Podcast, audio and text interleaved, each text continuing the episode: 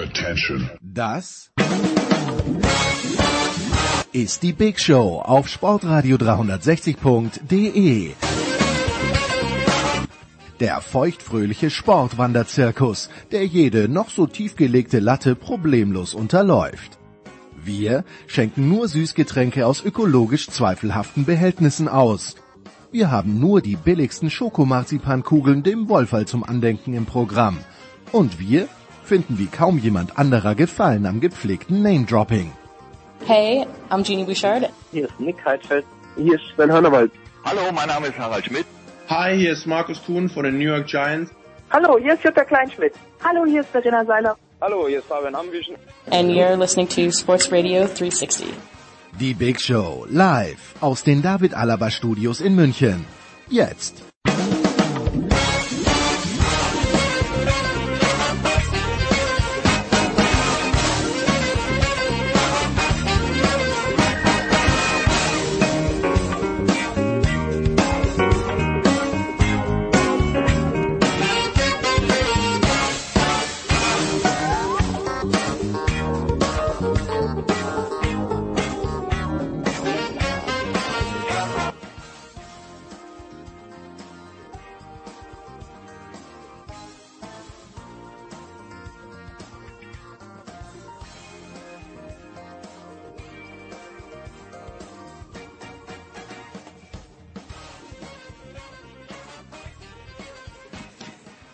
Glory Days, Ladies and Gents, im Sport. Und damit ist gar nicht mal so sehr der Fußball gemeint. Es ist so viel los, es macht so viel Spaß, alleine der Dienstagabend, über den ausführlich zu sprechen gewesen sein wird in der Big Show 644, aber der Reihe nach. Denn kaum bash ich den Fußball schon, fangen wir natürlich mit Fußball an, mit Guido Schäfer, Leipziger Volkszeitung, der die Leverkusener sehen wird an diesem Wochenende in Leipzig zum Spitzenspiel, der zu den Leverkusen was zu sagen hat, zu den Leipzigern, aber auch noch ein paar Worte zu Franz Beckenbauer. Danach wäre der Plan gewesen, mit Michael Körner über Basketball zu sprechen. Dieser Plan hat nicht ganz funktioniert.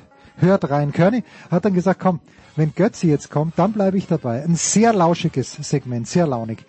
Ähm, bitte äh, zwingend anhören, Körny und Götzi und ja, wir sprechen auch über Handball. Danach nicht tot ernst, aber doch, ähm, ja, natürlich wie immer absolut profund. Der Football-Teil, moderiert von Nicolas Martin mit Christian Schimmel und mit Franz Büchner. Motorsport zunächst ja, Formel 1, obwohl es noch ein bisschen mehr als sechs Wochen sind bis zum ersten Rennen. Mit Stefan Ehlen und Stefan The Voice Heinrich.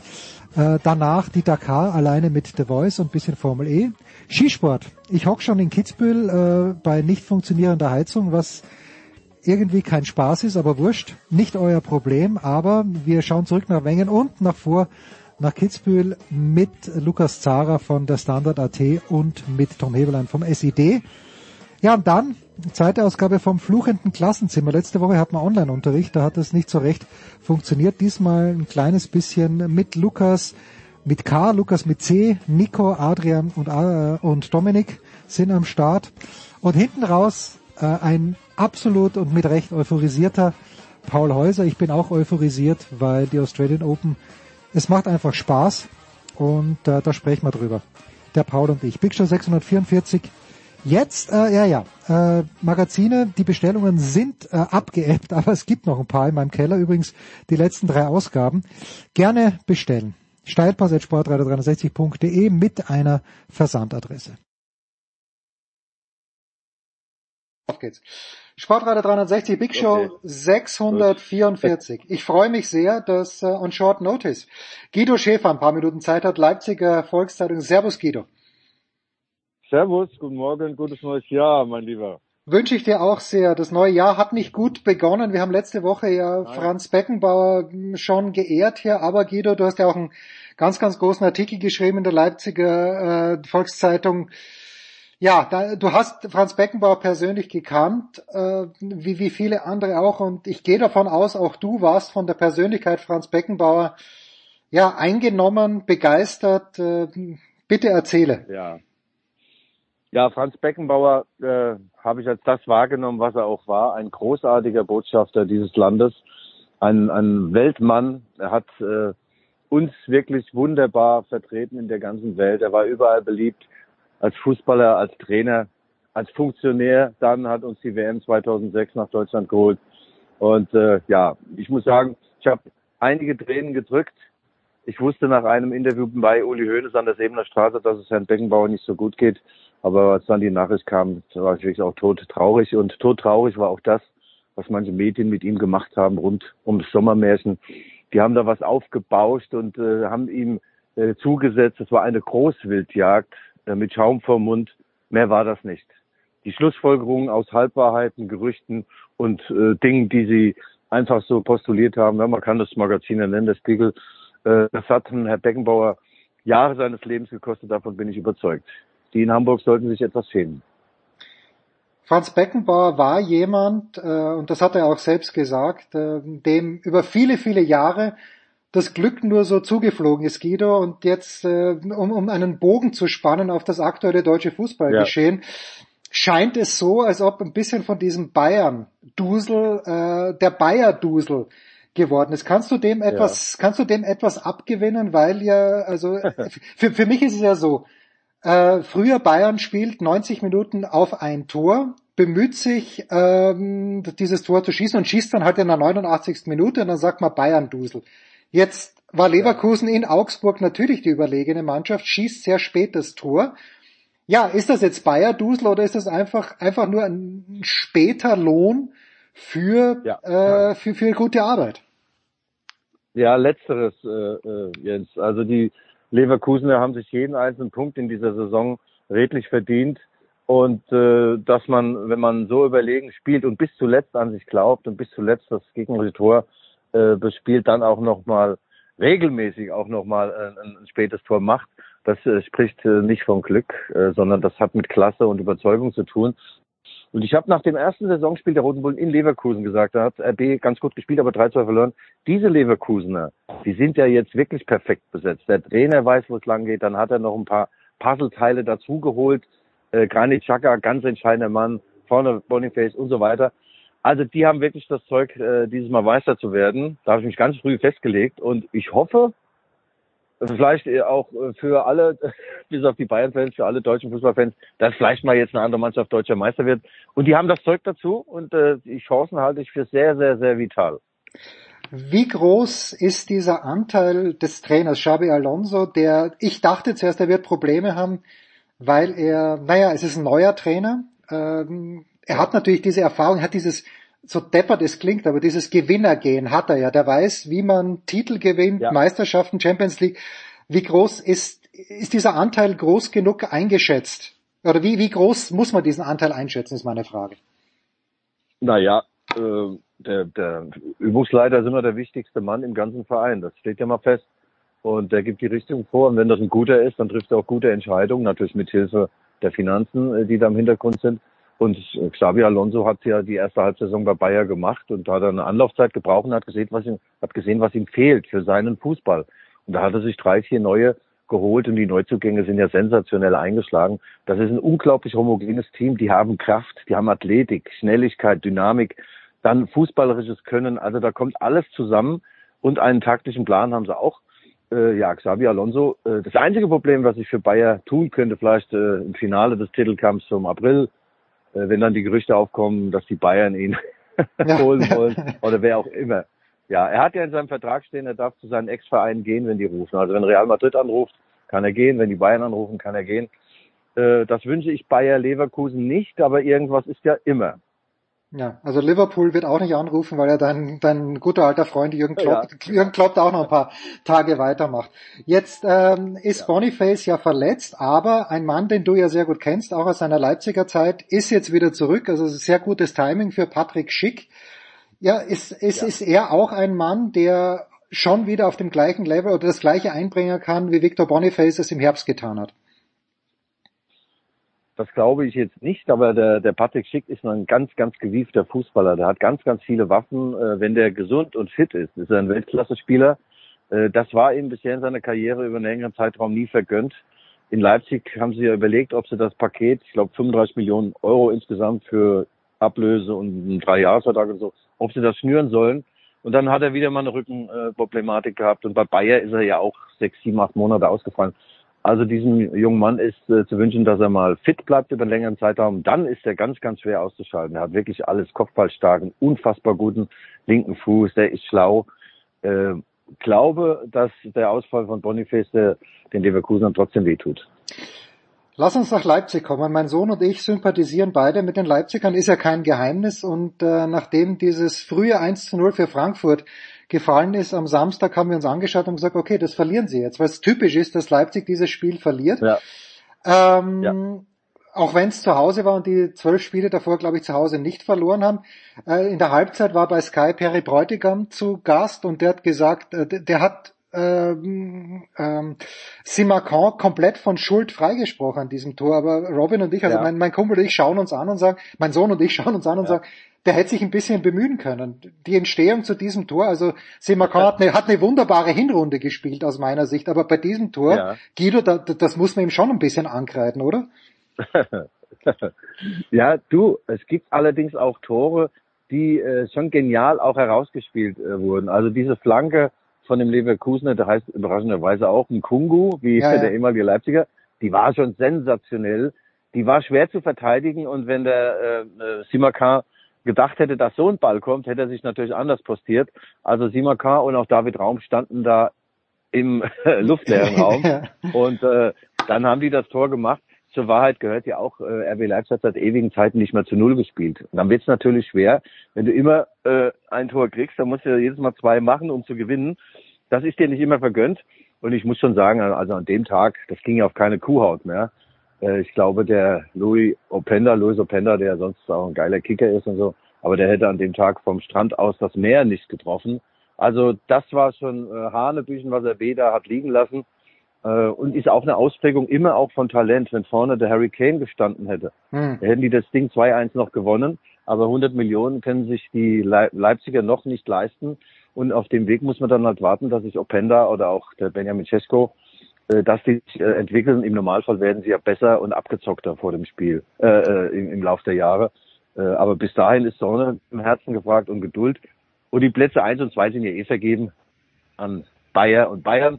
RB, für RB geht es nur darum, wieder die Champions League zu kommen und im Februar und äh, März Real Madrid auszuschalten im Achtelfinale. Ja, bei denen läuft's ja überhaupt nicht gut, die gewinnen nur jedes Match. Aber wenn du sagst, RB hat schon ja. lang, nicht, lang, lang nicht mehr zu Null gespielt, ähm, wie ja. siehst du denn die Lage? Und ich glaube, ich habe hab das auch gehört, dass äh, Marco Rose jetzt im Tor auch ab und zu mal wieder Peter Golaschi spielen lassen möchte. Also Golaschi ist ja. in, in Normalform, ist er der bessere Torwart, aber das weißt du ja, wie ist das denn in einer Mannschaft? Ja. Wenn, wenn sich ein Torwart, von dem man es nicht erwartet hat, so wie es in Leipzig jetzt ist, etabliert hat, sogar in die Nationalmannschaft gekommen ist, aber du hast mit Golasche jemanden auf der Bank, wo man denkt, der müsste eigentlich besser sein. Wie schwierig ist das jetzt für Marco Rose, ja. diese Situation? Also der äh, Janis Blaswig hat sich das äh, äh, mit redlicher Arbeit, muss man wirklich sagen, seinen Status, äh, der wurde ja ins sehr, sehr kalte Wasser geworfen. Und wenn der nach zwei Spielen nicht funktioniert hätte, hätten sie ihn wieder weggeschickt und einen neuen Torwart geholt damals. Und er hat funktioniert unter diesem großen Druck. Ähm, er macht das sehr souverän. Ich glaube, insgesamt sind ihm vielleicht eins, zwei Tore anzugreifen, Gegentore. Ansonsten hat er oft RB gerettet. Und äh, für Marco Rose ist es natürlich schwierig. Äh, es ist ein Spagat. Der Blaswig ist Stammtorwart und äh, zu Recht Stammtorwart und der Gulaschi scharrt mit den Hufen, scharrt zu Recht mit den Hufen. Und jetzt hat Marco ja ausgerufen, sie haben sofort zwei Nummer Einsen. Ja, das macht der zweiten Nummer eins ja Riesenspaß, wenn er trotzdem auf der Bank sitzt. Und äh, ich glaube nicht, dass es da zu einem ständigen Tausch kommen wird. Äh, warte, warte das mal ab. Das ist ein Luxusproblem.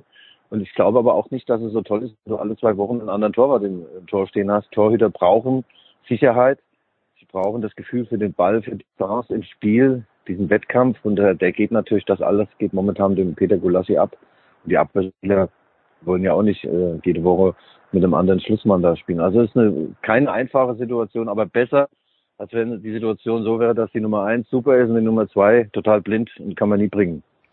Ja, so, jetzt hast du Benjamin Scheschko angesprochen. Ich habe den ja letztes Jahr in Österreich bei Salzburg gesehen und das ist natürlich besondere Gemengelage in Salzburg, weil sie ja doch also Sturm Graz hat gut mitgespielt, aber Salzburg ist doch mit Abstand die beste Mannschaft und äh, in einer guten Mannschaft hat Cesko einigermaßen gut funktioniert. Nur ich habe mir gedacht, der ist nicht gut genug für die deutsche Bundesliga. Er hat im Herbst auch jetzt nicht so wahnsinnig viel gespielt und dann hat sein Manager ja. oder Fabrizio Romano, wie auch immer, hat dann gesagt, er ist unzufrieden in Leipzig, aber er ist halt auch nicht so gut, ja, ja weil Yusuf Paulsen ordentlich gespielt hat im Herbst. Siehst du bei ihm noch ja. wirklich Entwicklungspotenzial, weil ich ich bin immer noch kein Scheschko-Fan.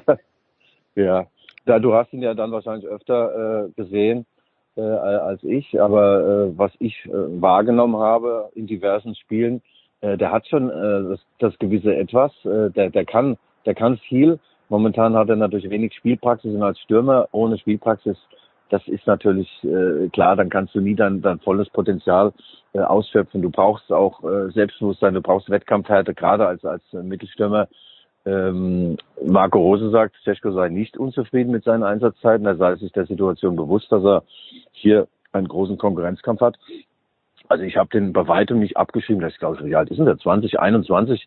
Und äh, ich glaube beim Pokalspiel in, in Wien, da hat er mal gezeigt, äh, hat er mal kurz angezogen, ich glaube zwei Tore gemacht, noch eins vorgelegt, war sensationell. Also der hat großes Potenzial und ich glaube schon, dass der irgendwann äh, auch mehr Spiele und mehr Tore machen wird. Jetzt haben wir hier vor ein paar Wochen, als sich David Alaba verletzt hat, haben wir hier mit Coach Alfred Tatar zum Beispiel gesprochen aus Österreich und der hat gemeint, naja, Alaba bei der EM, da wird Real Madrid jetzt schon aber mal die Hand heben und sagen, Moment, Moment, der ist bei uns unter Vertrag und ja. wir wollen, wollen auf keinen Fall riskieren. Äh, also jetzt hat der Alfred gesagt, könnte er sich vorstellen, dass Real das sagt. Ich frage mich, ja was denkt sich, oder du kennst ja alle Verträge in Leipzig, was steht bei Dani Olmo im Vertrag, was die spanische Nationalmannschaft anbelangt? Weil es ist immer so, er bringt sich in Leipzig in Form, dann ist er endlich in Form, ja, fährt zum Nationalteam, kommt verletzt zurück und fällt drei Monate aus. Du bist ja böse heute. Äh, ja. ja. Ich habe das sogar irgendwann auch mal, ich habe das irgendwann mal auch in der Leipziger Volkszeitung geschrieben, dass äh, äh, RB Leipzig äh, einen äh, Spieler bezahlt, der eigentlich nur für die spanische Nationalmannschaft spielt. Aber das ist ja nicht im Sinn des Erfinders, das will Dani Olmo auch nicht. Er ist ein ganz, ganz ehrgeiziger Typ und äh, mit allen, äh, denen man spricht in Leipzig, da lässt sagt keiner etwas Böses über ihn. Er hat eine Top-Einstellung und äh, will halt immer spielen, immer, immer spielen. Ich glaube, vor zwei Jahren war das, da haben, hat er B vielleicht einen Fehler gemacht. Da hat er, glaube ich, eine WM gespielt und Olympische Spiele und so weiter. Er wollte das unbedingt und äh, seitdem war irgendwie äh, ein Systemfehler bei ihm im, im, im Körper. Äh, da eine Zerrung, dann am Knie, was dann fällt auf die Schulter. Jetzt ist er hoffentlich wieder einigermaßen hergestellt. Natürlich fährt er zur EM mit Spanien. Da gibt's keine vertraglichen Dinge, die das äh, verhindern. Sowas ist auch gar nicht erlaubt. Äh, ich hoffe, dass er äh, für beide äh, Mannschaften das zeigt, was er kann. Da ist natürlich eigentlich ein Weltklasse-Spieler. Der Emil Forsberg hat mal zu mir gesagt, äh, Dani Olmo ist der einzige offensive Weltklasse-Spieler, der lahm wie eine Ente ist. Er ist wirklich nicht schnell, aber der hat halt das gewisse Etwas. Äh, und ja, ich wünsche ihm, dass er jetzt mal gesund bleibt. Wie gesagt, ein ganz, ganz feiner Mann und ein sehr ehrgeiziger Sportler. Ich habe noch äh, zwei Fragen ganz schnell. Ähm, jemand, der mir fehlt im Moment, ist Willy Orban, weil ich finde, dass der Orban jemand ist, wenn es nicht gut läuft, der die Mannschaft mitreißen kann. Wie geht's ihm? Ja. Wann, wann wird er zurückerwartet? Ja, bei Willi war ich mir sicher, dass er vor der avisierten Verletzungszeit von drei Monaten zurückkommt und so sah es auch aus. Der war schon ganz früh wieder eigentlich im Lauftraining und äh, dann gab es einen kleinen Rückschlag, Außenband im Knie und Willi ist halt auch einer, der in seinen Körper dann reinhört und sagt, ich brauche für mein Spiel, für meine Zweikämpfe, für meine Kopfballduelle brauche ich absolute Sicherheit in jeder Faser meines Körpers und so weit ist er noch nicht, leider Gottes. Äh, er soll jetzt äh, gerade ins Mannschaftstraining eingestiegen sein. Äh, vielleicht reicht es ja für äh, Platz im Kader beim Spiel in Stuttgart dann. Also jetzt fürs Wochenende Leverkusen ist das auch zu früh. Und es stimmt, Jens, er ist eminent wichtig, er ist in der hm. Kabine wichtig, er ist auf dem Platz wichtig. Er ist der einzige Abwehrspieler, der bei offensiven Aktionen auch mal ein Tor macht oder mal eins vorlegt, noch einen Ball reinrammt. Und ich glaube, wenn der gegen Frankfurt gespielt hätte, der hätte irgendwie hätte noch einen reingestoßen, mit welchem Körperteil auch immer. Ja, nach Eckball. So, und wenn wir noch schnell nach England schauen, und das ist ja dann doch ein kleines bisschen traurig, also in Leipzig und auch die ganze Bundesliga, ja, ob man jetzt Leipzig mag oder nicht. Ja. Aber Christoph Nkunku war einfach eine unfassbar, nicht unfassbar, war eine große Bereicherung, ja. sagen wir mal so, wollen wir nicht übertreiben, aber war eine große Bereicherung für die Fußball-Bundesliga. Guido, dich als ehemaligen Fußballer, wenn man sieht, wie sich ein Kunku quält, kommt zurück, verletzt sich dann wieder, das, das muss dir wahrscheinlich auch ein bisschen das Herz brechen, weil du mir auch immer gesagt hast, dass ein Kunko ein richtig feiner Kerl ist. Ja, ja, in, in jeder Hinsicht. Also der hat uns hier sehr, sehr viel Freude gemacht als Fußballer und auch als Mensch.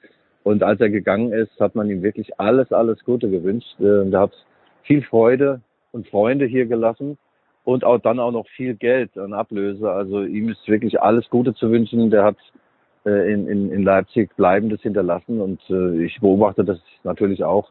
Äh, das war bitter auch, dass er bei der WM, kurz vor der WM dann ausgefallen ist. Also in Leipzig war er eigentlich nie verletzt. Und dann hat er jetzt in, in Chelsea eine Verletzung. Das ist ja oft so, dass dann auch noch eine Folgeverletzung kommt. Also ich hoffe, dass er wieder auf die Beine kommt. Bei seinem Spiel, das natürlich viel mit Dribblings, mit Ballkämpfen offensiv zu tun hat, kann schon mal sein, dass da eine dazwischen quetscht. Und äh, ja, ein wunderbarer Typ und er wird auch wieder seine Spiele machen. Und wenn es dann auf der Insel nicht klappt, hier ist er immer willkommen hier in Leipzig. Ja, aber ich befürchte dann, weißt du, was ich wirklich befürchte? Dass die Bayern dann das Scheckbuch aufmachen und sagen, ach komm, Chris, in Leipzig äh, gewinnst du keinen Titel, komm doch zu uns, genauso wie sie es jetzt mit Nordi Mukiele machen. Das ist wirklich die letzte Frage. Glaubst du, dass äh, Mukiele, ja. wenn er denn zu Bayern kommt, äh, du kennst ihn ja auch gut aus seiner Zeit äh, ja. bei Leipzig, ist das jemand, der den Bayern nur aushelfen kann oder kann ihnen wirklich weiterhelfen? Also der Nordi hat eine fantastische Einstellung, hat einen guten Körper, äh, eine gute Dynamik. Äh, fußballerisch ist das jetzt nicht das, was eigentlich Thomas Tuchel braucht äh, für, für das, was er vorhat. Er ist da schon ein bisschen wild, manchmal am Ball, also öfter sogar gewesen. Und offensive Aktionen kann ich mich jetzt auch nicht schrecklich viel erinnern, die da, die von ihm ausgegangen sind. Aber äh, nein, ganz nach vorne bringen würde die Bayern nicht. Äh, das müssen sie schon äh, ohne äh, kräftiges Zutun von Mukiele äh, schaffen, aber äh, als Backup und als Mann, der, der immer will und immer brennt, äh, kann man den schon nehmen. Ladies and Gents, Guido Schäfer sagt uns zum Abschluss noch seine Einschätzung, was das Wochenendspiel Leipzig gegen Leverkusen bringen wird. Die erste Saisonniederlage für Leverkusen oder ist es jetzt wirklich ein Rebound, ein Bounceback für die Leipziger? Ja, ähm, ich sage mal, es gibt die erste Saisonniederlage für Bayer Leverkusen, aber da muss bei Leipzig auch vieles zusammenpassen, müssen halt hinten aufpassen. Ja, die haben viel Schnelligkeit im Spiel, aber das weiß ja jeder. Äh, aber wenn sie natürlich vorm Tor genauso handzahm sind wie gegen die Eintracht, dann wird es maximal ein 0-0. Und der Franz Beckenbauer hat ja mal gesagt, wenn du kein Tor schießt, kannst du nicht gewinnen. Ja, Gott hab ihn selig, er hat uns viel Wichtiges und auch Existenzielles hinterlassen, der liebe Franz Beckenbauer. Ja, und ich finde da ein sehr schönes Zitat, auch als ihm vorgeworfen wurde, dass die Bayern nicht über die Flügel gespielt haben oder die Nationalmannschaft, ja. wo, wo, er dann wohl gesagt haben, ja, aber auch ihr Journalisten solltet wissen, das Tor steht immer noch in der Mitte. Das fand ich dann ganz ja. witzig eigentlich.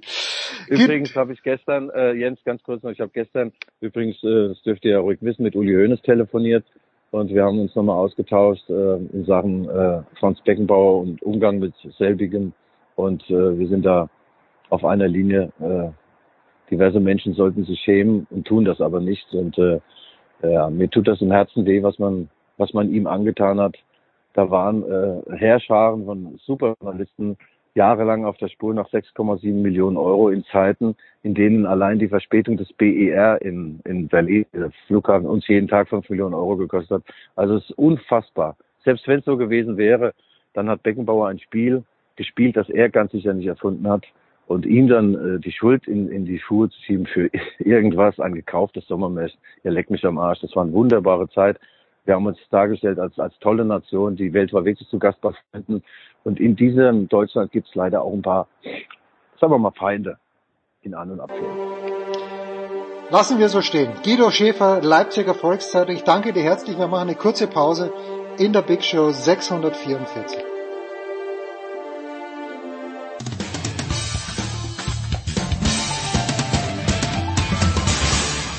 Hi, hier ist Marcel Kittel und ihr hört Sportradio 360. Wie immer wird das Vorgespräch sehr, sehr lang gedauert zwischen Michael Körner und mir, bevor wir in unser kleines Segment starten. Guten Morgen, lieber Michael. Ja, guten Morgen, Jens. Michael, ich äh, werde im Anschluss an unser Segment mit Götzi sprechen und äh, ich war die letzten Tage ja doch einige Male in der Olympiahalle, habe dort die Handball-Europameisterschaft mir angeschaut und äh, da haben die Deutschen nicht gespielt, aber Dänemark war da, Island, Ungarn, Tschechische Republik, äh, jada, jada, jada. Und ich habe mir da Folgendes gedacht. Es mögen ja viele amerikanische Sportler, sogar amerikanische Sportfans, aber vor allen Dingen die Sportler verdienen sich dumm und dämlich wahrscheinlich mehr als die meisten europäischen Spieler, natürlich mit Ausnahmen. Aber dieses Gefühl, für eine Nation zu spielen, dieses, dieser Drang auch, sich für eine Nationalmannschaft zu qualifizieren gewissermaßen, einberufen zu werden. Und da lassen wir vielleicht mal die Basketballspieler für Olympia raus. Aber ich hatte das Gefühl, Michael, da würde mich deine Einschätzung interessieren. Das ist schon etwas Besonderes, dass der europäische Sportsportler, egal ob es jetzt Handball, Basketball, Fußball, egal was auch immer ist, dem amerikanischen Sportler voraus hat. Weil der ja eigentlich nicht weiß, wie es ist, für sein Land zu spielen. Wie siehst du diese Gemengelage?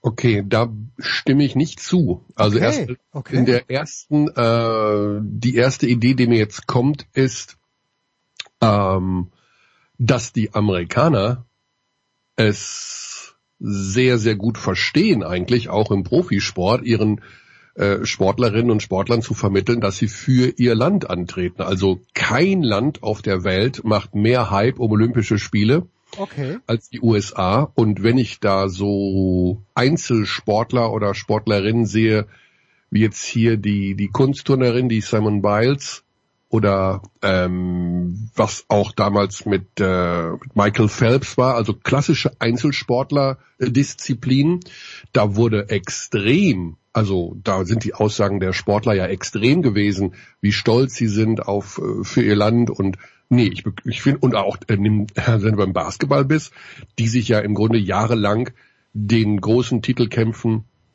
ähm, verschlossen hatten, weder WM noch Olympia, beziehungsweise dort nur mit Amateurteams und Fabrikarbeitern angetreten sind, äh, dann war am Ende die Motivation, Team USA zu haben, also für die USA zu spielen. Und als sie die Krise hatten in den Nullerjahren und äh, bei der bei Olympia nicht performt haben, da haben sich hinter den Kulissen äh, Coach K mit den Teams äh, der NBA und mit den Spielervertretern zusammengesetzt und gesagt, wir müssen das für unser Land machen. Also das ist jetzt hier ähm, Ich hab's ja gern, wenn du mir widersprichst. Ne? Also das finde ja. ich, das finde ich jetzt gerade nicht. Ähm, auf der anderen Seite, was jetzt die europäischen Länder angeht, da muss ich zugeben, ich weiß nicht, ob ich das an dieser Stelle schon mal gesagt habe. Ich bin so groß geworden, dass man nicht die Nationalhymne mitsingt. Ja, also ich kenne das nicht Ja, gut, das aus den wurscht. Das ist 70er, wurscht, 80er ja, Jahren, ne? dass man da als Deutscher singt man die nicht mit und das hat auch früher niemand mitgesungen weder im Stadion noch die elf, sage ich jetzt mal die Fußballer, die da vorne standen.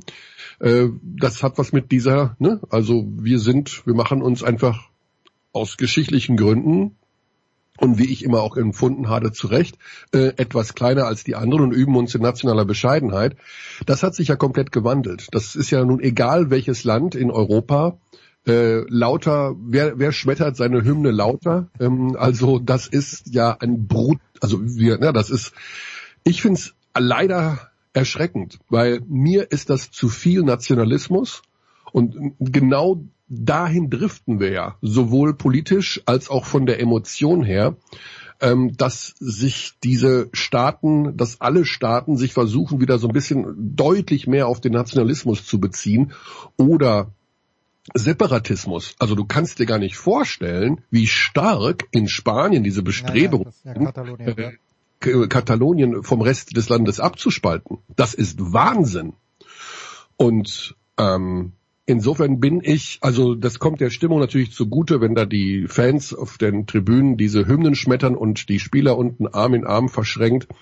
Mir tun da die Spanier immer so ein bisschen leid, weil die haben ja keinen Text zur Hymne. Ne? und dann kommen natürlich immer von den Unwissenden die fragen, ja schau mal, die singen nicht mit. Ne? Ja.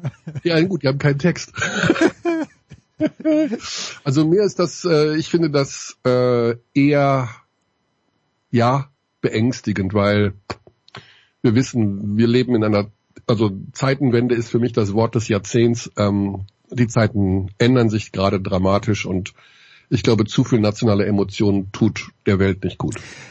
Schön, dass du das Lasso rausgeholt hast, weil so meinte ich es ja nicht eigentlich. Aber, aber, aber schön, dass du mich hier eingefahren hast. Also ich habe jetzt in der Olympiahalle auch keinen Also ich finde Handball, das hat mir äh, grundsätzlich jetzt auch getaugt, äh, wie die Spieler untereinander umgegangen sind, miteinander umgegangen sind. Es ist ein harter Sport, aber ich fand die Spieler waren extrem fair, ich fand auch die Fans waren extrem fair da drinnen und das, das funktioniert wahrscheinlich beim Fußball nicht, wenn Serbien gegen Kroatien spielt, spielen würde. Jetzt beim Handball sind sie nicht zusammengekommen.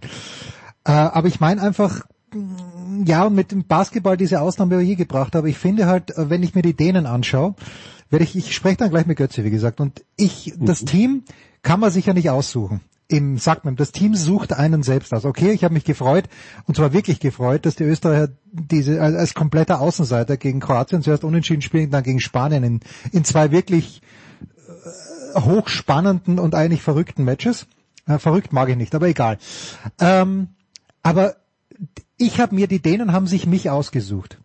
Mhm. Und wenn man sieht, wie wie jemand wie Mikkel Hansen, der wahrscheinlich der bestverdienende Ba- Handballer der Welt ist, aber wie der auch in diesem Team, ich glaube, der fühlt sich richtig wohl dort, vielleicht auch, weil er in seinen anderen Teams nicht Dänisch sprechen kann, aber egal, wie die alle untereinander, wie sie sich anfeuern, wie sie sich nicht angiften, wenn etwas schief läuft, das hat mir einfach getaugt und, ähm, und auch das Publikum, da war man nicht, sage ich mit Gaub auch immer. Wir sind nie gegen jemand, wir sind höchstens lautstark für jemanden. Und diesen Eindruck, Eindruck hatte ich auch.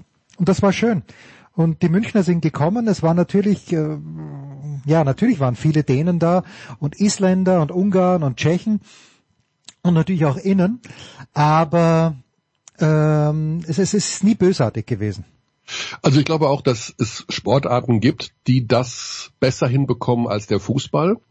Also beim Rugby ist es ja ähnlich. Hm. Ähm, da erzählt mir, mir mein ähm, Kollege Jan Lüdecke.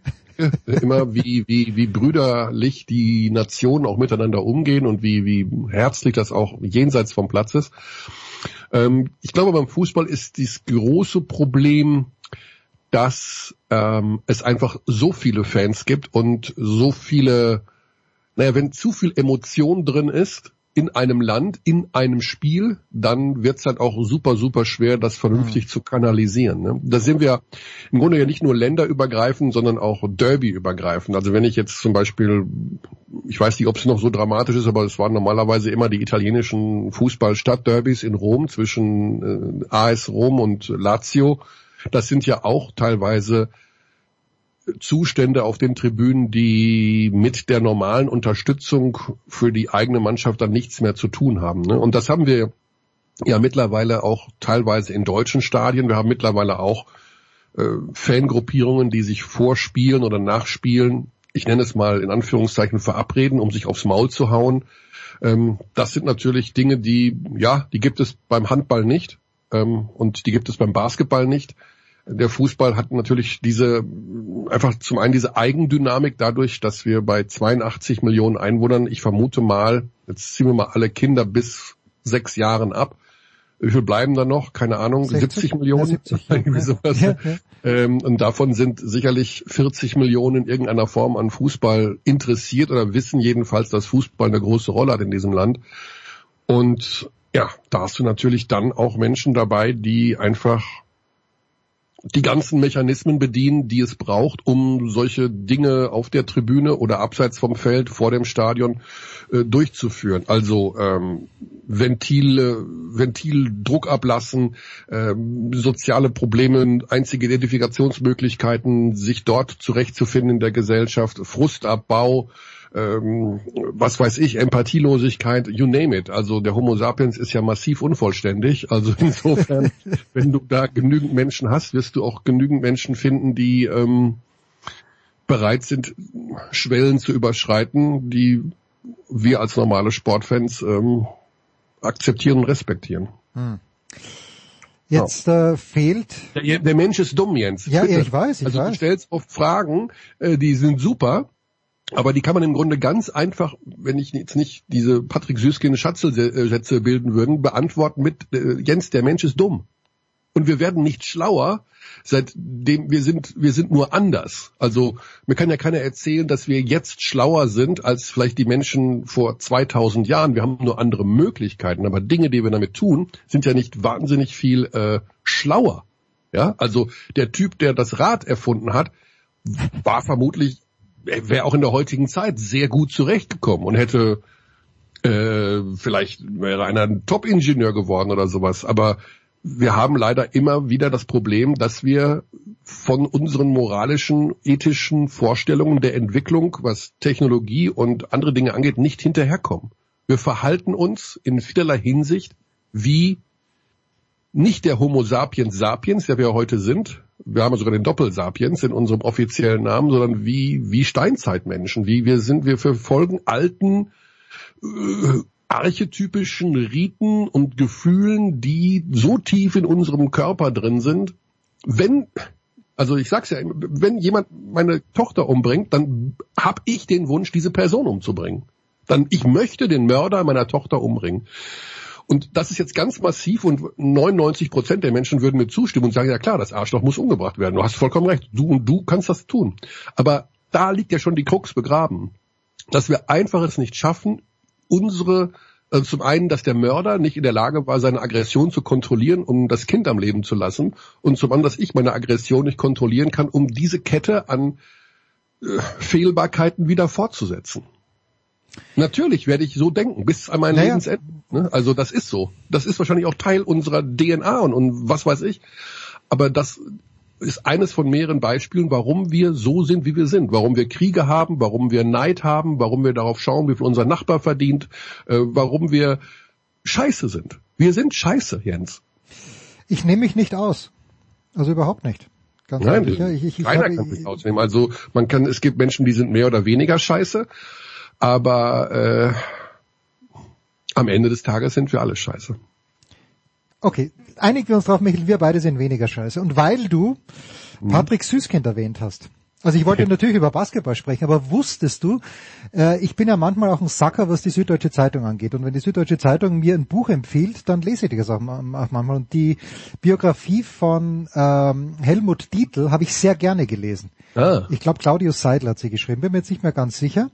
Und ähm, ich habe das als Ausländer, als zugereister Ausländer, ich habe die Titelsachen gesehen, aber ich habe sie nach dem der Lektüre dieses Buches anders gesehen.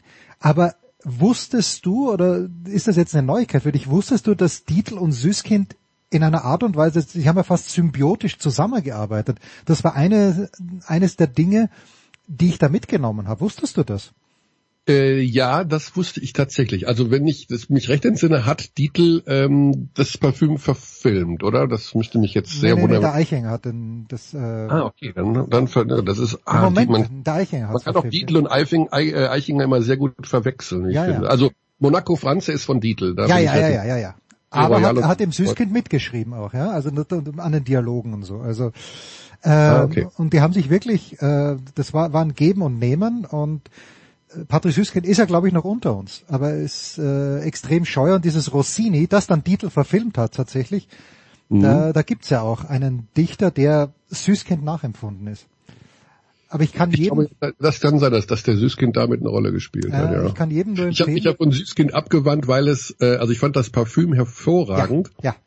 Und ich glaube, ich weiß nicht, ob es sowas gibt, aber die enttäuschendsten Bücher eines Autors nachdem er einen Weltroman geschrieben hat. Auf Platz eins Die Taube von Patrick Süßkind. Wirklich? Ich dachte, ich fall vom Stuhl, als ich dieses Buch, ich möchte es absichtlich hier auch in Anführungszeichen setzen, was glaube ich 119 Seiten auch nur hat, das liest man innerhalb von 62 Minuten durch. und danach habe ich das zugeklappt und hab, da, da sind bei mir Welten zusammengebrochen, weil ich das Parfüm einfach überragend fand und dachte mir, was ist denn das? Also, das kann nicht von Patrick Süßkind sein. Unangefochten auf Platz eins der enttäuschendsten Bücher, die ein Autor nach einem Weltroman geschrieben hat. Die Taube von Patrick Süßkind. Nicht lesen. Ist denn äh, das Buch von Daniel Kehlmann, Die Vermessung der Welt, auch ein Welterfolg gewesen oder war es nur eine Welterfolg in Deutschland? Oh, das weiß ich nicht, wie viele, was muss man, in wie viel Sprache muss das übersetzt? Ja, das weiß ich auch nicht. Aber was ich sagen wollte, ich habe mir nämlich selbst zu Weihnachten Lichtspiel von äh, Daniel Kehlmann äh, geschenkt. Da geht es um einen deutschen Filmregisseur, der vor Beginn der Nazizeit sehr erfolgreich war. Ich habe natürlich jetzt den Namen vergessen. Äh, und dann auch für die Nazis Filme gemacht hat, aber sich selbst immer so bisschen rausgenommen hat und sich selbst eingeredet hat, na, eigentlich ist es ja kein Propagandafilm. Jada, jada, jada. Und Mhm. äh, was ich spannend... Jada, jada, jada ist dein neuer, dein neuer Go-To-Begriff? Ja, ja, immer, immer, wenn mir nichts einfällt. Aber was ich dann spannend fand, ja, äh, ich habe auch da die Rezension in der Süddeutschen gelesen, da war es ein Interview mit Daniel Kehlmann und ich fand da extrem spannend, diese Person hat es wirklich gegeben. Ja, also bei der Vermessung der Welt, äh, äh, Gauss gab es ja auch wirklich. Ähm, und auch andere handelnde Personen hat es auch wirklich gegeben, und zwar sehr viele. Und dieses Buch holt mich auf Seite 2 schon ab, weil es in einer österreichischen TV-Serie spielt. Also Daniel Kehlmann hat er, glaube ich, sogar einen österreichischen Elternteil. Bin mir nicht ganz sicher, oder hat in Wien zumindest mal länger gelebt. Und da, das finde ich spannend, dass man das überhaupt darf, äh, wirklich eine historische Person, auch wenn sie jetzt ein Dialoge andichten darf, eine Geschichte andichten darf, die vielleicht nah an der Wahrheit dran ist. Aber das fand ich spannend. Lies das bitte durch, äh, lies das Buch bitte. Lichtspiel, Daniel Kehlmann. Ich kann es Ja. empfehlen. Es ist, es ist wirklich gut. Aber wenn du dieses Ja aus deinem Munde sagt mir, du bist äh, Daniel Kehlmann jetzt nicht so wohlgesonnen wie ich. Oh, stark. Also äh, ich habe vor nicht allzu langer Zeit Till gelesen von Daniel Kehlmann, ähm, was ich eigentlich eine super, super spannende Idee finde. Also das ist so ein bisschen äh, die Referenz äh, zu Till äh, Uhlenspiegel. Ähm, ja, ist ein, äh, ein Roman, der ähm, im 17. Jahrhundert spielt, ist jetzt wurscht, und eigentlich eine sehr schöne Grundidee hat, aber hat der mich enttäuscht hat. Also da habe ich dann hinten raus auch gedacht, boah Junge, also ich weiß, ähm, ähm, manche Romane verlaufen in einer langsameren Geschwindigkeit als andere, Hm. aber das hat mir nicht getaugt. Deswegen bin ich jetzt, also ich will ihn jetzt nicht in Abrede stellen, dass das Lichtspiel deutlich besser ist. Aber wie Ja, das so ist, ne, wenn man von einem, wenn man ein Buch von einem Autor gelesen hat und es nicht so toll findet, dann liest man eben das nächste Buch von ihm nicht. Also es ist traurig, aber wahr. Ja, so. Ja. Gut. Ja, that concludes Ich our... schimpfe heute Morgen zu viel, Jens, ne? Bitte was? Ich schimpfe heute Morgen Nein, zu viel. überhaupt nicht, überhaupt nicht. Das ist, äh, ich bin äh, gestern nach Kitzbühel gefahren, komme hier an und stelle fest, dass das Heizöl aus ist und friere seitdem, seit ungefähr 22 Stunden. Äh, Heizöl wird möglicherweise geliefert. Bitte keine Mitleidsbekundungen, aber äh, ich bin jetzt auch nicht so so so richtig on fire. den- ich ich wünschte, ich wäre on fire. Hast, hast du den Rant von Jan Böhmermann in seinem Fest und Flauschig Podcast gegenüber Kitzbühel gehört? Nein, aber ich würde ihn gerne hören. Ähm, naja, es war, in, es ging also darum, er, er hat das in aller Kürze hervorgebracht, dass Kitzbühel ja so eine Art Durchfahrtsort ist. Wenn man nach Österreich fährt und da reinfährt, fährt man eigentlich automatisch durch Kitzbühel, was ganz lustig ist, weil tatsächlich aus Münchner Perspektive stimmt das. Und ähm, er hatte sich halt darüber lustig gemacht, dass am Ortseingang von Kitzbühel ja der Stangelwirt ist. Also dieses Fünf-Sterne-Luxus-Ding. Und dass, wenn man dann da, vorbeifährt, das nicht den Eindruck macht, als wäre das ein Fünf-Sterne-Luxus-Ressort. Und er dann meinte, äh, bezüglich Influencer, die da rumlaufen, Influencerinnen, die da äh, ständig posten. Und er meinte, äh, wie da seid ihr jetzt drin in diesem Ding an der Autobahn? und hat also den Stangelwirt inklusive Kitzbühel ein bisschen ähm, ja, nicht, nicht heftigst, aber äh, in einer kleinen Seiten, an einem kleinen Seitenstrang seines neuen Podcastes, ähm, ja, Ja, auch über Jan Böhmermann wäre mal zu reden, aber jetzt sind wir schon 20 Minuten. definitiv. Also da, da, da hätte ich auch ein paar Anmerkungen, ja, aber das ist ein anderes Thema. Ja. So, das waren 20 Minuten Basketball vom Allerfeinsten. Ja, Mit Michael Körner. Körnig. Götzi wartet schon. Götzi steht in den Startlöchern, ist, ist unterwegs. Äh, wir könnten, ihn- äh, wir könnten natürlich dazu holen. Wenn du noch zwei, drei Minuten Zeit hast, Ja, dann natürlich. machen wir hier einen Cut und holen Götzi dazu. Kurze Pause. Ja. Der Big Show 644.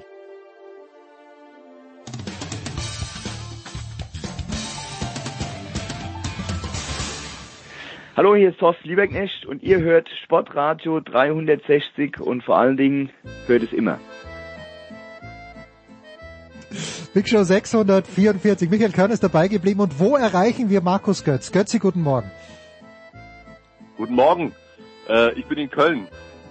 Naja, mit Recht auch, selbstverständlich, weil die Österreicher sind auch in Köln. Niemand hat, da, niemand hat damit gerechnet. Ähm, ja, also ich habe gerade mit, äh, mit Michael schon drüber gesprochen, über, dies, über die wunderbare Stimmung. So, ich, ich möchte das als Conclusio mitnehmen. Die wunderbare Stimmung, die in München geherrscht hat. Götze, du hast am Dienstag die Deutschen gegen Frankreich kommentiert. Es war ein enges Spiel. Ich habe gleichzeitig, tut mir leid, aber ich habe bisschen mehr Aufmerksamkeit den Österreichern gegen Spanien geschenkt. Mhm. Wie war's, Götzi? Sag mir, wie es war, weil ich habe natürlich auch den Kommentar in der ARD gehört. Ähm, Yogi Bitter war der Experte, äh, nee, war der, der, ja, war der Experte. Dominik Klein hat das auch eingeschätzt. Ehrlicherweise, ich wusste nicht, dass Nikola Karabatic überhaupt noch spielt für die französische Nationalmannschaft, aber schön, dass ich das auch gelernt habe. Mhm. Man sieht, du bist voll drin im Thema. Ja, Zunächst ja. mal schmerzt mich das sehr, dass du dass du äh, nie uns zugehört hast. Zweitens, ähm, Körny, jetzt sag bloß nicht, dass du in der Halle warst beim Handball, weil Nein. du sagst, dass die, dass du, die Stimmung so gut war in München. Äh, ich habe das Spiel zehn Minuten daheim geschaut und dann habe ich mich äh, mit meiner Frau zusammen entschieden, die Serie The Bear weiterzugucken. Oh, Michael, da müssen wir auch drüber reden. The Bear, The Bear, ich, ich hab's auch in gesehen. Your face, das Handballer, in your das face. gibt es doch nicht. Das gibt es, was ist hier morgen, hier heute Morgen eigentlich los? Da, diese Ignoranz von Körny und dann feierst du das auch noch, Jens. Das gibt's doch Nein, gar nicht. Pass auf, das, das, was du kannst doch diese Serie gucken. Du kannst doch diese Serie gucken, wann immer du willst mit deiner Frau. Und es freut mich, wenn ihr eine gute Zeit habt. Aber zehn Minuten Handball und bei der Stimmung und bei dem, was bislang geboten war, also es schmerzt mich. Aber gut, ich versuche mich wieder zu fassen. Ich bin ja ein bisschen angefasst. Gerade eben Struffi zu Ende gegangen maximal unglücklich ausgeschieden bei den bei den bei den Australian Open. Übrigens ganz kurz, Liebt ihr das nicht auch so? Wenn man so, also ich habe heute echt Glück, ich bin im Hotel in Köln, du wachst morgens auf und, und dann machst du die Glotze an und ja. du weißt, äh, Australian Open. Ich habe das immer total geliebt. Es war immer mein Lieblings, also nee, es stimmt nicht, dass mein Lieblings Grand Slam war, aber ich mochte immer viel lieber als als US Open, weil dieses äh, morgens in der Früh gucken, ich finde das überragend. So, jetzt kommen wir aber endlich mal zum Wesentlichen, Handball. Bitte. Äh, wie war das Spiel, hast du mich gefragt. Das war ein super Handballspiel. Die Franzosen waren aufgeweckt, leider genau das, was zu befürchten war. Weißt du, dieses Unentschieden davor gegen die Schweizer, äh, das, äh, da haben ein paar gehofft, oh, vielleicht sind die Franzosen ja doch angreifbar. Mir war klar, ähm, die waren nicht ganz bei der Sache, die haben die Schweizer ein bisschen zu lässig ähm, angegangen. Und dann waren sie gereizt und dann haben sie ein richtig konzentriertes Spiel gemacht, ein richtig gutes Spiel und die deutsche Mannschaft konnte das halt nicht über 60 Minuten parieren. Und dann steht da am Ende ein, ein Drei-Tore-Sieg für Frankreich und wenn man es mal ganz sachlich betrachtet, dann ist es das, was die Leistungsstärke beider Mannschaften aus meiner Sicht realistisch abbildet. Ja, Götz, ich habe eine Frage. Ähm, heute Abend spielt ja Deutschland gegen Island. Ne? Ja. Kommentierst du das? Nein, nein, ich habe ah, heute, ich habe heute echt, äh, ich, ich würde es natürlich auch gerne kommentieren, aber ich habe heute einen Glückstag. Ich habe heute Handball gucken. Du darfst, du darfst Tennis schauen und dann Handball. Ja. Weil sonst würden wir nicht gegeneinander, sonst würden wir heute Abend gegeneinander senden. Und das hätte mich, das hätte mich jetzt an dieser Stelle sehr gefreut, weil ich und zur gleichen Uhrzeit ein Basketballspiel habe. Wer spielt denn? Bamberg gegen Ulm. Deine Ulmer, Götzi. Ja, das ist, das ist natürlich auch, auch das, das, auch das äh, äh, interessiert mich sehr. Wobei ich glaube, heute hätten wir es mit, mit, mit Deutschland, Island hätten wir es aufnehmen können mit dir gegen, äh, gegen äh, BWL. Aber okay. Das ist die Quote der leicht höher. Aber der, der Trend, der, der Trend geht ja nicht nur zum Second, sondern auch zum Third Screen, äh, die, die man mir hier mit, mittlerweile äh, beibringt. Aber jetzt, wir müssen uns doch mal aufs Wesentliche konzentrieren. Es ist doch gerade Handball-Europameisterschaft und es geht um alles. Ja? Und es war nochmal, also es war, war, ein, war ein geiles Handballspiel. So und äh, ich bin heute und das ist echt, da, da, da habe ich richtig Bock drauf, habe ich mich die ganze Zeit schon drauf gefreut. Natürlich hat man total Lust, diese diese Spiele zu kommentieren, speziell auch mit der deutschen Mannschaft. Aber ich kann heute mal, ich gehe um halb vier in die Halle, wenn es losgeht, quasi wenn die aufsperren, und dann gucke ich mir drei Spiele an. Gucken, oh.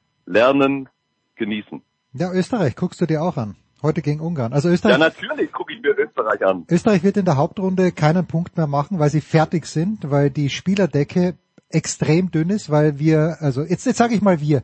Ich weiß, es ist scheiße, wenn man wir sagt, aber ich sage jetzt mal wir. Wir haben die zweite Halbzeit gegen Spanien ohne Torwart gespielt Es gab eine 5% äh, äh, Quote an gehaltenen Bällen. Absolut unfassbar schlecht, aber Nikola Bielik, ich sage immer noch Nikola, obwohl mir die, die Inserts äh, sagen, dass er Mikola heißt, aber ich, ich habe jetzt Jahrzehnte Nikola Bielik gesagt, ist der helle Wahnsinn vom THW Kiel, nur Bielik wird alleine äh, die Österreicher nicht zu weiteren Punkten werfen, aber es ist, es ist mir auch wurscht mittlerweile. Ich war und ich habe einen Third String gehabt. Ich habe geweint am Dienstagabend vor lauter Freude. Das Deutschlandspiel war mir emotional wurscht. Tut mir leid, Körny, tut mir leid, Götzi. Aber gleichzeitig, als Österreich gegen Spanien äh, sieben Sekunden vor Schluss den Ausgleich schießt, hat Michaela Schifrin in Flachau auf meinem Third Screen den Slalom gewonnen. Ähm, was soll ich sagen? Sport ist einfach geil. Und äh, schön, wenn man, wenn man irgendwie 3,50 Euro damit verdienen kann, was mir ja auch vergönnt ist. Also das der, der Übrigens, ja, meine, jetzt habe ich mal, jetzt habe ich mal eine Frage in die Runde hier. Jetzt, jetzt haben wir ja alle mittlerweile die fünf da vorne stehen, ja? Ja. Und wir, wir glotzen offenbar auf bald fünf verschiedenen Monitoren Sport. Haben wir eigentlich alle einen Nagel im Kopf? Haben wir eigentlich noch alle Nadeln an der Tanne? Also ich finde es äh, ich find's total schade. Ich muss übrigens mich korrigieren. Morgen ist Bamberg Ulm und heute ist äh, die Jury-Konferenz. Eben, eben, ja. total wild. Wenn ich in die Redaktion komme, also wenn ich dahin gehe, wo wir auch dann oft kommentieren, und da sind sechs Monitore in diesem Redaktionsraum und keiner läuft, das finde ich ganz, ganz traurig. Ich finde es überragend, wenn in einer Sportredaktion sechs oder sieben oder von mir aus auch 17 Monitore an der Wand sind und auf allen würde Sport laufen. Egal was, ob Absolut. irgendein Absolut. äh, Windhundrennen in Schottland oder Grand Slam in Australien, das finde ich, das, das wäre mein Traum fürs nächste Leben, dass ich in, zu Hause ein Zimmer habe, wo mindestens sechs, wenn nicht mehr Monitore sind, auf denen immer Sport läuft, egal was. Man Cave. Ja, also zu, zu Hause, zu, zu Hause, wir, ja, klar, wir gucken ja alle viel zu Hause, wir Freiberufler, aber, aber das, also Das früher war das ja, so sind wir aber, so, so sind wir ja aber beruflich sozialisiert worden, äh, Körny. Ja, also dieses vitale Redaktionsleben, das, das wir noch miterlebt haben, alle Mann in großen Redaktionen und viel Sport geguckt und noch mehr Blödsinn geredet, äh, das, äh, also das möchte ich nicht missen. Es waren schon ähm, turbulente Zeiten. Ja. Darf ich eine Handballfrage stellen, Körny? Also Ja, nicht, nicht, nicht, nicht an dich, ja, sondern an, an Götzi. Achso, ja klar. Ich, Ja. ich, vielleicht kann ich sie auch beantworten. Ja. Ich habe ich hab sogar mal Handball kommentiert. Ja, äh, wa- was hast Damen- du nicht kommentiert? Damen-Europameisterschaft. Ich weiß aber nicht mehr, ob das in diesem oder im letzten Jahrhundert war. Das kriege ich jetzt tatsächlich nicht mehr hin. Ja, ich wollte gerade sagen, ob es in diesem oder im letzten Leben war, aber äh, Ja, aber ich habe es mal gemacht. Ein ganzes Turnier. Äh, Götze, ich habe ja die Dänen mir angeschaut in München und äh, ich habe zu, zu Körny vorhin eh gesagt, also mh, äh, man sucht sich sein Team ja nicht aus, außer es ist natürlich das Nationalteam, aber die Dänen haben, haben sich einfach mich ausgesucht. Und was mich aber schon überrascht hat, und da würde mich jetzt deine Einschätzung interessieren. Also Mikkel Hansen ist eine unfassbare Diva, aber äh, wenn er eingelaufen ist, das war halt auch das stimmt übrigens. das war das, das, das war das laute, der lauteste Applaus. Aber, jetzt pass auf. Matthias Gitzel und Simon Püttlik, die haben ungelogen, ich glaube, die haben 180 Minuten durchgespielt. Also Mikkel Hansen wird da dann rausgenommen, spielt nicht in der Verteidigung, aber Gitzel und Püttlik spielen durch. Und wir haben ja vor der WM gespro äh, vor der EM gesprochen, Götzi, dass die Dänen so breit aufgestellt sind. Ist das ein bisschen auch, äh, ja, eine Vor ich weiß gar nicht, äh, traut, das ist vielleicht meine Frage, traut ähm, Jakob, Nikola Jakobsen seinem Team nicht ganz und lässt deshalb seine beiden besten Aufbauspieler links und rechts, Gitzel und Püttlik, durchspielen. Welches Spiel hast du gesehen? Ich habe das Spiel, das erste gesehen, das sie gegen Ja, ja, äh, das erste war Tschechische gegen, Republik Gegen und auch das letzte, das sie Ja, dann weil- eindeutig gegen Portugal gewonnen haben. Spiel, Im zweiten Spiel war es ja schon wieder anders. Ja, da hat er, da hat er Mikkel Hansen ganz rausgelassen, äh, hat Darmgard gebracht und dann hat Darmgard viel gespielt, macht glaub zehn Tore oder irgendwas oder acht wieder. Ja. Also er hat schon, er hat schon verteilt. Außerdem ist es bei Gitzel ja so, das ist ja, also äh, dieser dänische Kader, den, der, der Jakobsen hat sich das natürlich auch dermaßen schlau zusammengebaut. Klar, ich meine, er hat eine Auswahl wie kein anderer. dann kann er ja, dann nimmt er Kirkelöke mit rein, dann deckt er äh, auf halb und dann kann sich Gitzel in der Abwehr ausruhen. Das darfst du nicht vergessen. Das ist ein, ein riesengroßer Unterschied, ob du ob du, ähm, also wenn du schon komplett drauf bleibst, wenn du nicht Abwehrangriff wechselst, wenn du vorne spielst, ja, und wenn du hinten auch drauf bleibst, ob du dann auf halb oder im Zentrum deckst oder auf außen, ist ein riesengroßer Unterschied, ja, was die Beanspruchung, die, die kräftemäßige Beanspruchung ja, betrifft. Und da kann sich Gitzel dann immer mal wieder ausruhen. Und ähm, auf der linken Seite hat er eine ähnliche Situation. Wenn er mit Magnus, Magnus Landin auf links außen spielt, dann kann der in der Abwehr auch auf halb decken und der Halbspieler ähm, kann, kann sich auf außen ein bisschen ausruhen. Und er verteilt schon. Jetzt hat äh, Rasmus Lauge ich habe jetzt nicht alle Spiele durchgängig gesehen, aber ich habe gestern zum Beispiel reingeguckt und da hat äh, Rasmus Lauge viel gespielt und funktioniert natürlich auch sofort wieder blendend. Und Damgard hat auch funktioniert, als er reingekommen ist. Ähm, also es ist, äh, er, er, er verteilt schon. Aber klar, ich meine, das, das ist seine erste Besetzung. Und gerade da in diesem ersten Spiel, weißt du, da stand es ja unentschieden ja, zu Hause. Ja, Tschechien äh, gut gespielt, ja. Tschechien.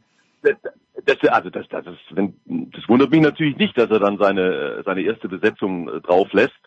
Ähm, äh, du, du musst ja dann unbedingt mit einem Sieg da ins, ins Turnier reinkommen. Aber glaub mir, er verteilt das schon ganz ordentlich. Wenn du dreimal in Folge Weltmeister geworden bist, dann machst du was dann, richtig. Äh, weißt du, wie das geht. Ja. Dann machst du was richtig. Ich habe auch noch eine Frage, weil ich jetzt gerade meinen Tipico-Account äh, geöffnet habe und ich ja völlig beschwerdefrei jetzt hier auf Handball wetten kann. Äh, Götzi, Jawohl, wunderbar. Wen soll ich denn als ähm, Europameister wetten? Also man muss dazu sagen, dass Dänemark nur eine 1,8 bekommt und es erst ab Frankreich mhm. mit 5,0 oder Schweden 6,5 interessant wird. Ähm, ich bin bereit, einen Zehner zu investieren auf deine ähm, Expertise hin, was natürlich Wahnsinn ist. Das habe ich in den 30 Jahren noch nie gemacht, wo ich dich kenne, aber ich mache es jetzt einfach mal. Aber das, das tut mir, mir tut es in der Seele weh, dass du offenbar nach, nach so langer Zeit meine, meine Handball-Expertise immer noch anzweifelst. Ja, doch, also jetzt, also ich bin, ich bin bereit, also deine Handball, also alle anderen Sportarten, nee, würde ich jetzt nicht den Zehner nehmen. Aber bei Handball sage ich, komm, was der Götzi sagt, das, das passiert auch. Das gibt's doch gar nicht, echt. Also, dass du, dass du mich so minder schätzt, ey, ganz ehrlich. Götzi, komm, mich raus damit, raus also, damit. Äh, wer, wer kann die Dänen schlagen? Ähm, äh, also die, die, die Reihenfolge übrigens, die, die ist leider ziemlich stimmig. Ja? Okay. Also die du da gerade genannt hast, äh, Dänemark, äh, Frankreich, Schweden, das sind die, das, das, also ich, ich habe ja vor dem Turnier schon gesagt, dass äh, dass irgendwas ganz Komisches passieren müsste, dass der Europameister nicht ähm, Dänemark, Frankreich oder Schweden äh, ist. Ähm, ich, also klar, ich meine, bei, bei den Quoten, also was hast du gesagt, 1,8, 5 und 6, oder wie? Ja, 6,5 bei Schweden. Deutschland bekommt eine 12.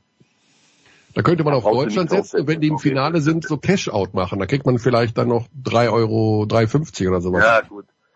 Ich bin da, ich bin da nicht so tief drin in dieser, in dieser, in dieser Zockerwelt. Aber wenn, wenn ich jetzt mir, also ich würde, ich würde natürlich sagen, äh, setz dein Geld auf, auf Dänemark, aber mhm. ähm, wenn wenn es für die Franzosen fünf gibt und für die Dänen nur 1,8, dann kann ja. ein Zehner schon verschmerzen auf die Franzosen. Okay. Aber so, ja, bitte, Michael. Ja, ich mache das. Also ich setze dann jetzt einen Zehner auf Frankreich. Aber äh, was mir bei Frankreich nicht gefallen hat, zumindest in der ersten Halbzeit nicht, und da ist Deutschland deutlich besser besetzt, Götzi, ist die Torwartposition. Oder habe ich, ja, da was, hab ich da klar, was falsch gesehen? Natürlich. Weil Andy Wolf war überragend. Nee, das du nicht. Nein, und das kommt ja, auch das spricht ja mehr als deutlich für die Dänen. Das, das, das spielt ja, ja. nämlich äh, Nielsen, Emil Nielsen und ein gewisser Niklas Landin. Und ähm, deswegen, deswegen ist die Quote, die Wettquote ja auch so dünn. Äh, und ob, ja, ich weiß nicht, ob wir da besser, ja, an, wir waren, auf jeden Fall waren wir an dem Tag besser. Äh, und das ist, das ist, also ich will nicht sagen Schwachstelle, aber da sind die Franzosen auf jeden Fall nicht Weltklasse besetzt. Das ist die einzige Position, auf der sie nicht Weltklasse besetzt sind. Ja, spannend. So, aber jetzt die viel wichtigere Frage, Michael, wie weit seid ihr mit The Bear? Äh, Folge fünf. Erste oder zweite Staffel? Nee, nee, nee, sechs schon. Also ich spoiler jetzt in der Hinsicht, ich sage, es ist gerade hat eine Person den Job hingeworfen. Am ja. Ende dieser Folge. Okay, aber das ist, wir sind in der ersten Staffel, oder? Ja, ja. Ähm, und äh, du bist ja auch ein Tennisbeobachter, möchte ich sagen. Die Korrekt. weibliche Hauptperson Möchtest du nicht auch äh, deinen Fernseher anbrüllen und äh, ständig sagen, gut gemacht, Coco Goff? Weil sie schaut doch aus wie die Zwillingsschwester. ja, mich, äh, ja, das stimmt. Wobei ich auch händeringend danach suche, dass auch der Hauptdarsteller irgendwo einen Zwillingsbruder auf der Welt rumlaufen hat, weil da bin ich 100% davon überzeugt. Also er hatte so leichte Ingo Freier Züge, aber noch nicht so. aber er lässt nicht so offensiv oh. spielen. Das ist, der, das ist der Unterschied, das ist der Unterschied zwischen Körny und mir. Ich Aha. weiß natürlich, wer Ingo Freier ist. Ja, das Wenn ich jetzt ich einen auch. Handballspieler aus den 90ern reingeworfen hätte, hätte Körny keine Ahnung. Ja, das stimmt nicht. Ich glaube, naja, du hast, du, du, du, du bist, dass du im Basketball noch etwas mehr weißt als ich über Handball, das, dies, die Karte spiele ich dir zu, ja. Göt, äh, Michael, Göt, äh, Götz, Götz, nee, Ingo Freier, Ingo Freier, ich, hab, ich, ich, ich, ich mochte den als Spieler echt gerne. Er hat ja auch kurz in Ulm gespielt übrigens. Obwohl, so kurz war es gar nicht. Also ich, ich möchte nur eines sagen, äh, und dieses Guilty Pleasure von mir kennt Michael ja vielleicht auch, aber Götzi und, und Uwe Sembrau äh, können es ja gar nicht glauben, aber ich, Michael, ich habe wirklich immer noch einen Softspot für Thomas Knorr. Und Thomas Knorr muss dir doch auch ein Begriff sein. Michael, oder nicht? Boah, also da muss ich wirklich das ist der Papa. Der Papa von Juri. Der Papa von Juri. Ach so, das ist der der äh, der Handballer aus ja, ja. Äh, Kiel, Kiel. Ja, der, Kiel, Kiel. Der, der, der, war ja auch Nationalspieler und ähm, der war halt, weißt du, aus dieser ganz klassischen Kategorie, wie es früher schon einige gab, äh, der, sagen wir mal, der Ball aus seinen Händen ging immer nur in eine Richtung. Nicht, nicht zum Mitspieler, sondern nur Richtung Tor. So. Mir hat das getaugt damals, weil ich konnte das nicht. Ich habe auch Handball gespielt, ich war immer am Flügel draußen, wo sie mich gut verstecken konnten. In der Abwehr habe ich ein bisschen was getaugt, aber ich wäre gern so gewesen wie Thomas Knorr, dieses Selbstbewusstsein aus allen Lagen zu schießen, grandios. Götzi, aber war, du übrigens, apropos, ja. ganz kurz, ganz kurz, ja. Irgendwas habe ich jetzt gehört, Bernbach Köflach, ja. da ist, da ist doch einer von den Österreichern spielt da in deinem Verein, oder wie? Ja, Robert Weber ist Spielertrainer. Ah ja, genau, das war's, das war's, ja, das war's. Ich habe in Bernbach und in Köflach ja. gespielt und das war bevor sie eine Handballspielgemeinschaft gegründet haben. Ist auch eine ganz absurde Geschichte, die wir aber an dieser Stelle, das, das machen wir dann, wenn die Europameisterschaft vorbei ist. Götze, wir sind jetzt also in Köln. Gestern die Stimmung in, äh, wo die Schweden spielen, die Schweden in Hamburg, da war die Stimmung nicht so toll, fand ich übrigens. Es war Schweden, Slowenien. Also das war mein Eindruck am, am TV auch. Ja selbst beim Dänemark-Spiel. Ja. Ähm, also hm, will jetzt echt nicht böse sein, aber das war ja schon an, an, an manchen Stellen so, ich sag's mal so, auch in verschiedenen Sportarten, dass die Stimmung in Hamburg nicht ganz so war wie vielleicht an anderen Orten in Deutschland. Ähm, also wenn wir beim Handball bleiben, 2019 Heim-WM, die Spiele in Köln, unfassbar. Und dann ist das Halbfinale der deutschen Mannschaft gegen Norwegen in Hamburg und dann mhm. haben danach alle gesagt, das, das, das konntest du gar nicht vergleichen. Es war ein totaler Abfall von der Energie her. Keine Ahnung, ich will, will da niemand was Böses, aber tatsächlich hatte ich, hatte ich auch den Eindruck. Aber hey, das war jetzt der allererste, das darf man auch nicht vergessen. Hamburg ist ja jetzt erst dazugekommen mit Beginn der Hauptrunde. Es war der erste Spieltag dort und ähm, vielleicht schaffen sie es ja jetzt nach und nach da ein bisschen mehr Hitze aufzubauen in der Halle.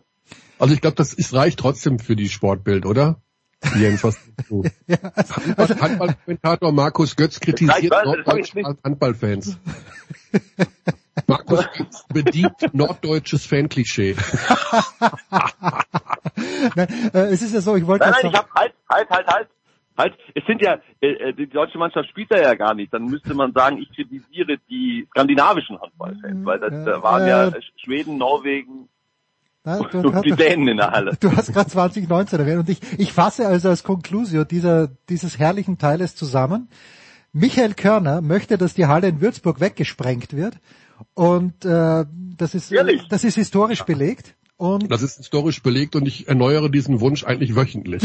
ja, und, und, und, aber, aber, um Franz Beckenbauer zu zitieren, um Franz Beckenbauer zu zitieren, der gesagt hat zum Thema äh, Olympiastadion, es wird sich doch wohl irgendein Terrorist finden, der das Ding wegsprengt. Das hat er nicht, das hat er nicht Das gesagt. Doch, hat er gesagt, das war Bürg. Weil er das, er wollte, er, das war vor Fröttmanning, also darum, es ging um das Thema neue, äh, neue Arena. Und dann haben die halt da mit dem Architekten vor der, vor dem Olympiastadion gestanden und hingeguckt und ja, ist halt kein Fußballstadion. Und dann hat äh, Franz gesagt, es wird sich doch wohl ein Terrorist finden, der das Ding wegsprengt. Klassisches Zitat. So, und, und, jetzt, und wie war das Zitat nochmal ganz genau von Kearney bezüglich der, der Ka früher, früher hieß sie doch, wie hieß sie, Karl-Diem-Halle, oder? Uh, sehr gut. Also. Götzi, Respekt vor deinem Elefantengedächtnis, ja. ja mittlerweile Ja. ist die Tech- die Tech-Take Arena, die mit Tech ungefähr so viel zu tun hat, äh, ja, wie, weiß ich nicht, also es ist halt weiter hergeholt und ähm, naja, also ich, niemand ist ein Fan dieser Halle. Es gibt niemanden, der Ja. diese Halle in Würzburg gut findet. Das ist die Sporthalle einer eines Gymnasiums oder einer Schule, die da dran gebaut ist. War da, also es ist, hat sich nichts verändert in den letzten 20 Jahren, weil Nein. ich war letztmals vor 20 Jahren da und ich weiß, wie diese Halle aussieht. Es ist immer noch dieselbe. Es ist dieselbe Halle und vor allen Dingen hat die Stadt und auch irgendwelche anderen Wirtschaftsvögel da in dieser Stadt schon mehrfach das Thema neue Halle nicht nur angedacht, sondern im Grunde auch bis zur, ja, quasi Endplanung schon durchexerziert. Aber diese Halle gibt es einfach nicht und deswegen werde ich nicht müde zu sagen, ihr braucht da Ja. eine Halle und ähm, die Fans sind ja super, da gibt's ja, Ja. nichts. Aber die Halle ist halt eine Aber, absolute aber du Sechs. Du bestehst auf Sprengung. Also Abriss wäre nicht genug. Also, Körner hat gesagt Abriss, aber was auch immer davon übrig geblieben ist, müsste mit Säure auch noch ver vernichtet werden. Das, das, das, das, das kein, ungefähr so, sinngemäß. Vielleicht nicht wörtlich, aber sinngemäß. Ja, ich weiß nicht, was man daraus machen kann, damit der Schule geholfen ist. Also selbst als Schulsporthalle finde ich sie ungeeignet. Gut, ja, okay, gut. Also Körny setzt eine Zehner auf Frankreich. Ähm, ich freue mich auf äh, heute 15.30 Uhr. Werde schauen, ob ich Götzi äh, im Publikum sehe. Das, das muss, ich muss den österreichischen Handballfans einen kleinen Vorwurf machen, weil gegen Kroatien war das ein hundertprozentiges Auswärtsspiel. Gegen Spanien weiß ich es nicht, weil ich es ohne Ton angeschaut habe, weil ich ja dann doch äh, Florian Klein und Jogi Bitter gelauscht habe. Ähm, also es, es sind großartige Zeiten am Wochenende. Ich weiß gar nicht, ob ich überhaupt das Hahnenkamm Ja, anschauen kann. Also ich seh- oh, das ist auch jetzt noch am Sonntag, Ja, ja, ja, ja. Samstag, Freitag, morgen, Wahnsinn. übermorgen. Ja, Ja, das ist Wahnsinn. Aber ähm, äh, es ist am Samstag, genau, stimmt. Also die Abfahrt zumindest. Ja. Ähm, ein, letztes Wort hier zu Österreich, weil, weil, ey, ganz ehrlich, das ist, und das weiß gar nicht, Jens, weil, weil du, du wirkst auf mich noch rela relativ unemotional, aber Nein, das, nein, ist, das nein, ist die größte Überraschung. Das ist die größte Überraschung der Euro. Ja? Die schmeißen Spanien raus. Die waren, die waren die letzten vier Mal, ich wiederhole, die letzten vier Mal bei Euros immer im Finale haben zweimal den Titel äh, äh, gewonnen. Das ist eine eine Mega-Sensation und ähm, also ich habe ich hab, hab die die die Feierbilder ein bisschen gesehen von den Jungs. Singen können sie ja auch. Ja, das äh, weiß ich. Ja, ja, ja. Verhältnismäßig. Gut. Ja, ja, doch. War, war, war, ich fand's gut. Also das ist echt eine ganz tolle Geschichte. Das freut mich total für den österreichischen Handball. So. Das ist cool und ich kannte genau Aber, zwei äh, Spieler. könnt, könnt ihr auch zu Olympia? Geht das auch irgendwie jetzt durch diese EM? Nee, ne, das geht nicht. Also Österreich müsste, glaube ich, unter- Österreich müsste, glaube ich, unter die ersten acht kommen, oder Götzi? Und dann dürften sie die Qualifikation Oh. für Olympia spielen, oder? Wie, Ja. wie ist da? Also es ist so, es werden es werden noch Plätze vergeben für diese ähm, Olympia-Quali-Turniere, die glaube Ja. ich im April stattfinden. Ja, ja. Also nur der Europameister qualifiziert sich direkt. Jetzt ist es aber so, ähm, man muss immer abwarten, wer dann alles vor dir ist, ja? weil die Franzosen sind ja als Gastgeber schon qualifiziert, Hm. die, äh, die, die Dänen sind als Weltmeister schon qualifiziert und äh, dann sind ein paar andere Mannschaften wie Deutschland auch schon für dieses Quali-Turnier qualifiziert und je nachdem, äh, wer sich da vorne platziert, ähm, ich, ehrlich gesagt, ich weiß es gerade gar nicht ganz genau, wie viel frische Plätze für die Quali-Turniere jetzt noch vergeben werden bei der Euro. Aber äh, je nachdem, wer da vor dir ist, danach bemisst sich dann eben eben das Ranking ähm, und, und wo du einlaufen musst, um noch zu einem Quali-Turnier zu kommen. Aber die Österreicher haben jetzt mit dem Hauptrundeneinzug äh, zumindest sich die Chance ähm, geschaffen, äh, da mit dabei zu sein. Aber wird, wird schwer. Da würden ja mal ein paar mehr Leute zu den Olympischen Spielen fahren aus Österreich. Deswegen ein kleines äh, Ratespiel zum Abschluss. Was glaubt ihr, wie viele Athletinnen und Athleten hat Österreich 2020, also respektive 21 war das dann ja, äh, zu den Olympischen Spielen nach Tokio geschickt?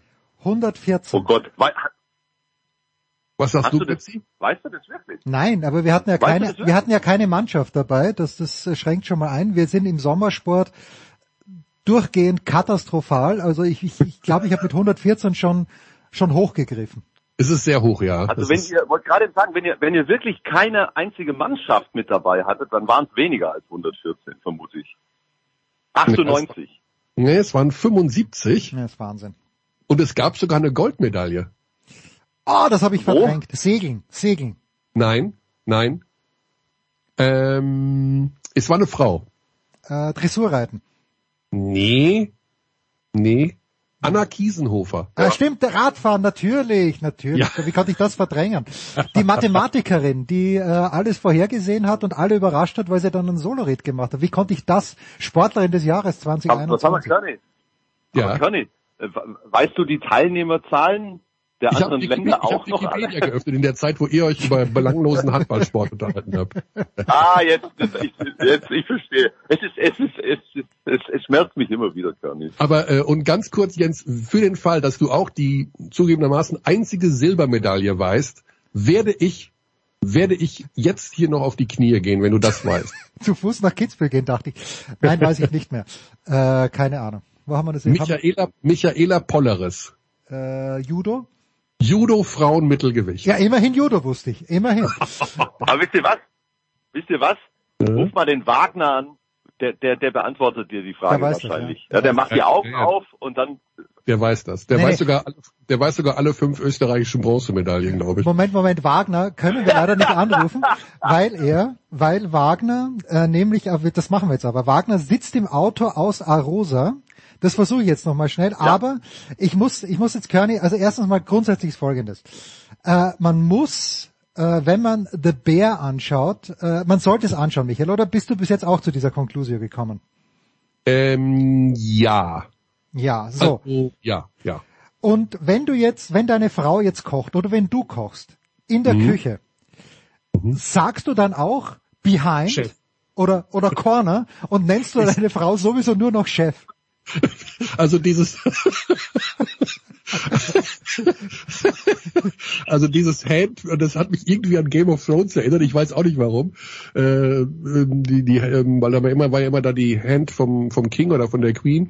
Ähm, und Chef, also dieses Dauerchef-Gerufe, das ist schon, das ist schon krass. Also es, es ist fast nicht möglich, es dann zu Hause nicht mehr an, nicht anzuwenden. Schaut, schaut euch den Bär an. Thomas Wagner geht nicht ans Telefon. Das ist Wahnsinn. Wahrscheinlich äh, ist er irgendwo in dem Tunnel in der Aber- Schweiz. Bitte, Götzi. der, der kommt, der hat mir gesagt, dass er heute auch noch in der Halle Ja, sein ja, wird. ja, ja. Also der wollte noch zum Handball heute. Er wollte zum Wisst ihr, was Handball. war da? In, das ist auch wieder der, ein, irgendwie ein Schneefußballturnier oder was war das? Ja, Es war Schneefußball in Arosa und der wollte ja oder eigentlich Winterfußball oder was?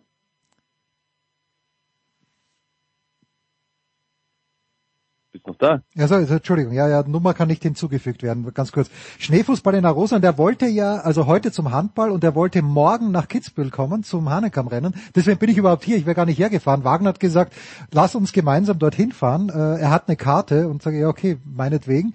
Und Aber das äh, ist doch, das ist doch, das ist doch nicht wahr, oder? Der, ist- der, der war jetzt in Arosa, fährt von, von der Schweiz nach Köln und fährt morgen dann wieder nach Kitzbühel. Nein, er Das wollte, aber er hat, er hat morgen äh, bei Magento oder wo auch immer oder bei Sky, er hat morgen einen Einsatz und deshalb den Dienst hat er nicht wegbekommen und deshalb kann er nicht zum Hanenkam-Rennen kommen. Das sind solche Insights hier, die unsere zwölf Hörer bekommen, Wahnsinn. Äh, sag mal, das Hahnkammrennen ist am Samstag, ne? Ja, es ist das, die, die Original Hanenkam-Abfahrt ist am Samstag. Äh, es gibt aber am Freitag auch schon eine Abfahrt, die dann, das ist glaube ich die Kitzbühel-Abfahrt. Äh, es, ist, es sind zu viele Abfahrten, wir sprechen im Skiteil dann auch noch darüber. Äh, und am Sonntag ist der klassische Slalom. Wenn ich, kann ich da bei dir parken, wenn ich da hinkäme am Samstag? Natürlich. Natürlich. Ja. Okay. Schreib mir, schreib mir, wann du kommst und ich sag dir, wo du hin musst. Wow. Fährst du da echt hin, Körny? Ich habe Samstag frei, tatsächlich. Ja, aber kommt man da, ich, ich, ich war ja da noch nie, würde da auch wahnsinnig gerne mal hin. Ähm, wie, wie, wie nah kommt man da ran? Du brauchst doch da Tickets, oder? Ja, Tickets kriegt man immer, weil es ist ja, das, es ist ja äh, unbegrenzt. Aber Michael, wenn ich dir einen väterlichen Rat geben darf, Mhm. Äh, es würde sich vielleicht empfehlen, tatsächlich, der Zug hält nämlich im Grunde ah. genommen direkt direkt an der Hahnenkambahn, dann gehst du drei Minuten von dort und äh, wie, und du, es ist auch für, fürs Wegkommen viel einfacher dann. Ganz ah. ehrlich. Ja, also die Option Zug ist wahrscheinlich die bessere. Ich würde mich natürlich dann wahnsinnig freuen, dich unten zu treffen. Aber wenn du wirklich überlegst zu kommen, dann würde ich mit dem Zug kommen. Hm. Jetzt bin ich gerade. Jetzt sind wir überlegen. Das heißt, die 60 Euro, die du dann gewinnen wirst, weil äh, Frankreich Europameister wird, äh, dank Götzi, die kannst du schon jetzt hier in den Trip nach Kitzbühel investieren. Ja, also ich, auf der Bucketlist ist das in jedem Fall. Kann man mal machen. Und auf, äh, ich meine, auch der Slalom am Sonntag ist nicht übel, aber am Sonntag bin ich schon nicht mehr da. Mhm. Sonntag geht nicht. Okay, ja, Männer, das war's. Großartig. Eine ganze Stunde fast Michael Körner, eine halbe Stunde Götzi. Großartig. Danke euch beiden. Pause 644.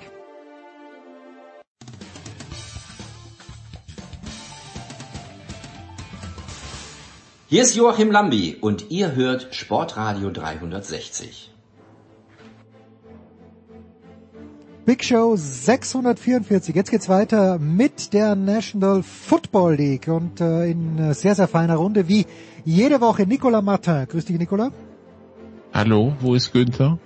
Ja, Günther, Günther äh, habe ich heute äh, habe ich heute freigegeben. Ja, äh, der arme Kerl. Da, aber an seiner Stadt äh, ebenfalls fast eine Legende. Franz Büchner von der Sohn. Servus Franz. Hi, grüß euch. Und äh, Christian Schimmel ist auch dabei. Servus Christian. Einen wunderschönen guten Tag. Ja, Götzi hat gerade gesagt, die Österreicher können auch gut singen. Das galt auch, ich weiß nicht, ob es die Defensive Line oder die Offensive Line der Philadelphia Eagles war, Nicola, die ja zu Weihnachten, ich glaube, ein Potpourri der schönsten Weihnachtslieder rausgebracht haben. Sie können wieder ins Studio gehen, weil die Saison ist vorbei und das dann doch, zumindest aus meiner Sicht, extrem überraschend. Aber ich kenne mich ja nicht aus. Deshalb, deshalb ihr bitte. Naja, also sagen wir es mal so, dass die die Playoff-Kurve nicht mehr kriegen, das hat sich schon irgendwie seit Vorweihnachten angedeutet. Vielleicht äh, haben sie dazu sehr im Chor geübt, aber also also das wundert mich jetzt weniger, Christian. Wir Katastrophentouristen schauen ja eigentlich jetzt global auf diese NFC weil das ist ja ein globaler Trümmerhaufen. Aber wir können bei den Eagles anfangen. Also sagen wir es mal so, die sind nach Tampa und es ist genau das passiert, was ich erwartet habe. Sie waren im Grunde genommen chancenlos.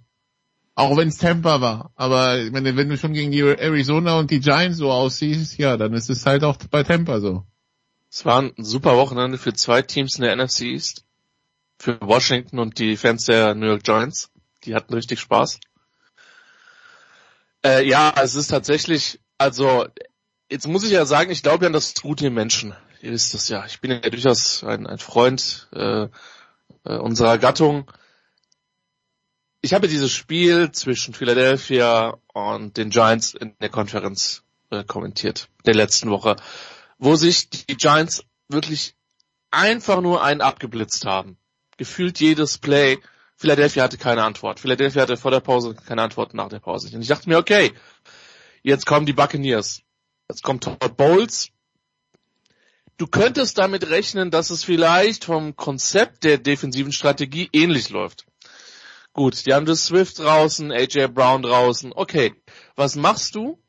Du stellst Devonta Smith so gut es geht zu, so die übliche, ein Devonta Smith Postroute 70 Yards, okay, gibst du halt ab, das passiert. Ansonsten blitzt du halt wie verrückt und du hoffst, dass die Eagles keine Antworten haben. Genau das ist wieder passiert. Das war das, was bemerkenswert war, weil ähm, im Prinzip, äh, um da mal einen alten Cheftrainer zu, zu zitieren, sie hätten eigentlich gewusst, was die, die Buccaneers sind. Und ähm, sie haben aber nicht darauf reagiert. Und äh, offensiv muss man ja auch sagen, war das von Tampa Bay jetzt auch keine Glanzvorstellung. Die haben den Ball zwar bewegt, haben aber für meinen Geschmack viel zu wenig Punkte draus gemacht und irgendwann stand es 17-9 und ich dachte mir, naja, das kann sich schon auch noch rächen, dass du aus einer Situation insgesamt viel zu wenig Punkte machst. Der, der Trend ging in eine eindeutige Richtung. Und zwar in den letzten Wochen nach unten. Jetzt hat man gelesen, dass Nick Sirianni sich erklären muss beim, beim Owner. Ähm, man darf natürlich nicht vergessen, dass die beide Koordinatoren verloren haben in dem, im, im letzten Jahr als, als Cheftrainer. Das hat mit Sicherheit einen enormen Einfluss gehabt. Aber das war in der Konsequenz dann schon deutlicher, Nikola. Ich wusste nicht, dass du so einen Blowout vermutet hast. Das habe ich nicht gedacht, weil Tampa Bay hat mit einem krachenden 9 zu 0 gegen die Carolina Panthers die, den Divisionssieg geholt. Also, lassen wir mal die Kirche im Dorf, ja, aber das war, das war dann am Ende wirklich einfach viel zu wenig für ein Team, was Ambitionen hatte, den Super Bowl zu gewinnen. Ja, du hast 35 gegen die Cardinals abgegeben, 27 gegen die Giants. Äh, ja, das, das sah halt nicht besonders gut aus. Franz, was ist da passiert bei den Eagles? Keine elf Monate her, äh, sah alles super aus im Super Bowl und äh, ja, die Koordinatoren natürlich neue Jobs, aber das ist dann quasi seit Thanksgiving oder vielleicht sogar ein bisschen länger äh, so abwärts geht, also seit dieser seit dieser Klatsche gegen die 49ers, hätte ich jetzt nicht erwartet. Hätte ich auch nicht erwartet, ne, das stimmt, weil die standen ja mal 10 und 1 in der Saison. 10 und 1 äh, Ende November. Ähm, und seitdem auch, 1 und 7. Genau, auch wenn zugegebenermaßen da etliche Siege dabei waren, die durchaus auch in eine andere Richtung hätten ausgehen können. Ja, viele enge Spiele auch, aber gut, die haben sie halt alle gewonnen. Denkst du ja gut, ja, ist halt dieses berühmte Qualitätsmerkmal, aber irgendwie ist es dann komplett eingerissen. Ja, das ist natürlich genau das Gegenteil von dem, was du eigentlich haben willst. Ähm, wir haben ja ein paar Teams, die genau den anderen Turnaround jetzt hingelegt haben und ähm, logischerweise ist das jetzt zu diesem Zeitpunkt die, die bessere Option gewesen. Aber was da jetzt genau vorfällt und vorgefallen sein kann, Klar, so ein paar Ausfälle hier und da, die man äh, jetzt auch nicht kompensiert bekommen hat. Christian hat es ja schon gesagt, ähm, so ein AJ Brown, so ein Swift, das sind natürlich extreme äh, Verluste für so eine Offense. Aber das ist schon in der Form, dieser, dieser Absturz, dieser freie Fall, in der Form, nach dem Saisonstart eben noch dazu, das ist schon, das ist schon echt bemerkenswert. Und allein anhand von ein, zwei Ausfällen finde ich jetzt auch nicht zu erklären. Schwierig. Ich habe keine wirkliche Antwort drauf. Also ich bin ja eh gespannt, wie die Erwartungshaltung in Philly jetzt ist. Also ich war ja Woche zwei im Stadion und das Spiel ging los mit einem Field Goal der, der Eagles, dann Free Out der Vikings und Free Out der Eagles. Ja, also das ist das erste Heimspiel nach dem Super Bowl. Sie führen 3-0, dann Free Out, das Publikum boot. Ich denke mir, okay, gut, ähm, kann man machen, ja, aber irgendwie dachte ich mir so, ja, äh, vielleicht ist der Erwartungshaltung, also ich meine, wenn ihr jetzt schon boot, was passiert, wenn es nicht läuft? Deshalb bin ich, jetzt läuft es nicht, jetzt bin ich echt gespannt. Das ist Philadelphia, aber, ne? Das ist Philadelphia. Das ist ja, ja so, so extrem, so extrem habe ich mir tatsächlich nicht vorgestellt. Ich meine, ich dachte mir so, naja, okay, also ihr habt das erste Spiel ja auch noch gewonnen, ja, ihr führt hier und ihr boot schon. Fantastisch. Ja, das ist der Ruf, den Philadelphia hat, aber offensichtlich bestätigt sich das ja auch. Es ist ja nicht nur beim Football so. Ich, ich kenne das auch vom, vom Eishockey, wobei die schon längere Zeit nicht mehr wirklich erfolgreich sind da in Philadelphia. Aber auch da ist sehr schnell Unmut, wenn es mal nicht läuft. Nun, dann, äh, wie gesagt, wir haben Günther nicht dabei, Franz. Dann müssen, äh, dann müssen wir das besprechen, was äh, in Dallas passiert ist. Wir machen es mal positiv. Es waren nicht diese engen heartbreaking Losses, wie wir sie in den letzten Jahren gesehen haben. Ich meine, es war eine Rutsche von, von Anfang bis Ende. Aber also da müssen doch jetzt Leute irgendwelche Fragen beantworten und ich kann mir vorstellen, auch in Dan Quinn in Interviews, weil es kann doch nicht sein, dass du, also du, die wurde es ja teilweise vorgeführt. Also die, die, man, man hat das Gefühl, sie haben defensiv keine Antworten, offensiv funktioniert auch nichts und dann ging das Ding recht schnell komplett aus dem Leim. Das war Wahnsinn, ja. In der Form nicht zu erwarten. Ähm, Heimstärke jetzt mal dahingestellt, aber das spielt natürlich mit rein, ja, wenn du seit fast zwei Jahren oder quasi über zwei Jahre kein Heimspiel verloren hast. Äh, aber eben auch die Art und Weise, wie du es schon gesagt hast, war oder ist, das ist ja jetzt der letzte Eindruck, den wir für eine Weile haben von diesem Team, recht bedenklich tatsächlich. Also, dass das vielleicht doch ein enges Spiel wird, dachte ich schon. Aber dass es dann in diese Richtung ausschlägt. Es wurde ja nicht eng. Nee, eben. genau. Also ich hätte ein enges Spiel erwartet oder erhofft, sagen wir es mal so. Ich dachte, dass die Packers dazu imstande sein sollten, das so zu gestalten. Dass es sich dann natürlich in so eine extreme Richtung entwickelt. Ja, also wirklich eine absolute Katastrophe. Eigentlich in allen Bereichen, ja, dass das jetzt die, die Punkte, die sie am Ende gemacht haben, ja, geschenkt. Wir wissen, wie die zustande kommen. Da wollte sie jetzt auch keiner mehr verletzen bei den Packers in der Defense. Ähm, aber wirklich, also offensiv, gerade in der ersten Halbzeit, das war ja, das lief ja gar nichts, gar nichts. Das Zusammenspiel äh, zwischen äh, Prescott und Lamb war quasi nicht vorhanden. Die haben mehr miteinander diskutiert, als miteinander Football zu spielen. Das ist eh kein gutes Zeichen. Die Defense, du hast gesagt, hatten keine, keine Antworten, wirklich gar keine Antworten. Das war ja jedes Mal, egal was, was Green Bay gemacht hat. Ob jetzt ein Jones läuft oder ob äh, Jordan Love wieder irgendwie so vom Backfoot irgendeinen, irgendeinen 20-Yard-Pass wirft. Da ging gar nichts. Und das ist halt, das ist, das geht nicht. Das ist wirklich, wirklich schwierig, damit umzugehen, aus Cowboys Sicht, nachdem du so eine Saison spielst und gerade auch mit der Defense ja eigentlich schon überzeugen konntest. Christian, die Cowboys haben die letzten drei Jahre jeweils zwölf Spiele gewonnen. Ähm, das ist gut. Sie haben es in keinem der drei Jahre in Championship Game geschafft. Das ist nicht so gut. Das ist auch das erste Mal, dass das einem Team in der Super Bowl-Ära passiert. Ich muss zugeben, ich hätte jetzt nicht erwartet, dass ich eher die Detroit Lions ein Heimspiel gewinnen sehe in den Playoffs als die Dallas Cowboys im Championship Game in 25 Jahren Football, die ich das jetzt schaue. Aber gut, äh, ja, wo, wo fangen wir an? Und äh, also Dallas hat ja jetzt gesagt, Mike McCarthy bleibt der Head Coach. Vielen Dank, liebe Cowboys. Äh, wahrscheinlich entlasse ich ihn trotzdem zwischen jetzt und 17 Uhr, wenn die Big Show rauskommt. Aber das sind wir ja schon gewohnt. Christian, wo fangen wir da an? Das, das Ding ist ja, du kannst es nicht mal aufs Personal schieben. Also natürlich hat, hat jede Mannschaft in einer gewissen Form Verletzungen, aber Dallas ist insgesamt eines der gesünderen Teams gewesen.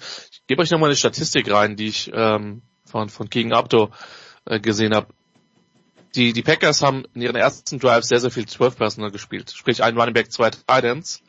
Ähm, die höchst, höchsten Quote 8 von 12 Spielzügen. Ähm, warum haben sie das gemacht? Warum die, weil die Cowboys immer noch in, in, in, in, in mit ihrem Dime Package auf dem, auf dem Platz waren. Sprich, mit einem Linebacker und äh, es müssten sechs Defensive Backs sein, wenn ich mich nicht komplett verzähle. Genau. Ähm, Nickel sind fünf und, und Dime sind halt sechs. Das heißt, normalerweise ist es so, das sieht man übrigens auch öfter tatsächlich in der Seitenlinie, dass von oben gesagt wird, der Gegner kommt in 12 Personal, 20 Personal. Deswegen sieht man öfter so Zahlen wie 12 und 20, weil es gibt einen Typen an der Seitenlinie, der hält dann meistens eine Tafel hoch. Je nachdem. Passiert öfter, auch im College zum Beispiel. Weil du willst eigentlich das Personal matchen. Du willst eigentlich sagen, okay, die kommen mit zwei Titans raus, dann sind wir eher in Base. Die kommen mit vier Wide Receivers raus, wie vermutlich eher in, in Nickel, also sprich mit einem Defensive Back mehr. Und quasi also der Meinung, wir hätten so einen Typen vor Dan Quinn in der Box oben hinstellen müssen, ja? Der ihm immer genau. zeigt, genau. Junge, 20. Genau, also du hast ja, du hast eine Vorstellung, ja. Ich hoffe, der mhm. Rest auch. Ähm, vielleicht hat auch der Quinn gesagt, mir ist das egal, in welchem Personal die rauskommen. Wir matchen das nicht. Und das, das Absurde ist ja, und ich glaube, dieser Touchdown von, äh, ich weiß nicht, ob es Musgrave oder der andere Thailand war, wo laut irgendwie Next Gen Stats war er der am freiesten, äh, der, der freieste Receiver der, der ganzen NFL-Saison, weil irgendwie 17 Yards um ihn rum niemand mehr war. Und das ist ja mehrfach passiert. Credit an Jordan Love, Credit an Brian Gutekunst. Der kann wirklich, wirklich, ich weiß nicht, ob er das so macht wie damals Werder Bremen, äh, als sie die Meisterschaft gewonnen haben, nochmal eine Ehrenrunde über den, äh, über den, äh, das Stadion des Hamburger SV zu ziehen. Gutekunst hätte eine Ehrenrunde mit dem Hubschrauber über dieses Dallas Cowboys Stadion drehen können. Vielleicht hätte er noch einen Abstecher nach, nach New Jersey gemacht, nach MetLife. Ähm, weil man muss natürlich auch sagen, dass Green Bay sehr, sehr gut war. Und die sind eine relativ unerfahrene junge Truppe. Letzter Punkt von mir. Die Defense von Joe Barry hat sehr, sehr lange gestruggelt, hat große Probleme gemacht, gehabt, hat 30 gegen die Carolina Panthers abgegeben, wo sie dieses Spiel gewonnen haben. Und ist ja alles andere als unumstritten. Und Dallas kommt hin und ist so flat, die ersten, die ersten Spielzüge. Ich weiß auch nicht, ob ihr mehr mitbekommen habt, was da mit CD Lamb los war. Der schien sehr viel frustriert und dann war mein Eindruck, dass sich Prescott viel zu sehr auf ihn fokussiert, auch bei dem Pick 6, wo drei Receiver offen sind und er wirft das Ding zu Lamb. Ich sag mal so, für den grundsätzlichen sportlichen Unfallgucker war das schon Premium-Kategorie, was Dallas abgeliefert hat. Aber du kannst aus dieser Saison nicht mit so einer Niederlage rausgehen. Und klar, McCarthy bleibt jetzt mal gucken, ob es da noch Veränderungen gibt. Ich, ich bezweifle es. Ich bin gespannt, ob es Veränderungen im Coaching-Staff gibt. Dan Quinn ist ja sehr stark mit den Seahawks in Verbindung gebracht worden. Ob das so bleibt. Vieles offen. Aber das kann halt in der letzten Saison, das war jetzt relativ lang, Nikola. Aber das kann halt wirklich, wirklich nicht sein, dass du mit dem Personal, mit, mit einem der besten defensiven Spieler der gesamten Saison, man könnte argumentieren mit zwei, mit Bland und mit Parsons, ähm, kannst du dich dann nicht so von den eigenen Fans verprügeln lassen. Ich habe das nicht verstanden, weil, ja, klar, sie kommen dann nochmal irgendwie zum 7 zu 27 zurück, aber dann, äh, ja, dann hauen die Packers schnell die Tür zu. Das war eine Demontage und so schnell wie die Fans drei Stunden vor Kickoff in dieses Stadionkomplex reingeströmt sind, so schnell sind sie auch wieder gegangen. Ja, ähm, das war, wie gesagt, auch einfach dann schwierig mit anzuschauen, weil, also ja, das war, das war dann einfach nicht schön, muss man auch dazu sagen. So, Detroit setzt sich im, im äh, Goff Stafford Bowl gegen die Rams durch. Ähm, die, äh, das, das dann die NFC. In der AFC Houston setzt sich klar gegen Cleveland durch. Die Chiefs schlagen klar die Dolphins in diesem Kühlschrank äh, namens Kansas City oder Eischrank namens Kansas City. Äh, ähm, Franz, die, die Dolphins auch so ein bisschen so hinten raus, so eine Enttäuschung wie Cowboys und Eagles für mich. Also auch so, wie es gelaufen ist, das Spiel. Ja, ähm, man kann jetzt da die Bedingungen. Also ja, es war kalt, aber es war kalt für beide, ne? Es war kalt für beide. Sicherlich ähm, ist das für das eine Team vielleicht ein bisschen weniger ein Problem, wenn du es halt wenn du halt weißt, es wird kalt und du spielst da auch dann regelmäßiger mal in der Kälte hinten raus, aber das soll jetzt mal, und das würden sicherlich auch die Dolphins jetzt nicht als äh, Entschuldigung rausnehmen. Was ja eh bis auf ein paar Ausnahmen der Saison sich bei den Dolphins ja so durchzieht, sind halt Spiele gegen Teams von einem höheren Kaliber, so nenne ich es jetzt mal. Die hatten ja insgesamt, wenn wir ehrlich sind, einen relativ einfachen Spielplan, die Dolphins in der Saison, haben aber sechs Niederlagen kassiert und diese sechs Niederlagen waren fast alle gegen Playoff-Teams, bis auf Tennessee. Ähm, da hast du halt schon mal so ein bisschen so während der Saison so einen Eindruck bekommen, naja, wenn es dann gegen die Teams geht, die man dann auch hinten raus irgendwie mal schlagen müsste, da wird's da eh schon mal ein bisschen dünner. Ja? Ähm, die, das Niveau haben sie halt scheinbar noch nicht, die Dolphins. So. Und dann ist diese High-Powered Offense auch dann am Ende nicht mehr so viel wert, wenn du da irgendwie komplett dann festfrierst damit. Und zwar nicht wegen der Temperaturen, sondern weil einfach der Gegner ähm, ja, es nicht zulässt. Und das muss man halt dann auch den, den, den Chiefs hoch anrechnen, dass die mit ihrer Defense einfach gut da, einfach ganz gut aussehen, tatsächlich, ja. Bei allem, was man Kansas City vorwerfen kann in der Saison, gerade was so die Offensive und Receiver und bla und so weiter angeht, die Defense performt und die performt auch jetzt ähm, zum richtigen Zeitpunkt auf einem verdammt hohen Level. Und das hat eben dann auch dazu geführt, dass bis auf eigentlich ein einziges Big Play bei den Dolphins in der Offensive so gut wie nichts passiert ist. Ja, viel Druck, früher Druck auf Tango Valoa, und dann war da irgendwie nichts mehr bei den Dolphins. Ja? Und wie gesagt, das, das, das zieht sich ja im Prinzip schon durch die gesamte Saison. Das also zu den Dolphins. Wir haben vier Playoff-Spiele am Wochenende. Ähm, es geht los am Samstag um 22.30 Uhr. Natürlich mit den Houston Texans. Die spielen bei den Baltimore Ravens. Dann Samstag in der Nacht von Samstag auf Sonntag 2.15 Uhr äh, 49ers gegen Packers, Sonntag 21 Uhr Detroit gegen Tampa und äh, Son äh, nee, Sonntag äh, und dann genau, und Sonntag 0 Uhr 30 in der Nacht von Sonntag auf Montag Buffalo gegen Kansas City, das erste Auswärtsplayoff-Spiel für Herrn Mahomes. Äh, Christian, auf welche Partie freust du dich am meisten? Schon auf, auf Houston gegen Baltimore tatsächlich in der, in der AFC. Die Baltimore Weil, Ravens Bilanz in den Playoffs ist überschaubar mit Lamar Jackson. Genau das. Jetzt kommt der junge wilde CJ Stroud und sein Team. Genau das. Und er kommt vielleicht gegen die eine der besten De Defenses der der Liga. Ähm, er kommt gegen eine Offense mit Todd Monken, die ich will nicht sagen gemacht hat, was sie wollte, aber die schon. Wir hatten ja alle die Hoffnung, dass es eine Evolution der Offense gibt nach den sehr sehr harzigen letzten Jahren. Deswegen bin ich aus Ravens Sicht eigentlich wieder wieder einigermaßen optimistisch dass, äh, dass Baltimore das gewinnt. Aber das könnte richtig, richtig gutes Footballspiel werden. Also man darf auch einfach nicht vergessen, wie gut diese Leistung von Stroud war. Der hat Dinge in Fenster, der Bälle in Fenster geprügelt, die wirklich gut waren. Und man kann jetzt nicht sagen, dass die Browns es nicht versucht hätten, ihn zu blitzen und dass sie zugegebenermaßen, da waren auch der eine oder andere sehr, sehr krasse Courage-Bass dabei und man muss halt auch ehrlicherweise sagen, ich habe sehr, sehr viel Wertschätzung für das, was da in Cleveland dieses Jahr defensiv passiert ist. Aber, aber, muss man ehrlicherweise auch sagen, wirklich eine Anpassung habe ich in der Partie von Jim Schwartz halt auch nicht gesehen. Auch wenn ich den, wie gesagt, eigentlich sehr schätze. Ähm, trotzdem, das war richtig, richtig gut. Man darf ja nicht vergessen, dass mit Tank Dell der beste Receiver der Texans eigentlich ausgefallen ist. Also das wird, das wird eine, das kann eine richtig gute Partie werden. Es könnte, wenn es schlecht läuft, einseitig werden in Richtung Baltimore. Aber ich glaube schon, dass diese Texans-Mannschaft sehr viel Selbstvertrauen hat. Die Defense ist sehr jung.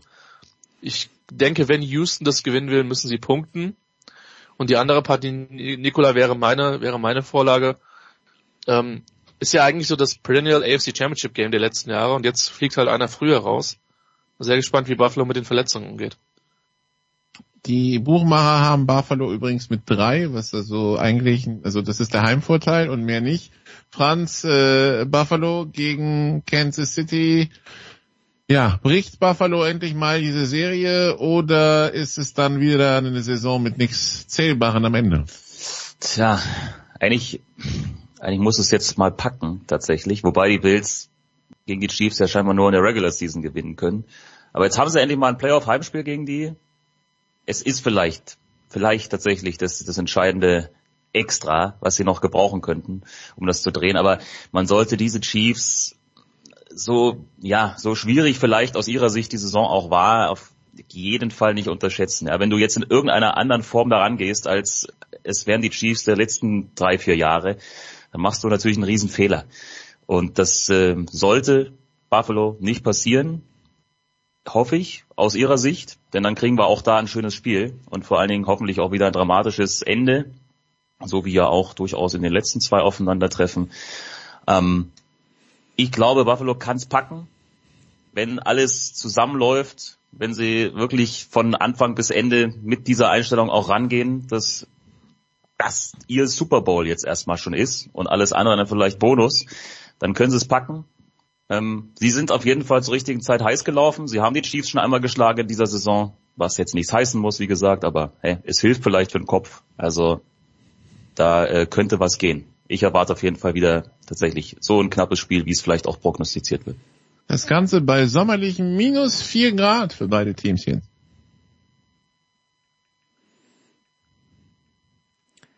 Jens ist eingefroren.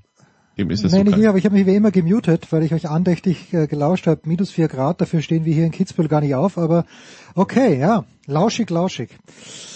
Meine Herren, es war wie immer eine Freude. Ich werde äh, jetzt auch zu singen äh, beginnen mit den österreichischen Handballern, mit den äh, mit der Defensive, mit der Offensive Line, mit allen Lines, die Pittsburgh zur Verfügung hat. Danke Franz, danke Nikola, danke Christian. Wir machen eine kurze Pause in der Big Show 644.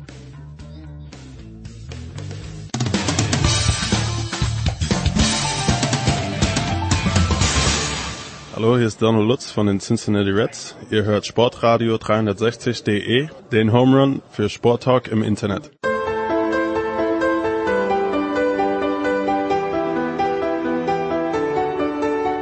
Ja, weiter geht's in der Big Show 644 mit dem Motorsport, mit der Rallye Dakar, mit der Formel E, aber auch mit der Formel 1 und ich freue mich, dass äh, wieder Zeit hat, wie jede Woche selbst reden.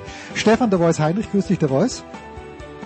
Ja, ich grüße euch äh, und bin auch froh, dass der Stefan, der andere Stefan wieder mit in der Leitung ist, denn äh, ich glaube, Formel 1 durchaus jetzt wieder ein großes Thema. Es ist nicht mehr so lang, bis die neue Saison losgeht. Auch die neue Formel 1 Saison steht vor der Tür und äh, da gibt es einiges zu bereden. Ja, und äh, der andere Stefan ist, hat natürlich auch jedes Mal Zeit, wenn ich ihn frage, aber über Weihnachten gebe ich ihm gern mal eine Woche frei. Stefan Eden von Formel 1.de. Servus Stefan. Ja, vielen Dank für den Weihnachtsurlaub. Schöne Grüße und hallo. Ja, lass mich gleich bei dir bleiben, Stefan. Äh, Toto Wolf äh, bleibt länger Teamchef bei Mercedes. Mit wem hat Toto Wolf da genau verhandelt? Mit sich selbst ist meine Frage. Und äh, worin siehst du die größte Leistung, die Toto Wolf in seiner Ära als Mercedes Teamchef und ist er, glaube ich, auch äh, zum Teil Besitzer wirklich, was hat er am ersten, was ist da die wirklich größte Leistung? Weil die letzten Jahre ist es nicht mehr ganz so gut gelaufen. Also zunächst mal, ja, er hat mit sich selbst verhandelt, also wahrscheinlich zu Hause am Küchentisch, Ja. weil grundsätzlich ist es so, er hält ein Drittel der Anteile am Team. Das nächste Drittel ist bei Ineos, der britischen Pharmafirma, Hm. bei äh, Jim Radcliffe und dann gibt's noch ein Drittel bei Mercedes, da sitzt also Ola Kalenius drauf. Ähm, ja, also im Prinzip war es eine Formsache und die drei haben sich zusammengesetzt und gesagt, machen wir so weiter wie bisher. Ja, passt. und ähm, passt. so muss man sich das ungefähr vorstellen, weil ja, es funktioniert ja grundsätzlich und Toter Wolf hat dann noch gesagt, ähm, wenn es jemanden gäbe, dem man zutrauen würde, dass der das besser machen kann als Teamchef, dann jederzeit, er hängt nicht an dem Posten, aber solange es quasi so ist und es funktioniert und passt für alle Seiten, dann macht er das also gern. Sein größter Verdienst ist wahrscheinlich schon, dass es über viele Jahre hinweg geschafft hat, dieses Erfolgsteam so zusammenzuhalten, dass diese vielen Erfolge möglich geworden sind. Also sprich, er hat es immer verstanden, zwei schnelle Fahrer im Auto zu haben. Da kann man sich jetzt natürlich drüber streiten, ob Valtteri Bottas dann äh, dieser schnelle Fahrer war. Mhm. Aber er hat auch unter anderem mal einen zweiten Platz in der WM sichergestellt. Er hat auch dazu beigetragen, dass äh, Mercedes Konstrukteurswertungen gewonnen hat. Vor allem aber war es so, dass der Technologietransfer ausgeblieben ist zu anderen Teams. Also Mercedes ist über viele Jahre hinweg nicht so ausgeblutet wie andere Erfolgsmannschaften. Und das hat tatsächlich Toter Wolf, glaube ich, sich auf die Fahnen zu schreiben. Ähm, dass er es also verstanden hat, auch eine Fehlerkultur einzuführen, bei der sich die Menschen nicht irgendwie äh, bedroht fühlen oder, oder angegriffen fühlen, sondern dass man das auch zulässt und dann offen diskutiert. Und das wurde Mercedes von vielen Mitarbeitern immer sehr, sehr hoch angerechnet, dass man da eben nicht Fingerzeigen betreibt und sagt, äh, dein Teil oder dein Ding hat es verursacht, dass wir ausgefallen sind, sondern dass man da ein konstruktives Arbeitsumfeld hat, ein psychologisch wertvoll umfangreich, äh, ein psychologisch wertvolles Arbeitsumfeld. Ähm, jetzt in letzter Zeit aber muss man sagen, sind tatsächlich mehrere Leute auch abgegangen. Also man spürt da einen gewissen Aderlass. Hm. James Vowles ist ein prominentes Beispiel, der jetzt Teamchef ist bei Williams. Es sind auch einige Motorenleute gegangen. Aber grundsätzlich ähm, eben hat es über viele Jahre sehr, sehr gut funktioniert. Und äh, wie gesagt, da braucht es halt einen, der da am Steuer steht und das ist Toto Wolf und das macht er wirklich sehr gut und ist nicht umsonst deswegen einer der erfolgreichsten Teamchefs der Formel 1 Geschichte. Der Voice, ich habe Toto Wolf einmal, und das ist immer noch diese legendäre Pressekonferenz, bei der Stefan Ehlen ja auch dabei war, über Zoom oder über Teams, keine Ahnung, was das damals war, nach diesem Finale, wo Max Verstappen völlig zu Unrecht Weltmeister geworden ist, im Nachhinein betrachtet. Also wenn man, wenn man dieses Finale jetzt nochmal wieder spielt und äh, einfach minütlich auch runterschreibt, ist es, ist es Wahnsinn. Aber egal. Und da habe ich Toto Wolf, ich war richtig geflasht, was das für ein guter Typ ist. Ja, wir alle Journalisten, ich habe keine Frage gestellt, aber er hat alle Journalisten mit Vornamen angesprochen, die er kennt und äh, es ist großartig. Also wa- was weißt du von Toto Wolf? Äh, unabhängig davon, erfolgreich oder nicht erfolgreich, aber ich finde so als Person, was ich weiß, und Christian Nimmervoll hat vor ein paar Jahren in unserem Jahresheft auch drüber geschrieben, dass Toto Wolf ja auch neben seiner beruflichen Tätigkeit für Mercedes äh, Gutes tut auch. Nicht, dass er bei Mercedes was Gutes tun würde für die Menschheit, aber für sich wenigstens. Aber ich, ich bin schon ein kleiner Toto Wolf-Fan. Wie geht's dir, der Voice? Ja, das kann man auch sein. Ähm, Es hat eigentlich eine neue Führungskultur tatsächlich in die Formel 1 eingeführt. Denn das, was der Stefan gerade beschrieben hat, ähm, Finger auf den anderen zeigen und Verantwortung abwälzen. Ähm, Und äh, das haben wir bei vielen, vielen Top-Teams in der Vergangenheit immer wieder gehabt. Vor allem über Jahrzehnte bei Ferrari. Hm. Äh, Da versucht man jetzt auch ein bisschen ruhigeres Fahrwasser äh, mit dem Frederic Vasseur reinzubekommen, was auch funktioniert hat, denn man muss sagen, die zweite Saisonhälfte letztes Jahr, die war wirklich Ferrari untypisch gut. Normalerweise ist Ferrari Anfang der Saison immer stark und baut dann ab, aber man muss sagen, da ist jetzt einiges äh, auch für 2024 im Kommen. Ich glaube, dass Ferrari jetzt wirklich stabiler geworden ist. Und es hängt natürlich auch ganz klar mit der Führungskultur zusammen. Ich habe selbst Tote Wolf lange Zeit auch erlebt. Ich habe ja lange, äh, elf Jahre ähm, als Streckensprecher für die DTM gearbeitet. Und da habe ich sehr viel mit Tote Wolf zu tun gehabt. Als Nachfolger von Norbert Haug ist es natürlich dann auch, äh, sagen wir Mhm. mal, der sehr eher temperamentvoll war. Ähm, ist es ist es gut, wenn man tatsächlich dann äh, auch gleich Erfolge noch rein und das hilft dir am Anfang, wenn du da noch in so einer Position neu bist. Aber wir sollten nicht vergessen, natürlich ist es aktuell hauptsächlich Formel 1, aber er hat eine ganze Weile eben ja auch die DTM-Stoßrichtung ähm, und das Engagement von Mercedes dort erfolgreich geleitet. Also es ist nicht nur Formel 1. Äh, aber klar ist, äh, jetzt haben wir auch heute, glaube ich, gerade Stefan gehört, dass ähm, tatsächlich auch der Allison, der James Allison verlängert hat. Das ist auch so der als technischer Direktor bei Mercedes eine der ganz wichtigen Figuren, der hat, nachdem Toto es jetzt gesagt hat, ich bleib bei der Mannschaft, hat der ganz offenbar heute nachgezogen und seinen Vertrag ebenfalls mehrjährig verlängert. Das heißt, die wichtigen Leute, die ihm zuarbeiten, äh, zu denen er Vertrauen hat, bei denen es gut funktioniert, die bleiben. Und das ist natürlich ein ganz wichtiges Zeichen jetzt auch für die in diesem Jahr erwartete äh, Aufholjagd. Ähm, man hat ja im letzten Jahr jetzt wirklich festgestellt, dieses revolutionäre Auto funktioniert so nicht. Man muss also neu ansetzen ähm, und ein neues Konzept sich überlegen. Und es wird eine extrem spannende Formel 1 Saison, weil tatsächlich, wie gerade erwähnt, Ferrari stabiler. Die werden auch zu 95 Prozent ein komplett neues Auto bauen, haben aus den Fehlern gelernt. Mercedes erwarte ich auch deutlich stärker wenn sie nicht mehr an einem Auto rumbasteln, äh, das am Grunde auf Dauer nicht wirklich funktioniert. Also ich glaube, es stehen, die Vorzeichen sind prima auf eine, eine wirklich gute äh, und sehr viel ausgeglichenere, spannendere Saison in der Formel 1 äh, jetzt in den nächsten Monaten. Tja, wer wird das Bayer Leverkusen der Formel 1 im kommenden Jahr? Die vielleicht äh, bisschen dran rütteln. Jetzt haben wir jahrelang dran rütteln wollen, Stefan Ehlen, an der Dominanz von Mercedes. Das ist gelungen, Red Bull. Jetzt dominiert Red Bull genauso gleich, wenn nicht sogar noch ein kleines bisschen mehr. Wir haben letzte Woche schon kurz angesprochen, Stefan, dass äh, ja Günther Steiner uns fehlen wird. Aber wird er uns denn fehlen? Müsste nicht RTL, die äh, äh, wieder zurück sind im Geschäft, zumindest für mehrere Rennen, müssten die nicht alle möglichen Ressourcen aufstellen, um Günther Steiner mindestens als Experten, vielleicht sogar als Co-Kommentator zu gewinnen, weil der Unterhaltungswert ist natürlich unbestritten und ich lese jetzt auf einer Seite, die du sehr gut kennst, weil du sie ja auch persönlich betreust, ähm, dass er sagt, naja, das Modell von Haas, das funktioniert halt einfach nicht. Ist das jetzt äh, erstens erwarten wir Günther Steiner in irgendeiner Rolle im TV und zweitens hat Günther Steiner mit diesem Modell, das er anspricht, äh, wo es eben hauptsächlich darum geht, glaube ich, nicht zu viel Geld zu verbrennen, für Gene Haas, äh, hat er mit seiner Kritik ein bisschen recht oder ist das nur ein bisschen übles Nachtreten? Ja und ja. Ja und ja. Also okay. Also ich, ich gehe schwer davon aus, dass wir Günter Steiner irgendwo mal sehen, aber möglicherweise sogar im internationalen Fernsehen. Können wir auch gut vorstellen, dass er bei Sky in England anfängt drum zu tun mhm. zum Beispiel. Ähm, weil er auch international tatsächlich eine Marke geworden ist durch sein vieles Fluchen bei Drive to Survive, der Netflix-Serie. Also er ist da so ein Typ, der da durchaus äh, Aufmerksamkeit generiert hat und eine Öffentlichkeitswirksamkeit hat.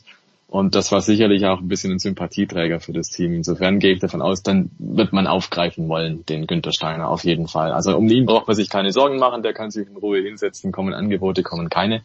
Ähm, und dann wird er gucken. Aber ich glaube schon, dass er hin und wieder mal auftauchen wird, weil das, glaube ich, ist auch so ein bisschen bei ihm mit drin als Typ. Ähm, jetzt die Sache damit, äh, hat er recht? Ja, natürlich hat er recht. Ähm, wenn er da sagt, dass, dass dieses Haas-Modell irgendwie ausgelutscht ist. Wenn man ehrlich ist, es war nie richtig da, dieses mhm. Haas-Modell. Das Haas-Modell setzt darauf, dass sehr viele Faktoren sehr gut zusammenpassen und wenn man ehrlich ist, das kann es nicht gehen ohne den richtigen Geldeinsatz. Also es ist schön und gut, wenn man ein Ferrari-Getriebe hat, schön und gut, wenn man Ferrari-Antrieb hat, schön und gut, wenn man ein Chassis von der Lara kriegt.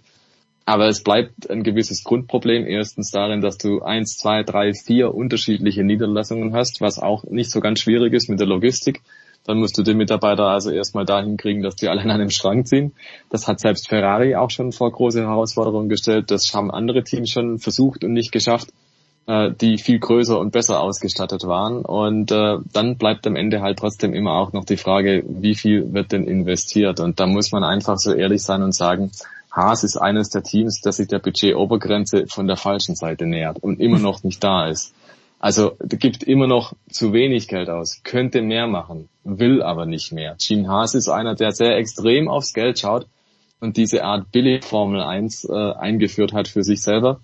Und da finde ich in dem Zusammenhang auch nicht, nicht korrekt, wie Gene Haas sich jetzt hinstellt und sagt, ich habe jetzt die Schnauze voll davon, letzter zu sein. Ja, klar, mein, wenn du halt versuchst, billig, billig Formel 1 zu machen, dann kann das eigentlich nur schief gehen. Und das ist genau das, was Haas die letzten Jahre halt erfahren hat. Und ich glaube, da steckt vielleicht ein bisschen Frust drin, wenn Günther Steiner jetzt sagt, hey, das funktioniert halt so nicht.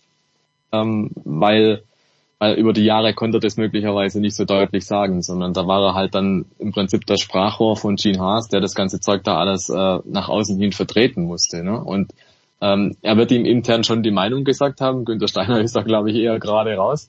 Ähm, aber letztendlich ist halt Gene Haas, der den ganzen Spaß finanziert und das halt nur gerade so, dass halt das Team mitmischen kann. Und Wenn ihm jetzt aufgegangen ist, äh, dass die Lausigkeit des Teams ihm irgendwie äh, nicht taugt, dann wunderbar, dann können wir uns ja alle freuen, wenn Gene Haas künftig den Geldhahn ein bisschen weiter auftritt, damit das Team auch eine Chance hat. Eine realistische Chance hat, mit seinem Modell irgendwas zu reißen, als nur immer Zehnter zu werden. Warum? Also ich glaube, dass man vielleicht doch sagen sollte, dass für den Einstieg, Stefan, da wirst du mir wahrscheinlich recht geben, war diese Idee mit der engen Kooperation mit Ferrari ja keine falsche. Aber seitdem wir die Budget-Obergrenze haben und tatsächlich äh, Alpha Tauri und viele andere Mittelfeldteams, um die ja, äh, oder mit denen äh, das Haas-Team um, um WM-Punkte kämpft, ähm, dass seitdem die stark Geld in die Hand nehmen und investieren, da musste man sagen, okay, das war für den Einstieg okay, wir haben solide Leistungen eine Weile gezeigt. Das erste Jahr war ja auch prima. Aber jetzt müssen wir halt den nächsten Schritt machen. Und genau dieser nächste Schritt, das ist vielleicht auch ein bisschen das US-amerikanische Denken bei Gene Haas. NASCAR ist eine reine Spec-Firma, eine, eine Spec-Formel. Das heißt, da werden Einheitschassis mehr oder weniger verwendet, andere Karosserien drüber geschraubt. Da ist äh, von immer, immer schon auch ein großer Kostendeckel gewesen. Ähm, nun ist Haas in der Indycar nicht, äh, Indycar-Rennserie nicht äh, involviert, aber auch die haben Spec-Chassis von Dallara. Äh, das heißt, im amerikanischen Motorsport, auch bei den Sportwagen IMSA äh, mit der früheren Grand M, auch das waren Einheitsautos mehr oder weniger. Da wird also tatsächlich sehr auf die Kosten geachtet und möglicherweise hat die einfach der Gene Haas die Formel 1 unterschätzt, auch was finanzielle Möglichkeiten oder, oder Voraussetzungen sind. Ich bin sicher, äh, dass der äh, Gene Haas jetzt äh, nachdenken wird, denn mit derselben Taktik wird es auch unter einem neuen Teamchef Komatsu nicht besser werden. Das kann nicht gehen. Stefan hat es ja gerade schon skizziert. Ähm, also entweder nimmt er jetzt Geld in die Hand oder er wird mittelfristig versuchen, das Team zu verkaufen. Denn so äh, wird es nicht gehen und da bin ich ganz sicher, ähnlich wie Stefan auch, der Günther Steiner dürfte da schon deutliche Worte gefunden haben, hat sicherlich ordentlich Geld gefordert letzten Zeit. Das ist ihm nicht bewilligt worden, also trennt man sich jetzt. Ist eigentlich dann nur konsequent. So, aber du, du sprichst das an, The Voice. Da gibt's jemanden, der Geld bezahlen würde für die Formel 1 Lizenz, ein Landsmann von Gene Haas, nämlich Michael Andretti, mit, äh, mit einem ordentlichen Backing. Warum? Wenn's Gene Haas, wenn Gene Haas keine Lust mehr hat oder generell keinen Ehrgeiz hat, irgendwann mal wirklich was zu reißen in der Formel 1 und wenn es ihm ohnehin nur, ohnehin nur ums Geld geht, dann legt er noch 10% auf den Kaufpreis drauf, Verkaufspreis drauf und dann wäre doch Michael Andretti ein, ein, ein logischer Abnehmer, alles ist gut, alles in happy, Gene Haas hat die Kohle, Andretti ist der Formel 1. Warum funktioniert das nicht, Stefan Ehlen? Warum bin ich so naiv? Äh, also grundsätzlich wäre das, glaube ich, das Wunschszenario, Wunschszenario für viele, also mhm. Beobachter, Formel 1 und alle, ne? weil irgendwie Haas ist so ein bisschen, man, man schreibt sich auf die Fahnen, man will neue Teams nur, wenn sie gut sind und auf der anderen Seite hat man Haas schon drin. Ja. Das ist irgendwie so ein lustiger Gegensatz gerade, ne? Ähm, passt irgendwie nicht zusammen und ja, grundsätzlich hat die Idee auch viel Charme, weil da gibt's einer, der will unbedingt, der bringt auch das Budget mit, der sagt auch, wir wollen investieren, der hat GM, also General Motors im Rücken auch noch. Und auf der anderen Seite hast halt Haas, die sagen, naja, wir spielen halt so ein bisschen mit, wenn es geht, irgendwie. Ähm, aber Gene Haas sagt auch klipp und klar, nee, ich will nicht verkaufen. Damit mhm. ist das Thema auch schon tot. Und okay. äh, der sagt auch ganz klar, er will da einfach weitermachen und will das Team voranbringen. Wie, das ist mir schleierhaft, ehrlich gesagt. Ich glaube auch nicht, so wie es Stefan gesagt hat, hat es mit Ayao Komatsu nichts gegen den Mann, ja. Aber er hat die Möglichkeit nicht, da irgendwas zu machen. Glaube ich nicht, weil die Basis einfach nicht stimmt. Ähm, deswegen sehe ich nicht, wie da mittelfristig was entstehen kann und glaube auch, dass es nur so sein kann, dass Gene Haas versuchen wird, dieses Schiff irgendwie so lange wie möglich drin zu halten, dass die Preise noch weiter steigen für neue Teams und dass er halt irgendwann mal mit wirklich viel Gewinn aussteigen kann. Aber er hat schon so viel Geld verbrannt, um lausig zu sein. Da frage ich mich, auf was wartet er eigentlich noch? Also jetzt ist Andretti da und würde kaufen, mit Sicherheit, jederzeit aber Andretti ist vielleicht in zwei Jahren halt nicht mehr da. Hm. Und ob es dann irgendwelche Interessenten gibt, wenn dann die die Anmeldegebühr in was weiß ich was welche Höhe sind, ähm, das wage ich halt mal zu bezweifeln. Also in der Formel 1 kommt es oft drauf an, den richtigen Zeitpunkt für irgendwelche Entscheidungen zu finden und da bin ich mir nicht so sicher, ob Gene Haas da das richtige Händchen hat. Auch beim Immobilienkauf. Eigentlich überall. So, jetzt haben wir noch sechs Wochen Zeit, der Voice, bis zum Beginn in Bachrhein. Ziemlich genau sechs Wochen und äh, ja, und zwei Tage dann halt oder drei Tage bis zum Sonntag, wo das erste Rennen da ist. Wann, The Voice, geht's denn mit den Tests los, dass wir so, ich meine, ich weiß schon, diese Tests, die einen tanken das Auto voll, die anderen machen es schwerer, damit man nichts genau erkennen kann, aber wann könnte man denn eine erste Idee davon bekommen, ob die Kräfteverhältnisse sich wenigstens ein kleines bisschen verändert haben?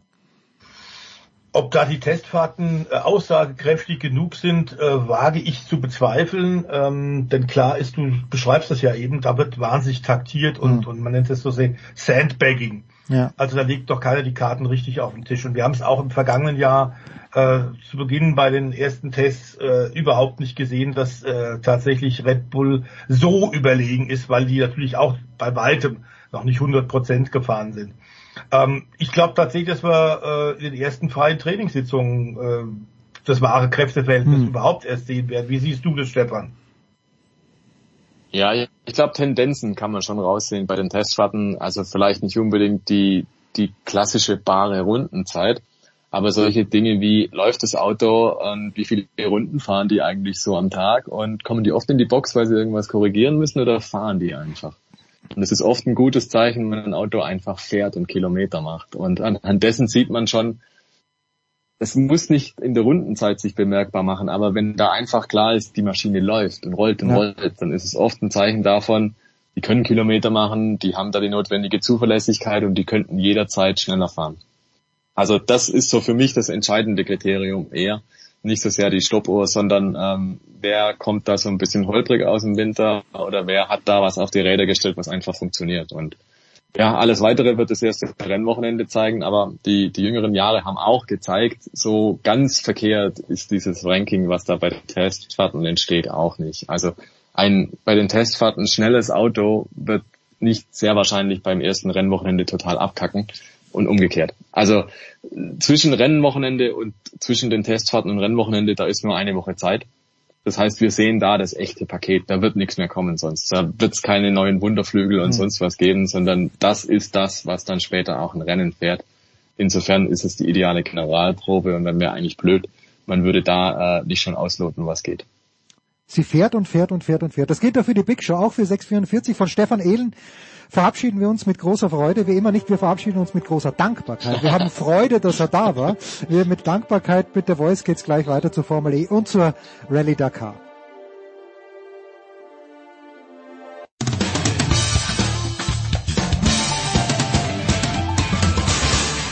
Hallo, hier ist Gina Lückenkämper und ihr hört Sportradio 360.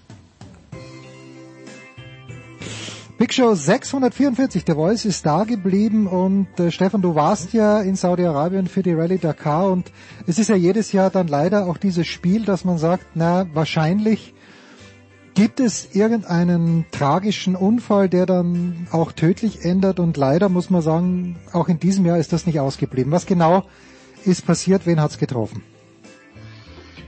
Einen 45-jährigen spanischen Motorradfahrer, der eine zweite Dakar gefahren ist, also im Grunde das jetzt nicht ein Werksfahrer von den Top-Teams wie äh, Honda ähm, oder vor allem die ganze Pira Mobility Group, also KTM, Husqvarna und Co. oder von Yamaha, sondern es war ein, ein Privatier, der auf einer KTM zwar gefahren ist, in einem spanischen Team auch. Es war seine zweite Dakar. Ist schon passiert am zweiten Tag, also mhm. Anfang Januar. Ähm, und da ist er so bei ungefähr 90 Kilometer pro Stunde im offenen Gelände gestürzt. Und zwar wirklich hat sich sehr viel gebrochen. Schlüsselbein, Halswirbel und so weiter. Und hatte vor allem Gehirnödem und ist dann, die Rettung war sehr schnell da. Das ist ja seit äh, wirklich Jahrzehnten in der, bei der Dakar äh, sehr gut organisiert, diese Luftbrücken. Schnell war jemand da, auch andere Motorradfahrer haben gehalten, haben äh, dann ihn reanimiert aber er war schon in einer sehr kritischen Situation, als er dann unter anderem auch mit Spezialtransport nach Riyadh und dann in die hm. Heimat Spanien gebracht worden ist. Und ich glaube, vor zwei Tagen haben wir tatsächlich äh, erfahren, dass er irreparable neurologische Schäden hat und dass er dann einfach verstorben ist. Ähm, gehört leider, müssen wir das dazu sagen, zu Dakar dazu. Ich war in diesem Jahr auch wieder dabei, ein paar Tage. Es war meine 25. Dakar und ich kann mich, glaube ich, nur an zwei Dakar-Rallyes erinnern, bei denen nichts passiert ist. Äh, wobei passieren meine ich tödliche Unfälle. Passieren tut immer schon was. Knochenbrüche, Unfälle dergleichen sind immer da. Es ist die schwierigste Langstreckenrallye der Welt. Äh, es ist hartes äh, Gelände. Wir hatten in diesem Jahr neu sogar, äh, Jens, eine 48-Stunden-Etappe durch die Wüste das ist dann schon unglaublich heftig und vor allem natürlich eine irre Belastung für die Privatiers, die eben nicht auf ein Werksteam sich verlassen können. Ja. Dadurch, dass es aber am zweiten Tag passiert ist, äh, war das, hat das mit Ermüdung oder Erschöpfung sicherlich nichts zu tun. Wir hatten ja bei dir hier bei Sportradio vor zwei Jahren auch ein langes, ausführliches Interview mit Heinz Kienigardner, der so ein bisschen das Engagement von KTM, ja, das ist seit Jahrzehnten erfolgreiche äh, Engagement von KTM organisiert und mit direkt auch in äh, der Diskussion immer wieder ist, wie wir die Dakar verändern und verbessern und anpassen müssen. Auch mit den damals mit ihm diskutierten hohen Geschwindigkeiten hat dieser Unfall jetzt nichts zu tun. Darauf kann man es also nicht zurückführen.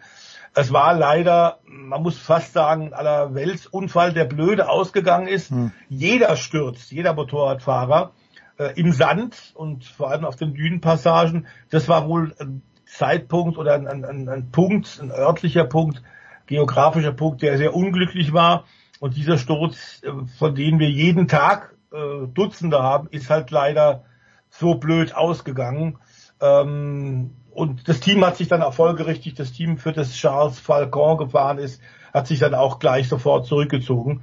Ähm, es lag aber tatsächlich äh, nicht an mangelnder Not Notfall. Der Helikopter war, ich glaube, 15 Minuten nach dem Unfall war mit Notärzten schon zur Stelle. Ähm, und äh, das hätte man nicht verhindern können. Ist Teil, man muss es sagen, Teil des Risikos, bei der Dakar anzutreten.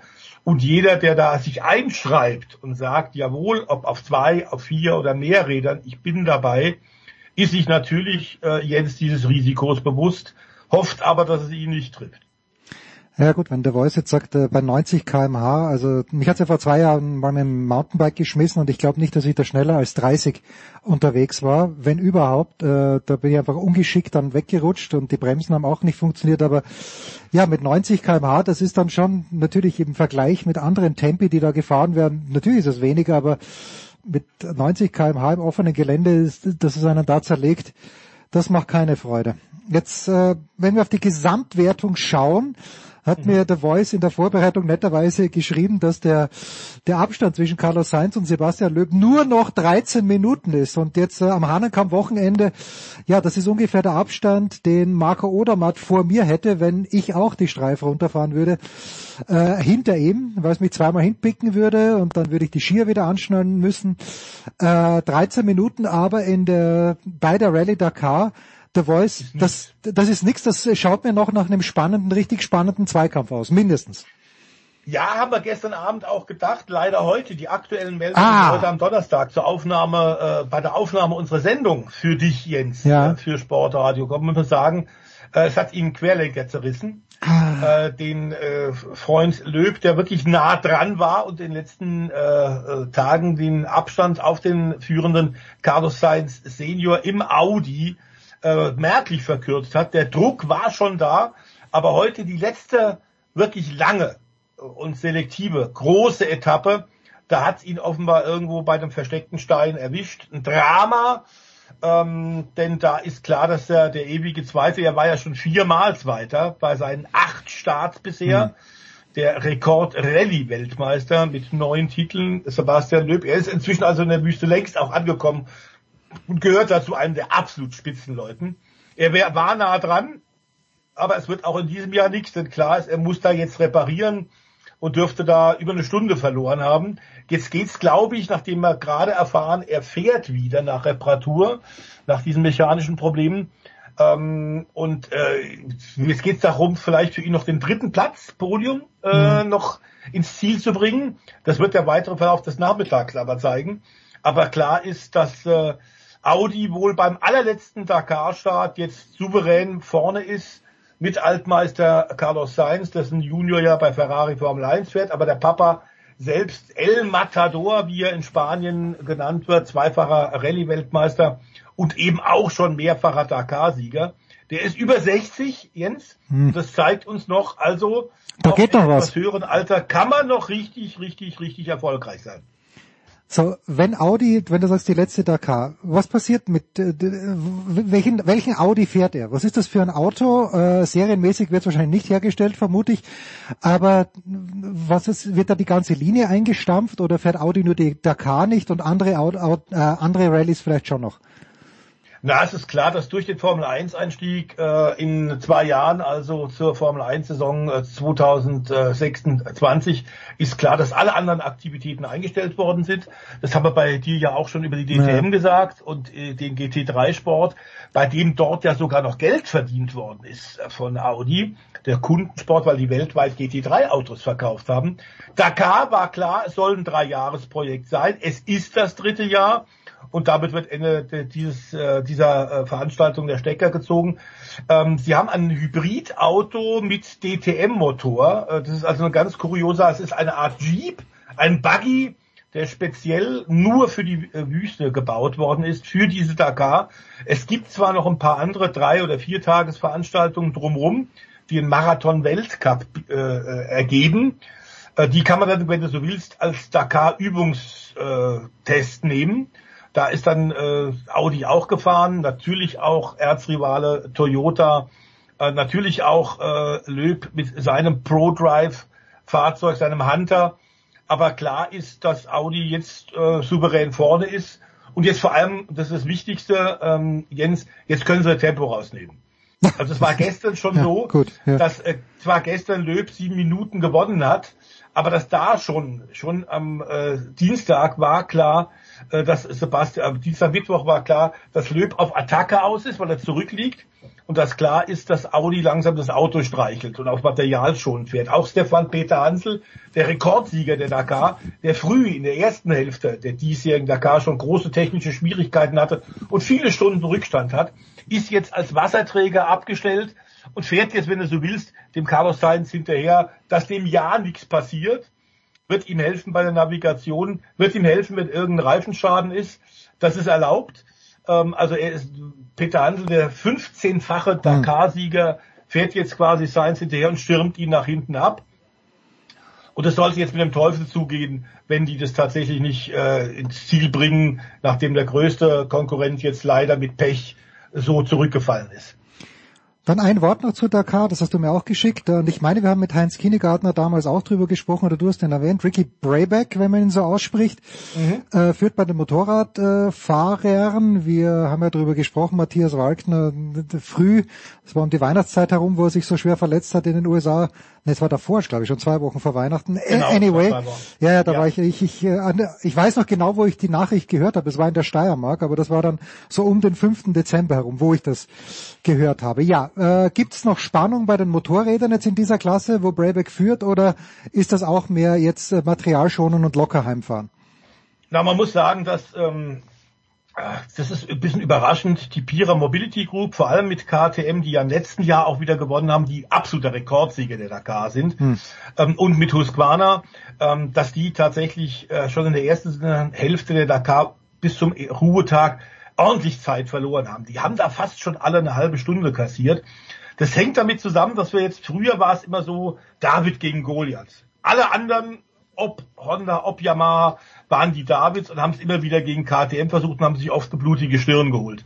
Inzwischen hat Honda dermaßen aufgestockt, hm. äh, was finanzielle Ressourcen angeht, was Aufwand angeht, Organisation angeht. Es ist jetzt Goliath gegen Goliath. Und es sind im Grunde nur noch diese zwei. Da kommt es auch in Yamaha nicht mit.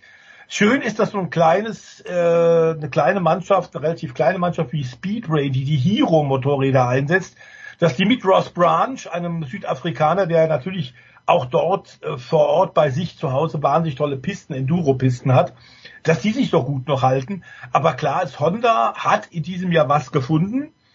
Eine halbe Stunde auf äh, KTM Husqvarna, das ist mal eine Ansage. Und die können jetzt tatsächlich auch Tempo rausnehmen. Drei Honda sind in den Top 4 und danach kommt erst Husqvarna und KTM. Hm. Das heißt, ähm, die haben offenbar auch technisch was gefunden und das scheint mir ähm, so wie wir hören, das sagt keiner direkt und offen, aber es ist wohl ein aktives Fahrwerk, was die verwenden. Wir haben, du erinnerst dich, die Diskussion bei der MotoGP ja auch mit Ducati, dass man da bei den Motorrädern, bei den MotoGP Rennmotorrädern so viel verstellen kann. Nun haben die das tatsächlich Honda offensichtlich für äh, die Dakar, die Offroad-Motorräder eingeführt. Die können sehr viel weicher fahren hm. ähm, und haben quasi einen negativen Federweg. Äh, Techniker werden das verstehen. Ähm, also ich nicht, ja. Motorrad quasi mit der Hand im Stand zum Einfedern bringen. Da kannst du aber draußen auf der Piste nicht fahren mit. Ja. Das heißt, am Start ja, und wenn du langsame Passagen hast, aber bei schnellen Passagen wäre das tödlich. Es ist aber, wenn du nie kein so wahnsinnig hartes Fahrwerk hast, wie das alle anderen jetzt fahren, äh, von KTM und von Husqvarna, ist es, äh, kostet es dich wahnsinnig Kraft. Und wenn du jetzt ein besseres, äh, leichter zu handhabendes Fahrwerk hast, was du möglicherweise verstellen kannst, wie gesagt, das sind Gerüchte, aber es kursieren diverse Videos auch im Internet, die das eigentlich wirklich belegen. Und ganz offensichtlich ist Honda souverän vorne mit drei äh, Top-Fahrern an, in den Top 4. Die haben was technisch gefunden und da muss jetzt KTM, Husqvarna, Gas, Gas müssen im nächsten Jahr aufrüsten, das ist ganz klar. Und jeder, der Heinz Kiwigartner und die Martin Hofler kennt, weiß, das werden die auch tun. Ja. So, ein Wort noch zur Formel E. Wenn ich die vergangene Saison zusammenfassen darf in der Formel E, dann habe ich die so in Erinnerung. Pascal Wehrlein hat einen super Saisonstart hingelegt, ist dann immer schlechter geworden. Äh, was heißt immer schlechter? Aber die, die guten Ergebnisse ausgeblieben und wir haben uns immer gefragt, oder ich habe immer gefragt, naja, wird Pascal Wehrlein wieder die Form des äh, Saisonanfangs erreichen? Was passiert? Pascal Wehrlein gewinnt auch in diesem Jahr das erste Rennen in Mexico City. Warum oder was sollte den deutschen Rennsportfans ein kleines bisschen Hoffnung geben, dass es für Pascal Wehrlein, den wir aus der DTM, teilweise auch aus der Formel 1 kennen, dass es in diesem Jahr besser läuft? Oder kann man in dieses erste Rennen noch gar nicht so viel rein interpretieren? Nee, man kann noch nicht viel rein interpretieren, denn Mexiko ist schon immer Pascal Wehrlein und Porsche äh, hm. Land gewesen. Ähm, vier Pole Position hat er geholt in seiner Karriere, diese hat er alle in Mexiko geholt. Zwei Siege jetzt Pascal Wehrlein, also Mexiko, äh, das scheint tatsächlich ihm zu liegen und Porsche auch. Aber klar ist, äh, es ist insofern ein bisschen überraschend, weil er eine komplex, komplett ausgewechselte Ingenieursmannschaft hinter sich jetzt hat. Ähm, und das sind die Verantwortlichen der letzten Jahre sind jetzt woanders.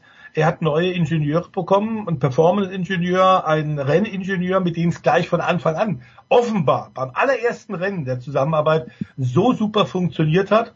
Und das zeigt, dass man tatsächlich aus den Defiziten und den Fehlern im letzten Jahr ganz offenbar Konsequenzen gezogen hat und gelernt hat. Ich glaube, dass Porsche tatsächlich jetzt reif wäre für den Titel. Klar ist aber auch, wir haben es im Qualifying gesehen, da war der, die Fahrer, die Fahrer mit Jaguar Antriebsstrang waren, äh, ich glaube, äh, drei Fahrer waren im Halbfinale. Das heißt, Pascal Wehrlein gegen drei Jaguar-Piloten. Hm ob das nun die Jaguar Werksmannschaft war oder das Envision Kundenteam. Also das scheint so ein bisschen das Gigantenduell auch in diesem Jahr zu sein. Ähm, letztes Jahr haben wir mit Jake Dennis gesehen, dass das Andretti-Team mit Porsche Antriebsstrang Meister geworden ist. Die waren konstanter als Pascal Wehrlein. Geh mal davon aus, dass der Porsche sich bei Andretti auch genau geguckt hat, die Daten angeschaut hat und gesagt hat, was haben die denn in der zweiten Saisonhälfte besser gemacht als wir? Also ich gehe schon davon aus, dass diese Form Krise, die wir in der zweiten Saisonhälfte 23 hatten, in diesem Jahr äh, bei Porsche wohl so nicht mehr kommen wird. Es ist aber, wie du gerade schon gesagt hast, nur das allererste Rennen gewesen. In der Höhenluft von Mexiko, vielleicht auch spezielle Bedingungen. Warten wir mal ab. Aber es war äh, unterhaltsames Rennen in einer Zeit, in der die Formel eher so bisschen auf Sinnsuche ist. Es ja. sind ja doch viele Hersteller ausgestiegen. Es ist jetzt das zehnte Jahr. Es gab einen riesen Brand in Valencia. Äh, mit diesen Elektroantrieben ist es alles bisschen schwierig. Es gibt schon ein kleines Glaubwürdigkeitsproblem und versucht jetzt so bisschen tatsächlich eine Linie wieder zu finden. Der Sport war gut in Mexiko. Das hat funktioniert. Warten wir mal ab und wir werden ganz sicherlich, Jens, da gehe ich davon aus, bei dir die weitere Saison, den weiteren Saisonverlauf beobachten und diskutieren. Selbstverständlich. Jack Dennis übrigens Neunter im ersten Rennen der Titelverteidiger, aber die Saison hat ja gerade erst begonnen. The Voices war wie immer ein Fest. Nächste Woche werden wir dich auch noch erreichen, aber dann geht es, und da wirst du uns nächste Woche dann sicherlich ausführlich drüber erzählen, es geht für dich nach Florida. Äh, für mich auch, allerdings erst vier Wochen später. Das war's äh, mit dem Motorsport. Kurze Pause in der Big Show 644 und dann schmeißen wir uns eher ans Lauberhorn als an den Hahnenkamm. Aber naja, wir nehmen alles mit.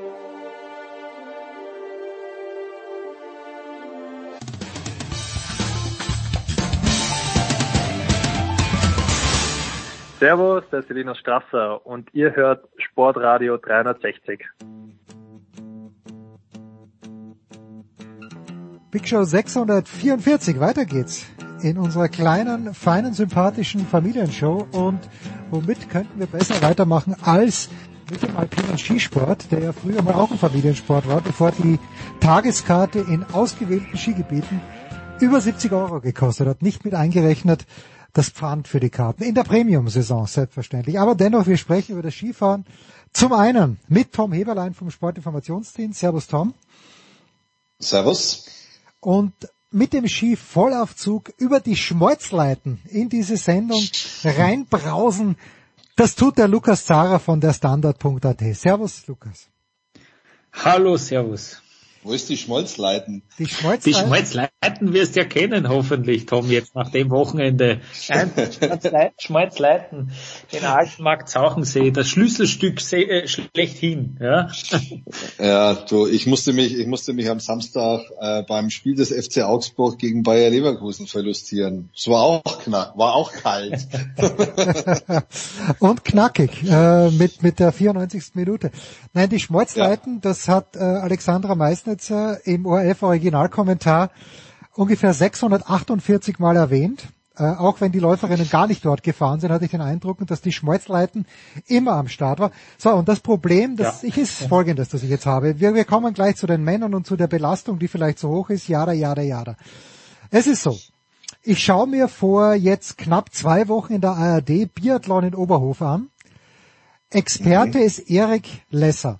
Ich glaube, es war Erik Lesser. Mhm steht mhm. dort mhm.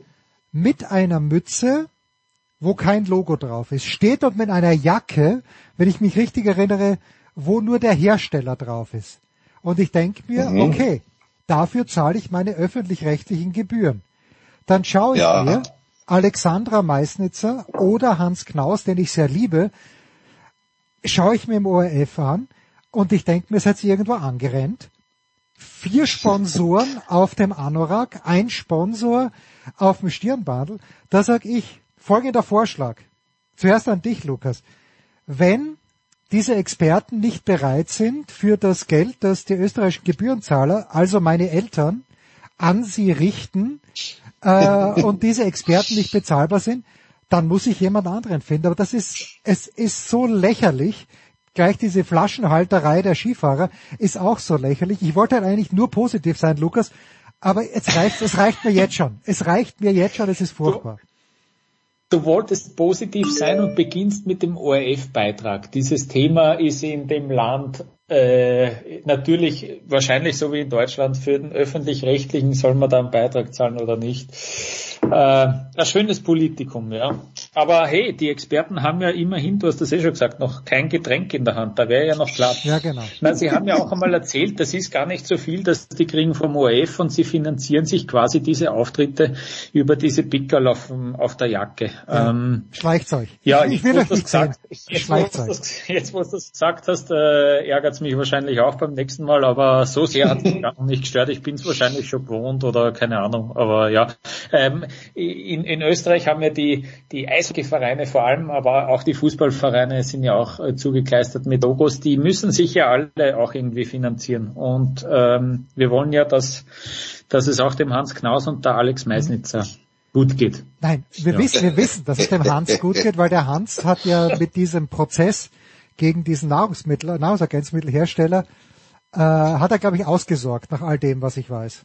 Wenn irgendjemand hat mir das einmal erzählt. Du machst Schubladen auf, es ist herrlich. Ja, ja, ja da ist ja wurscht. Ja, Nein, dem Hans geht's gut und der Hans ist super, aber der Hans braucht das Geld ja nicht mehr. Und wenn der ORF nicht in der Lage ist, den Hans zu zahlen, dann sollen sie ihm halt ein bisschen mehr zahlen. Äh, aber mir ist es beim Hans gar nicht so aufgefallen, bei der Meistens ist es mir aufgefallen. Fünf Sponsoren, das ist doch Wahnsinn. Gmundner Keramik, ein Traditionsunternehmen. Ja, dann ist, ist alles da, gut. Ist da auf der Stirn, ja? Ja, dann Super. ist alles gut. Na, die, die, machen jetzt, die machen jetzt auch Wasserpfeifen. Du kannst dir jetzt auch eine Bon kaufen von Gmundner Keramik, ist aber leider eben gerade ausverkauft. Muss da vielleicht fürs nächste Weihnachtsfest äh, wünschen oder so. Ja. Der, e, der ehemalige ÖSV-Präsident würde jetzt wahrscheinlich sagen, we are too small country for good financing of our experts. Ja, ja, das ist äh, so, ja. Ja, und äh, jetzt, ähm, nein, ist egal. So, wir kommen, wir kommen nach Wengen. Altenmarkt Zauchensee. Ich dachte, dass Federica Brignone alle drei Rennen gewinnt, hat sie nicht gemacht. Die Österreicher sind ganz gut gefahren. Gotcha gewinnt, gut gewinnt, alles in Ordnung. Ähm, und in Wengen, Tom, hat's mhm. am Freitag bei einem Sprung den Pointerot aufgestellt, Saison vorbei, Hand gebrochen, Kreuzband gerissen. Das ist natürlich jetzt schade für den Alexi, der ein sehr sympathischer Kerl ist, der auf der anderen Seite vor zwei Wochen Vater geworden ist. Also irgendwie, ja, vielleicht, vielleicht taugt es ihm daheim eh ganz gut. Und am Samstag schmeißt dann Kilde, wo ich mir denke, oje, oje, der liegt eine halbe Stunde dort, da muss was Schlimmeres passiert sein. Es war dann nicht so schlimm. Und jetzt diese große Diskussion, ist das zu viel? Zwei Trainings oder was noch? Es war glaube ich nur ein Training und dann aber drei Rennen über diese Distanz, vor allem auch das letzte Rennen, das dann die Siegerzeit, was hat der Odermatt gehabt? 2,25 oder 2,24? Extrem lang. Tom, wo, stehen, wo stehst du in dieser Diskussion? Das mag jetzt vielleicht eine etwas unpopuläre Position sein, aber wenn ich mich da oben hinstelle und rausfahre, dann muss ich wissen, was ich tue. Ähm, der Kollege Sander ist übrigens auf der Strecke abgewunken worden und ist nochmal gefahren und ist unfallfrei bis ins Ziel gekommen. Gut, er hatte einen doch erheblichen Rückstand, aber ähm, es scheint offensichtlich schon so zu sein, dass man das auch dann eineinhalb Mal an einem Tag bewältigen kann. Äh, ja, in meiner Brust schlagen zwei Herzen. Also einmal ja, wie gesagt, nochmal, wer da oben rausfährt, der muss wissen, was er tut. Und wenn Kilde tatsächlich angeschlagen war oder erkältet war und sich vielleicht auch nicht so gut gefühlt hat, hm. dann muss ich sagen, der Knabe ist doch eigentlich ein intelligentes Kerlchen, dann fahre ich halt einfach mal nicht. Ich verstehe, dass es schwierig ist, weil gerade Wengen, Aufmerksamkeit, deine Sponsoren wollen, dass du da runterfährst. Es hat einen Stellenwert. Es ist gut fürs Image, wenn du da, äh, wenn du da äh, gut abschneidest. 40.000 Leute am Berg, strahlender Sonnenschein, alle Fernsehsender auf dich gerichtet. Aus der Nummer kommst du wahrscheinlich auch schlecht raus und ne, letztendlich bist du ja auch, will nicht sagen, dazu verpflichtet zu fahren, aber es ist halt nun mal dein Beruf und es garantiert dir dein Einkommen. Also ich, ich finde, man, man muss da vielleicht auch die Fahrer ein bisschen vor sich selber schützen. Grundsätzlich gebe ich dem äh, Renndirektoren recht, der sagt, äh, unter seiner äh, unter seiner Führung, mal schauen, wie lange sie noch anhält, wird es keine nachgeholten Rennen mehr geben. Also ja, ich, ich finde es ich find's sehr, sehr schwierig. Das ist irgendwie so eine Gemengelage, wo man, glaube ich, kein Schwarz oder Weiß irgendwie ausmachen kann, sondern wo man sich so in einer Grauzone bewegt. Mir ist die Diskussion ein bisschen zu aufgeregt, weil Wengen war schon immer so lang und da wurden schon immer auch mal häufiger ein paar Rennen gefahren, gell? Lukas, also Vincent Griechmann hat, glaube ich, in Sport am Sonntag gesagt, dass äh, also er hat es eigentlich ganz okay gefunden und hat gesagt, okay, ist natürlich bitter, was mit dem Kilde passiert ist, aber ist part of the game. Äh, wie siehst du das, Lukas? Ich höre auf die zwei, die da die Rennen gewonnen haben. Das ist der Marco Odermatt, ja. der beide Abfahrten gewonnen hat. Das ist der Cyprien Sarrazin, der Super Cyprien, ähm, der den Super-G gewonnen hat. Und beide haben recht klar gesagt, dass das äh, übertrieben war. Wer bin ich, dass ich da von außen drauf schaue? Wenn das die zwei, die wirklich ganz vorne sind, sagen, dann würde ich schon auf die hören, äh, auf meine, auf meine Top-Fahrer, auf meine besten Athleten.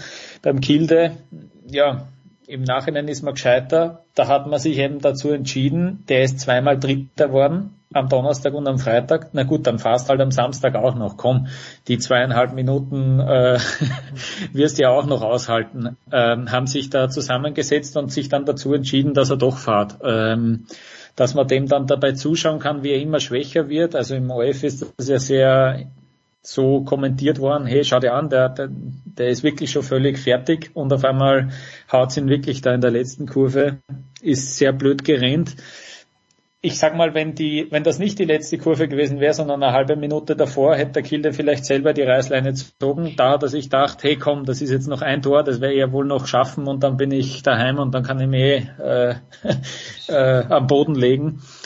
Ähm, ja, es hat natürlich namhafte Athleten getroffen. Ich finde schon, der, der Großteil hat schon gesagt, es ist eigentlich heftig, was wir da machen. Und den Odermatt hast du zuhören können, hey, nie ja. wieder machen wir das bitte da in Wengen, dass wir drei Speedrennen fahren. Es gab Trainings am Dienstag und am Mittwoch, einmal ein verkürztes Training, einmal die, die originale Länge. Ähm, ja, das ist schon einiges. Der Kilde hat ja auch ein Training ausgelassen davor. Und beim ÖSV haben sie sich anders entschieden. Da ist der Hemmetsberger, Daniel äh, Hemmetsberger auch angeschlagen gewesen. Die haben dann gesagt, das macht keinen Sinn, da am Samstag zu starten. Das Argument vom Tom vorher, das ist äh, sehr valide. Wenn ich mich dazu entscheide, muss ich mir natürlich im Klaren sein, das ist ein gefährlicher Sport dann gibt's keine Ausreden. Jens, ich kenne das von dir, du sagst das auch immer beim Tennis. Ja, Wenn ich nicht Platz ganz geht. fit bin, dann gehe ich nicht am Platz, genau. Oder auf dem Platz sogar. Ja, auf dem Platz ähm, gerne. Dann auf gibt's danach, schwierig. Ja, ja ähm, und dann gibt's keine Ausreden. Ähm, ja, also sie haben sich eben dazu entschieden beim Kilde, dass es Pontero trifft, auch Marco Cola, der junge Schweizer, der sich da, äh, der davor schon einmal in Wengen ganz schwer gestürzt ist und äh, paar Jahre sogar dran zu knabbern hatte. Ähm, ja, ich glaube schon, dass wir jetzt äh, die, diese Diskussion haben von Doppelansetzungen, zwei Abfahrten jetzt auch wieder in Kitzbühel, eben zweimal dasselbe Rennen zu sehen äh, oder das gleiche, bin mir da nicht sicher, na das gleiche. Das gleiche? Ähm, ja, ja, genau.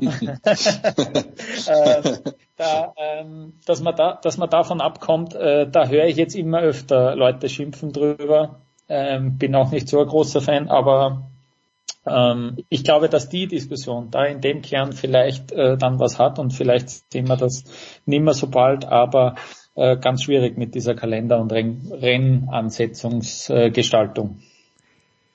Früher hat ich mein auch Vater... irgendwie bescheuert. Ich muss, ja, bitte, bitte, Tom. Bitte. Ich finde es halt immer, ganz kurz, ich finde es zum Beispiel immer, das betrifft jetzt uns, aber wenn ich dann immer schreibt, der erste von zwei Super G oder die erste von zwei Abfahrten, ja du, du entwertest ja auch das Produkt irgendwie, genau, genau. finde ich. Ja. Ne? Es, es, es entwickelt sich, es entwickelt sich ja genau das Gegenteil von dem, was der äh, sogenannte FIS-Präsident eigentlich möchte, nämlich irgendwie halt, ne, du verwässerst dein Produkt, das du eigentlich stärker machen willst. Also ich verstehe es nicht, aber ich verstehe vieles nicht offensichtlich. Ja. Entschuldigung. Äh, Nein, nein, nein, es ist ja genau, aber das hat, ich weiß gar nicht, wer dieses Argument gebracht hat, was Marco Büchel, äh, irgendjemand hat auch gesagt. Also zum Beispiel letztes Jahr in Kitzbühel gewinnt am Freitag der Kriechmeier und am Samstag gewinnt der Kilde. Beide Abfahrten, soweit ich mich erinnern kann, sind von oben gestartet worden. Wer ist jetzt Hahnenkamm-Sieger? Ja, offiziell ist es der Kilde, weil der Samstag gewonnen hat, aber der Kriechmeier ist auch Kitzbühel-Sieger. Das äh, ja, entwertet das Produkt und früher mal, das wollte ich sagen, als ich jung war und wenn ich jemand besonders auf die Nerven gegangen bin, was ungefähr täglich vorgekommen ist, dann hat derjenige Erwachsene zu mir gesagt, du wackelst am Watschenbaum. Ja, äh, damals hat man Kinder noch geschlagen, zu Recht auch, also mich zumindest. Nein, um Gottes Willen, nie hat man Kinder zurechtgeschlagen. Aber was ich damit sagen möchte, bewirbt sich Markus Waldner, der persönliche Freund von unserem persönlichen Freund Roman Stelzel, gerade um eine fristlose Kündigung, weil ich schon den Eindruck habe, äh, im ORF ist ja auch wieder gefragt worden, ja, wer hat das denn bestimmt? Und da hat er gar nichts gesagt, sondern nur gen Himmel gezeigt. Äh, für mich ist das eine, und dann wird er sagt er auch noch, naja, solange er noch Renndirektor ist, wird es keine, keine, na, kein Nachtragen von Abfahrten geben. Okay, das dünkt mich, Lukas, wirklich wie eine Bewerbung. Bitte schmeißt mich raus. Ja, das, also äh, das, das fand ich ja auch bemerkenswert und das ist äh, quasi sicher ein bisschen äh, Ansage. Ähm, ich glaube, der Wagner hat sich sicher in den letzten Monaten auch viel gefallen lassen oder, oder hat äh, quasi viel vorgesetzt bekommen, ja, was auch die Kalendergestaltung betrifft. Er hat einmal erzählt, früher habe ich, früher habe ich den Kalender alleine äh, gemacht und dann sind wir zusammengesessen und dann äh, haben alle irgendwie nur Feedback gegeben und dann haben wir sich darauf geeinigt und, und jetzt äh, ist es anscheinend nicht mehr so. Ja.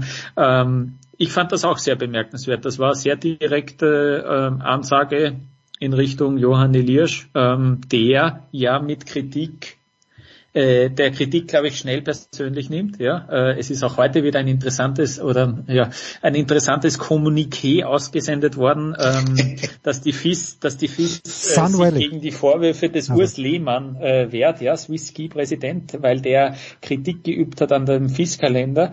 Das äh, kleine Problem ist, dass der Lehmann gar nicht so sehr den Fieskalender kritisiert hat an dem Wochenende. Ähm, ähm, ja, äh, sehr spannend. Also äh, die FIS schickt ja dann auch, äh, wenn es kritische Berichterstattung gibt, äh, unser Kollege der Johannes Knut äh, kann da ja auch ein Liedchen davon singen, wenn dann mal ähm, eine Recherche online geht, gibt es dann auch äh, Stellungnahmen. Ja, da wird halt kommuniziert mittels Presseaussendungen, ja, und mittels ähm, irgendwelche News-Unterseiten auf, auf der FIS-Homepage. Ja, so, so, so, äh, so wird da kommuniziert. Auch die, auch beim ÖSV ärgert man sich sehr, ähm, dass nach wie vor nicht feststeht, wie, wie man, wie, wie im Herbst äh, getan wird. Ja, also ähm, Sölden, Sie haben jetzt gemeint, Sölden muss jetzt vorbereiten. Wir haben bis jetzt nichts gehört. Es wird wieder im Oktober gefahren. Es wird wieder Leuten nicht gefallen, aber die FIS kann sich nicht entscheiden, was man mit Zermatt Cervinia macht. Ähm, deswegen, wir müssen jetzt eine Entscheidung treffen und das haben wir jetzt für uns getroffen,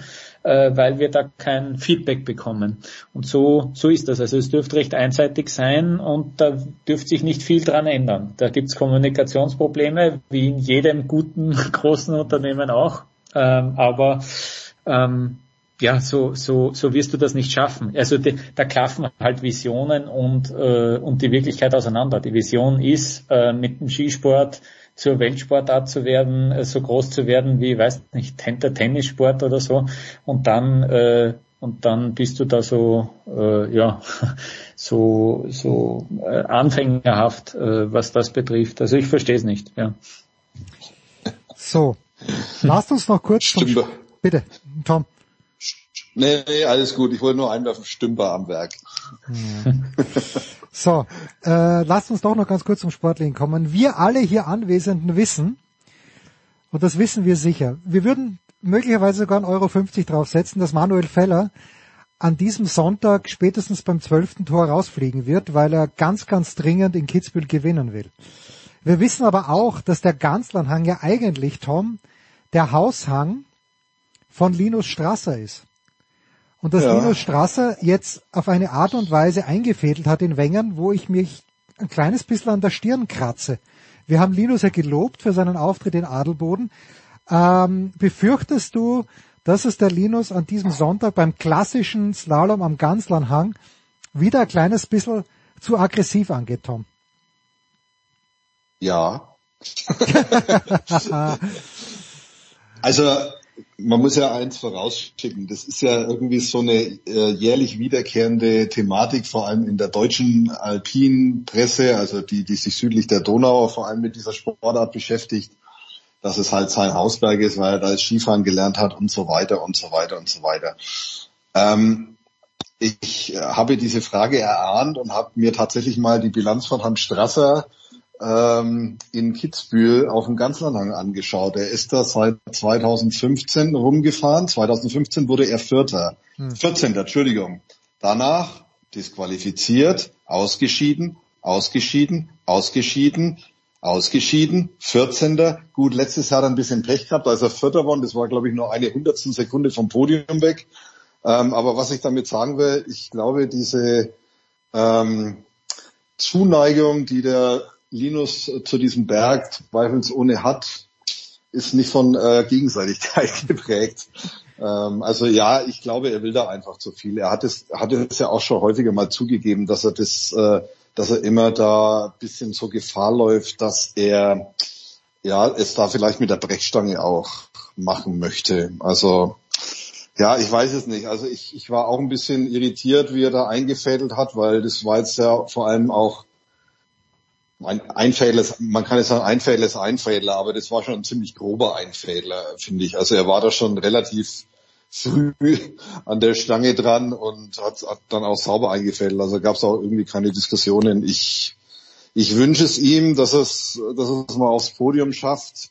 Bin mir allerdings, hm, ja, ich frage mich, ob er nicht vielleicht doch gerade auf diesem Hang dann wieder in alte Muster verfällt und glaubt, er muss es jetzt unbedingt reißen. Er nennt ja den Ganzlerhang jetzt nicht mehr Ganzlerhang, sondern Schweinsberg. Ähm, ja. aus welchen, aus welchen Gründen auch immer, man könnte ihn vielleicht nochmal detailliert fragen, was er jetzt mit diesem Ausdruck meint oder wie das sein Verhältnis zu diesem Hang charakterisiert. Lange Rede, kurzer Sinn.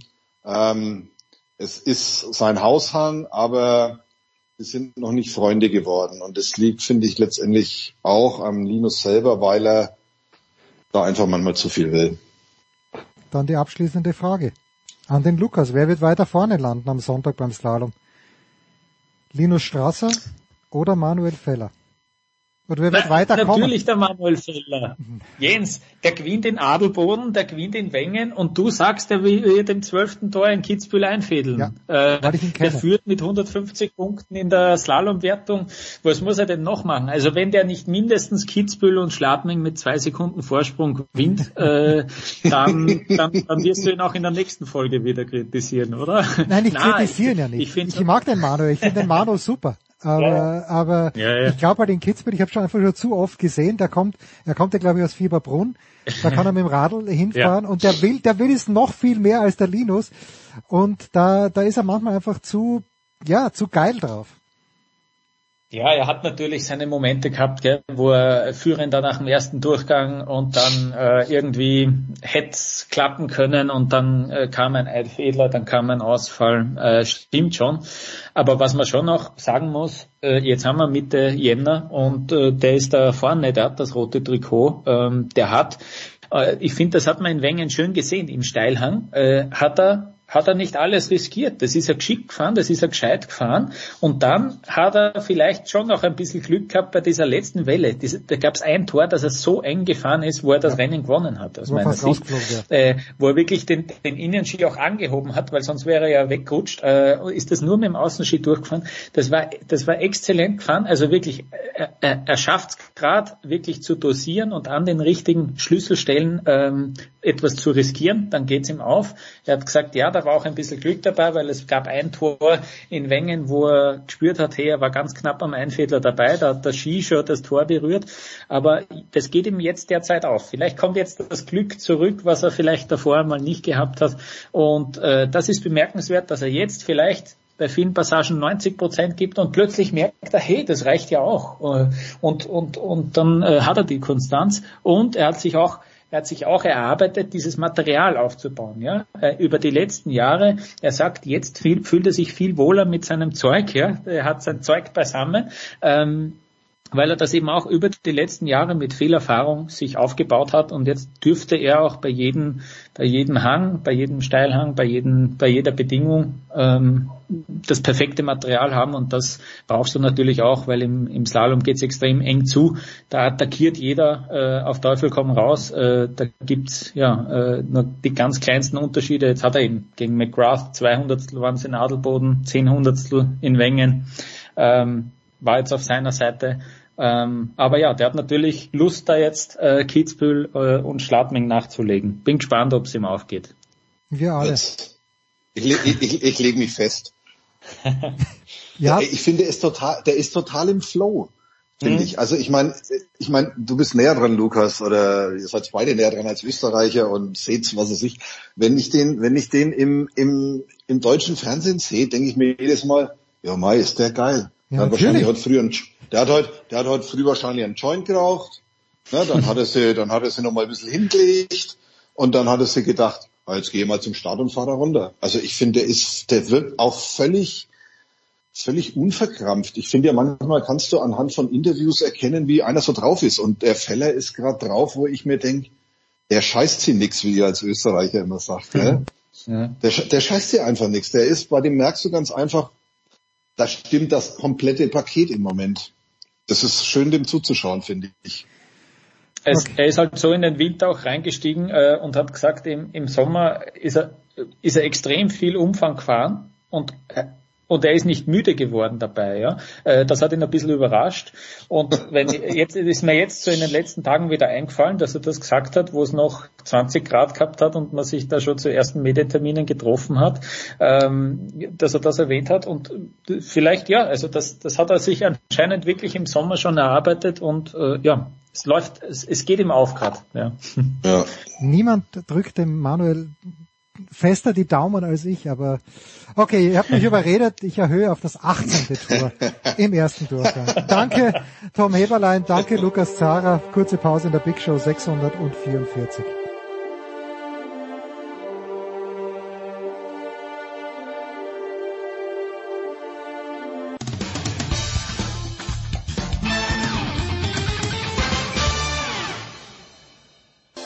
This is Christopher Mando Russo, and you are listening to Sports Radio 360.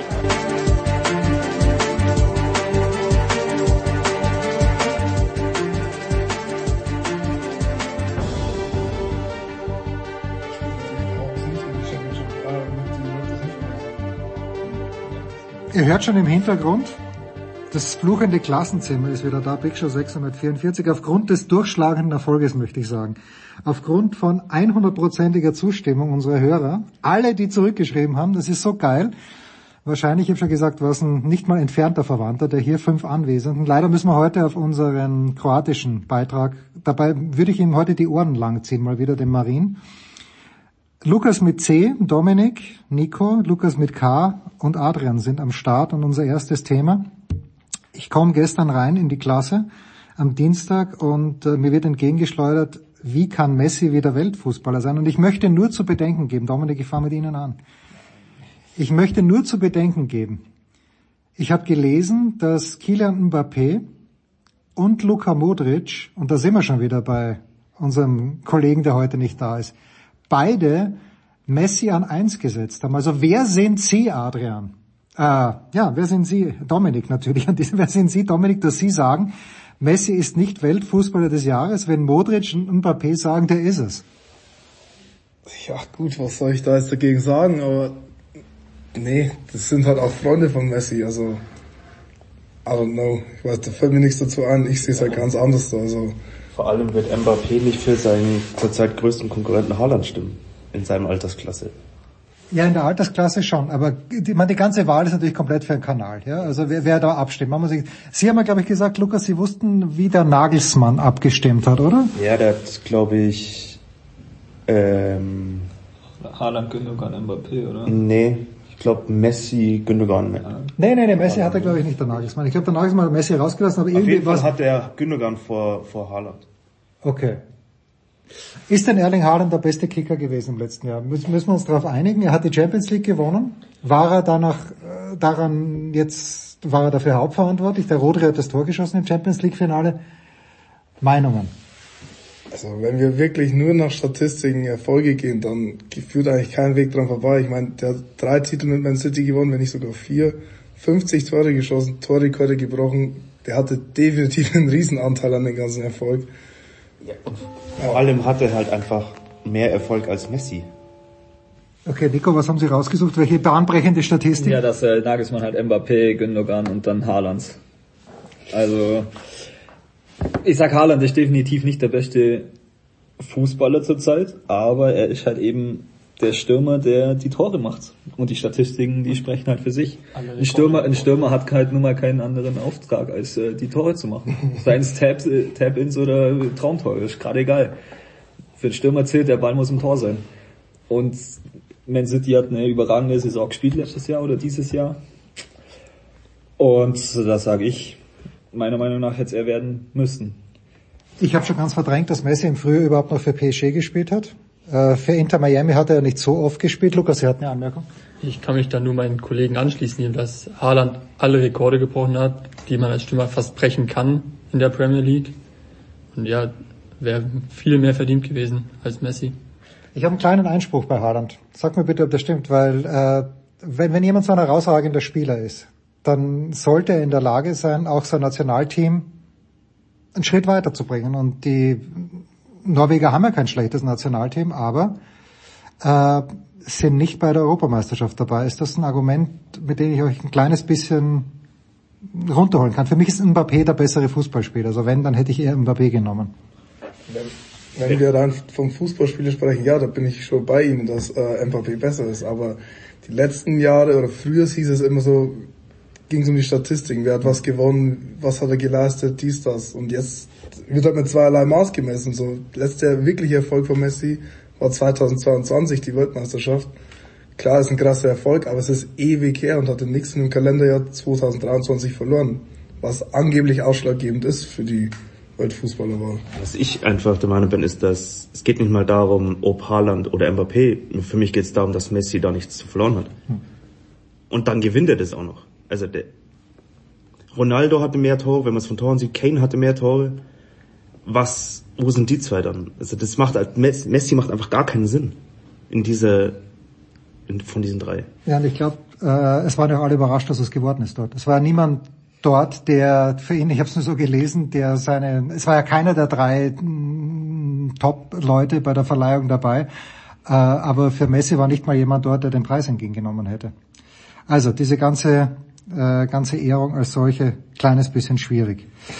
Sie haben jetzt gerade noch gesagt, äh, Haaland und Norwegen, ja, aber für Land kann er nichts. Das ist das gleiche wie bei einem Gareth Bale.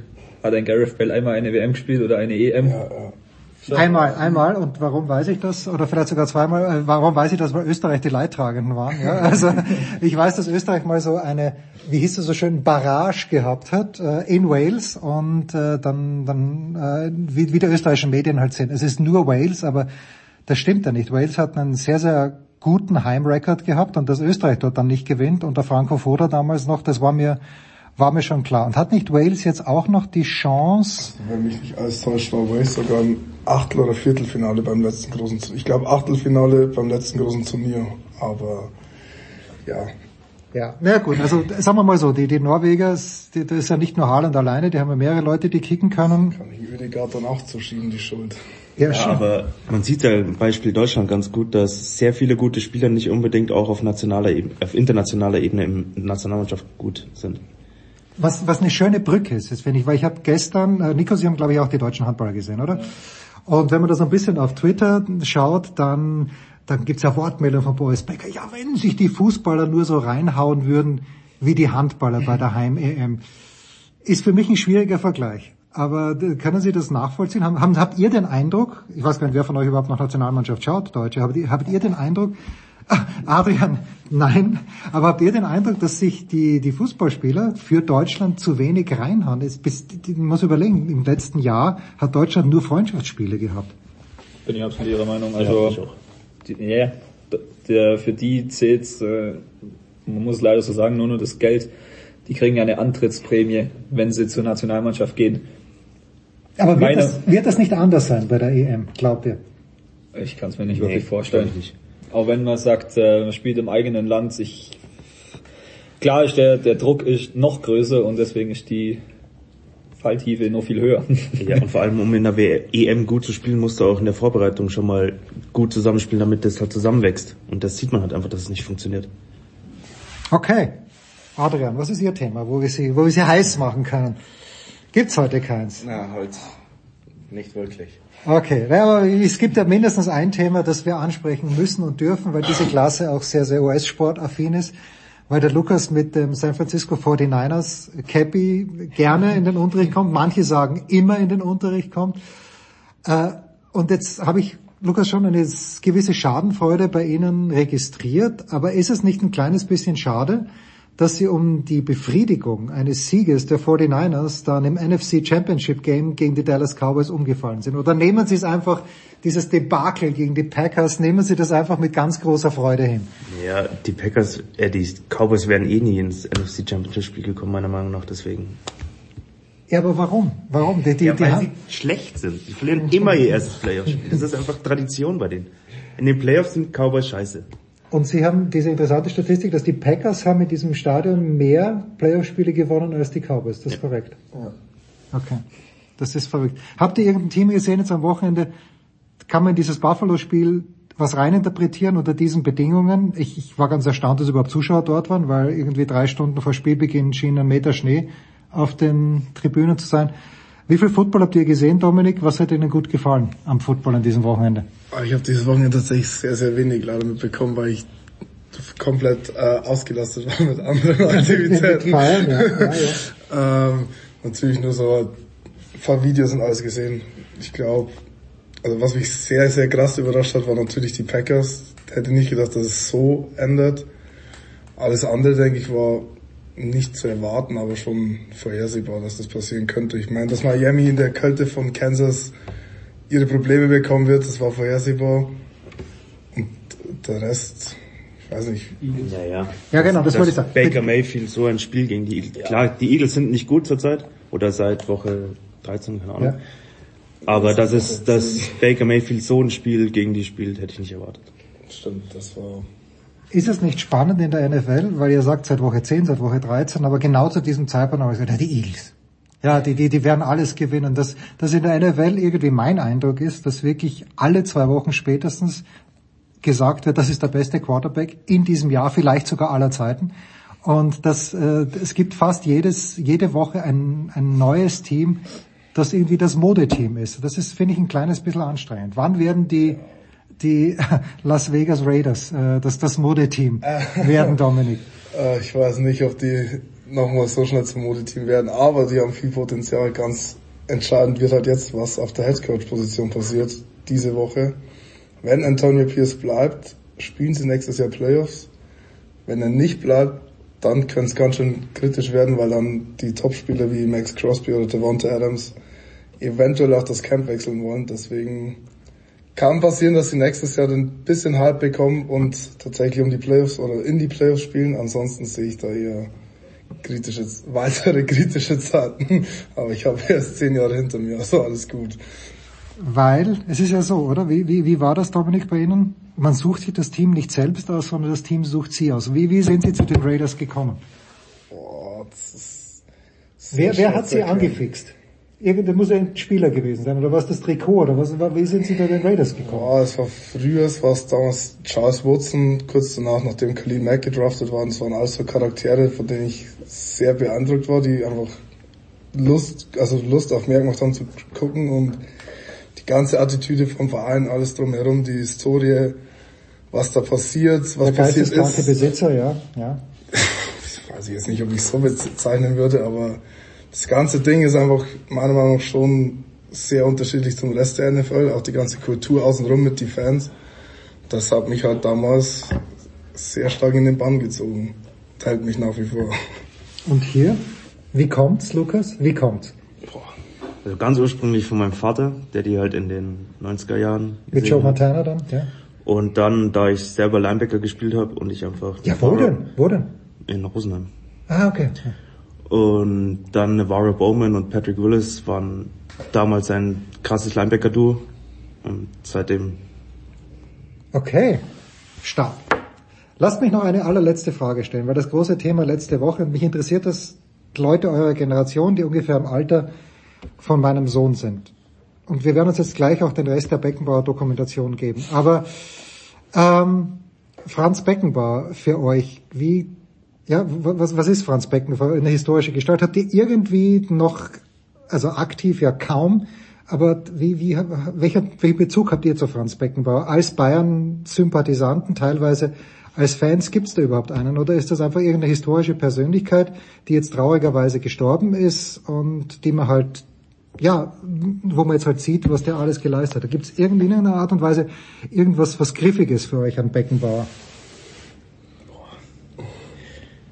Also ich würde behaupten, Franz Beckenbauer ist das Beste, was Fußball Deutschland jemals hervorgebracht hat. Und, ja. Habt ihr noch irgendwas gesehen? Kann ja nicht sein, oder? Ich meine, ihr seid, wann seid ihr geboren? Ihr seid äh, 95 bis, bis 98 bis 2000 geboren. Also ihr kennt Beckenbauer nur noch aus Erzählungen ja. am Ende des Tages. Und halt auch, was ich halt noch, dadurch, dass ich halt Bayern-Fan bin und auch Mitglied, kriegt man halt noch so ein bisschen was mit, was er bei den Bayern noch hm. getan hat.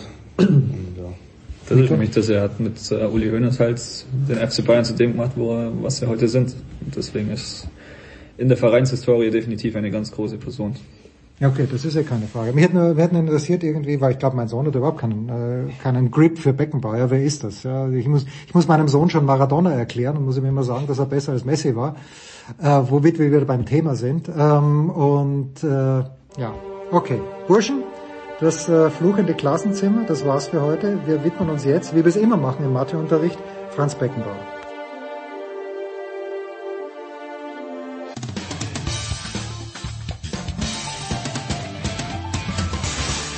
Servus, da ist der Oliver Marat und ihr hört Sportradio 360.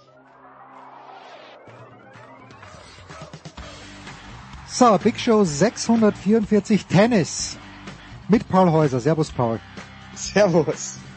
Demnächst auch noch mit Verstärkung. Ja, ja, demnächst mit Verstärkung, aber es ist natürlich, eigentlich ist es sinnlos, während eines Grand Slam Turniers aufzunehmen, mhm. an einem Donnerstag, weil natürlich morgen schon wieder alles anders ist. Na gut, wir haben, wir haben jetzt einen Tag Pause, um einige bemerkenswerte Matches heute zu verarbeiten. Ähm, ich möchte, wir, wir kommen gleich zu Zverev und zu Struff. Äh, auch Struff ist ja schon von Götzi vorhin angesprochen worden, aber ich merke halt manchmal, ich schaue diesen Sport an seit Jahrzehnten und zwar buchstäblich seit Jahrzehnten. Paul und habe immer noch keine Ahnung.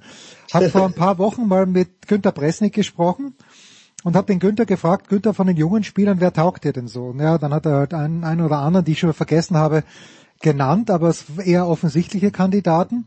Und dann sagt der Günther, ja, und weißt du, wer mir auch noch taugt? Dieser Casso. Atio Mm. Casso. Und ja, du, du weißt, worauf ich hinaus will. Vor ungefähr acht Minuten hat Casso jetzt tatsächlich gegen Holger Rune, zum Glück habe ich nicht gewettet, I'm not a betting man, ähm, hat gegen Holger Rune in vier Sätzen sogar gewonnen, hat exzellent gespielt, ist mit einer Wildcard reingekommen. Ähm, ja, was, was soll ich dir sagen? Es ist, es ist ein wunderbares Turnier, Paul, und ich glaube, der heutige Tag, der war ja für uns als Zuschauer schon extrem anstrengend. Boah, richtig anstrengend.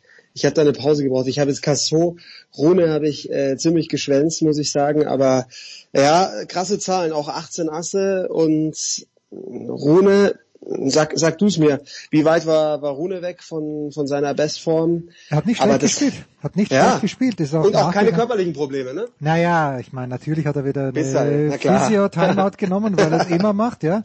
ja. Aber äh, also es schien nicht, er hat dann auch eine Tablette bekommen, aber ganz ehrlich, nach dem, was wir letztes Jahr in München gesehen haben, bei Rune traue ich Mhm. dem Frieden nicht mehr ganz oder überhaupt Mhm. nicht. Also es war, äh, Rune hat nicht schlecht gespielt, hat viel probiert. Ja. Und äh, Casso hat immer eine Antwort drauf gehabt. Der Junge ist wirklich extrem schnell. Äh. Hat gut gespielt. Publikum war in seinem Lager, weil viele Franzosen da waren. War ein richtig lässiges Tennisspiel. Also Mhm. wie, wie heute einige, muss man sagen. Geil. Ja, wie einige. Jetzt spielt er gegen Kriegsbohr in, in Runde drei Und es hätte jetzt ein Tag sein können, bei dem nicht nur Rune rausgeht, sondern auch noch Kaspar Rüth und Sascha Zverev. Also das war ja so schweineknapp, vor allem bei Zverev. Aber ja, das zeigt mal wieder, wie eng das alles beieinander ist.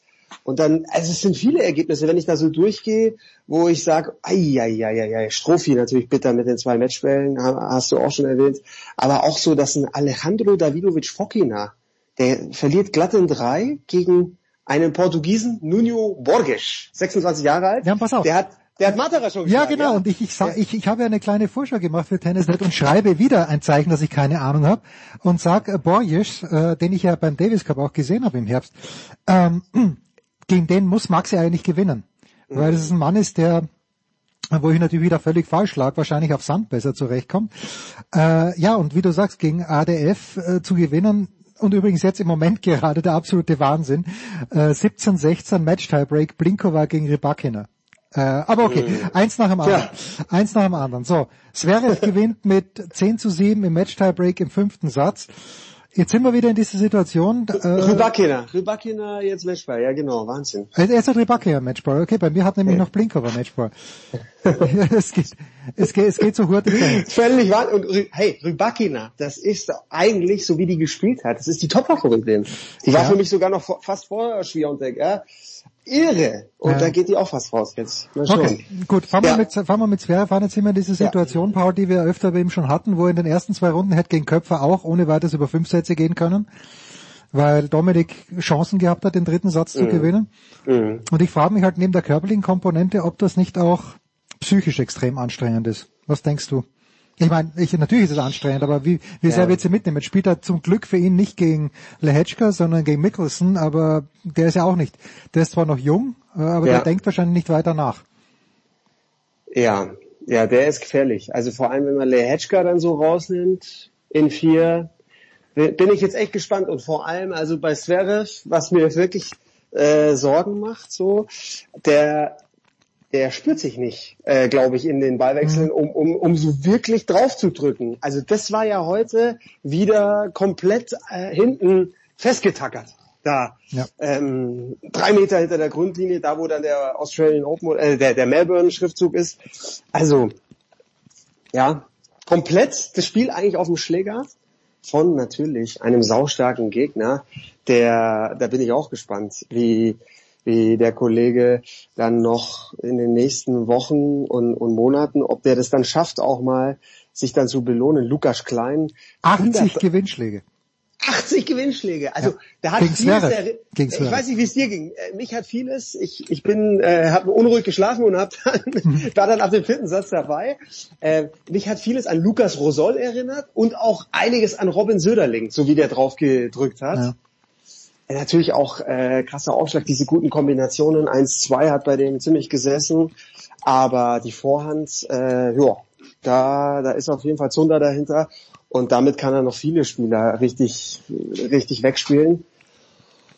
Ja, Safiulin ist auch so ein Kandidat, der, der da sehr ähnlich war mit dem Zverev ja auch. Das sind so Spieler, mit denen Zverev, wenn er dann einfach zu passiv ist, ja, da hat jeder andere Spieler auch schnell mal Probleme, aber Zverev dann auch besonders, weil es dann nur noch, nur noch über die Physis geht. Und also Zverev kann es im vierten verlieren beim Breakball und Zverev hat dann Break vor im fünften. Gibt's dann auch wieder aus der Hand. Und also der der Matchbreak, ja ja, der, dieser eine Volley, den den Klein da verlegt, der war dann der entscheidende. Krasse, krasse mentale Leistung von von Zverev, dass er das am Ende gewinnt, weil ich eigentlich finde ich es aus dieser äh, Position eines Top Ten Spielers, eines gesetzten Spielers, ey, du kannst da so viel verlieren und Klein hat es dann auch ganz gut gemacht, das Publikum mitzunehmen. Ähm, so richtig mega Stimmung war da nicht auf, auf dem Court, ja. aber ja, trotzdem, ich, ich finde, es hat schon sehr nach, äh, nach Zverev aus, nach Sensation immer wieder gerochen. Und der war, das hat Zverev eigentlich auch dann gut gesagt, Lukas Klein war der bessere Spieler. Und trotzdem hat, hat Zverev gewonnen. Und jetzt ist halt die Frage, kommt, schafft es Zverev innerhalb eines Grand Slams, innerhalb dieses Turniers noch in diesen Flow zu kommen, in den er kommen muss? Ja, muss er, muss er. Muss er. Äh, ey, ich sehe ihn ganz wenig am Netz, ich sehe ihn ganz wenig äh, variieren, ich sehe ihn ganz wenig auch auf der Grundlinie selber initiativ. Also wirklich so 1-2-Kombination, das wäre richtig drückt, drückt, drückt. Das ist zu wenig. Und, und auch den Bällen nachgehen und äh, offensive Korbpositionen, die hat er nur dann, die hat er nur dann, wenn er, wenn er sich wohlfühlt. Und also das war gegen Köpfer, war es auch schon schweineknapp. Köpfer muss eigentlich zwei Einsätze dann auch wegziehen, ne? Ja, aber das, was mir bei Köpfer ja. wirklich aufgefallen ist, äh, der Köpfer hat null Angst vor der Vorhand von Zverev null. gehabt. Der null. hat nur in die Vorhand gespielt, wenn es irgendwie ja. gegangen ist, also genau. also jeden Ball.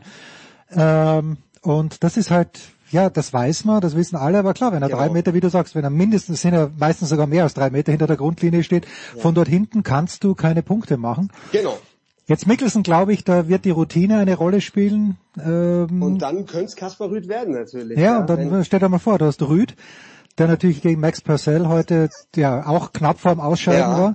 Ja, aber äh, apropos Vorhand, ja. Ja, ja, und danach äh, hast du, da hast du Alcaraz. Da kriegt er ja. auch richtig Stress ja. mit der Vorhand von, von Rüd. Ja, danach hättest du Alcaraz, äh, wenn es denn kommt, und im Viertelfinale, äh, und im Halbfinale dann Medvedev.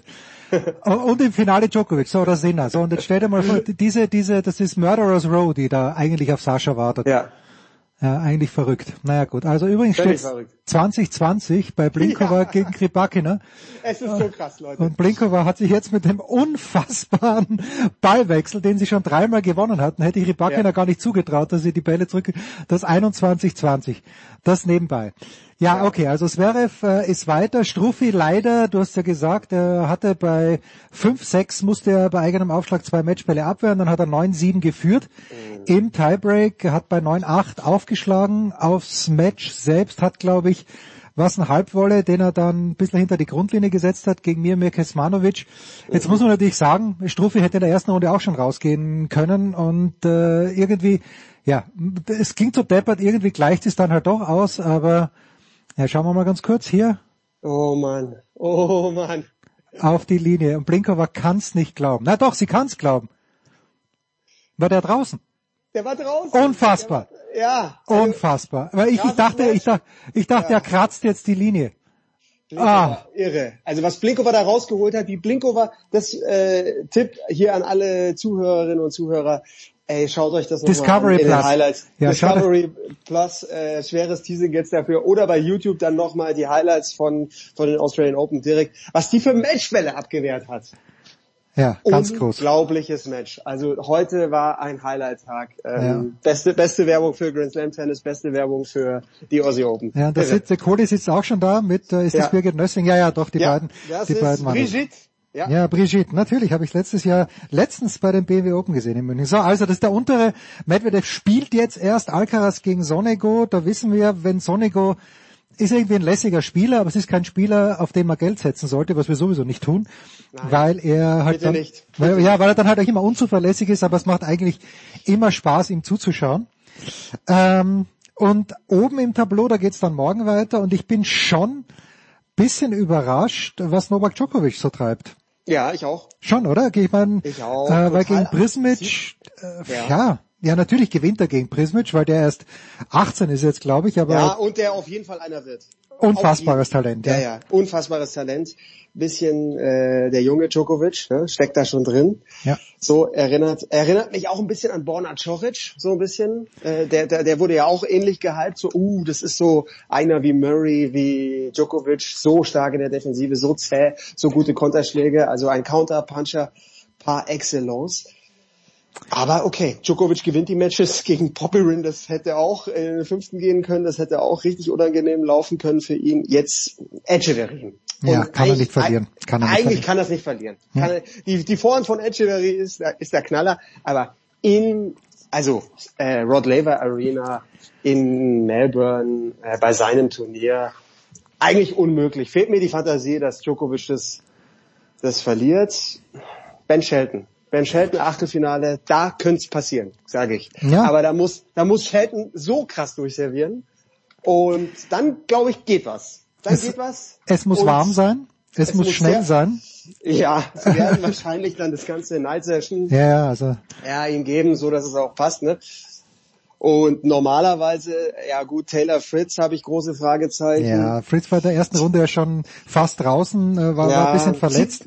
Tsitsipas- hat mir jetzt gestern sehr gut gefallen, wie er das gedreht hat gegen Jordan Thompson. Das war, da habe ich Tsitsipas auch, auch irgendwo schon draußen gesehen, das, weil Thompson auch ein geiler Spieler ist, der, der natürlich dann auch das Publikum hinter sich hatte, aber ja, Tsitsipas hat in viel gewonnen. So. Ja. Und Tsitsipas Djokovic könnte dann halb, nee, Viertel, Viertel. werden und Halbfinale wäre dann Sinner. Genau, und Sinner ist ja, glaube ich, der, gut, Jesper de Jong ist, ja genau, aber Jesper de Jong, okay. Äh, aber muss man sagen, also Sinner hat bis jetzt eigentlich vielleicht die leichtesten Gegner gehabt von den großen Favoriten. Jetzt muss man natürlich sagen, okay, Maddie hat seit äh, Turin nicht mehr gespielt und Maddie kommt dann gegen einen Qualifikanten rein, der im ersten Satz wieder ein überragendes Zitat übrigens von, von Ja. Medvedev, ja, wie er sagt, er hat sich ein bisschen umgehört und alle hätten ihm gesagt, äh, dass der äh, Atmane heißt oder Atmane, wie auch immer man ausspricht, schlechtere Rückhand als Vorhand hätte und dann macht der insgesamt drei Fehler mit der Rückhand. Thank you guys. Ähm, äh, ich meine, Maddie ist der Größte, machen wir uns überhaupt nichts vor. Äh, und ja, da, da muss man mal schauen. Der spielt ja jetzt erst äh, gegen Russo Vori, nicht einfach, glaube ich, äh, zum Zeitpunkt unserer unserer Ausstrahlung, werden wir es dann schon wissen. Äh, aber es ist, es ist ein geiles Turnier und Tennis ist einfach, es ist großartig und das einzige, Paul, was ich nicht möchte, dass jemals, solange ich zumindest lebe, ein Grand Slam Turnier nicht Best of Five geht. Ja, nee, das wollen wir auf gar keinen Fall, weil dann hast du genau diese Dramen und viermal im Jahr, zwei Wochen, Ja. das muss, das muss immer drin sein. Und natürlich ist es ein Problem, dass die, dass irgendwie die Ballwechsel wieder immer länger werden und alles sich, sich in die Länge zieht. Und man muss, man muss sich nach wie vor was überlegen, finde ich, von den Verbänden. Wie kriegst du es hin, dass diese Surf-and-Volley-Spieler wirklich, also wirklich eine Chance haben? Ja. So ein, aber da tut sich natürlich auch was, wenn du Ben Shelton anschaust. Der ist einer, glaube ich, schon, der, der auch mal, also der ganz oben äh, mitspielen kann, der die großen Kirschen gewinnen kann. Mit, mit Surf and Volley spielen, mit einem, natürlich mit einem Monsteraufschlag. Aber da muss was passieren, dass auch die, die Punkte wieder ein bisschen kürzer gehalten werden können. Und ich will diese Schlachten natürlich sehen. Ja, also das, was, was wäre und Klein da heute geleistet haben, äh, Kaspar Rüth und Purcell, ich find's mit dem Match-Tiebreak bis 10, ich find's genau richtig und ich find's jetzt auch genau richtig, dass das einheitlich ist, weil klar war das auch irgendwie crazy, äh, da Isner Mahü und, und Isner Anderson da Wimbledon zu sehen, Ja. diese Aufschlagmonster, aber danach war halt das Turnier für die da vorbei. Ja, so. ja. Und jetzt ist es aber so eine, eine Lösung gefunden worden. Es ist mega spannend. Am Ende gewinnt Rüd und am Ende gewinnt Zverev und das Turnier ist nicht vorbei für beide. Die haben jetzt wirklich noch Chancen. Die haben jetzt einen Tag Pause und die können noch weit kommen. Die können, die können theoretisch auch also wirklich noch noch äh, eine große Rolle spielen. Ja, Müsste also sich mit gut. Zverev noch steigern, aber aber das ist eben genau die richtige Lösung und du, wir haben trotzdem unsere Schlachten, wir haben trotzdem unsere magischen Duelle mit so vielen Geschichten, die da in einem Best of Five Match drinstecken und und wir haben wir haben Drama genug und ähm, ja, das ist eigentlich finde ich jetzt genau genau der richtige Weg.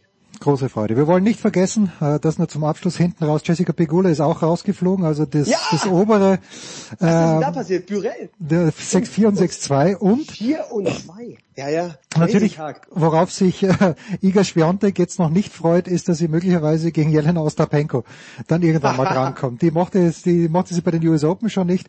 Ah ja, Sloane Stevens schlägt Daria Kasatkina, hätte ich auch nicht kommen sehen, weil Mhm. Stevens ja eigentlich überhaupt nicht mehr Tennis spielen mag, zumindest. Wer er macht's auf denn jetzt bei den Damen? Äh, ja, Schwiontek klar natürlich heiß, aber ich, ich finde Coco Goff und, Ja. und Sabalenka haben natürlich jetzt, äh, die haben das jetzt genau registriert. Rybakina raus. Ja, die sind, die kommen unten im Halbfinale zusammen. Ja. Ich würde mir Goff wie immer wünschen, aber ich sehe es noch nicht. Paul, wir müssen Paul. aufhören. Das war die Big Show.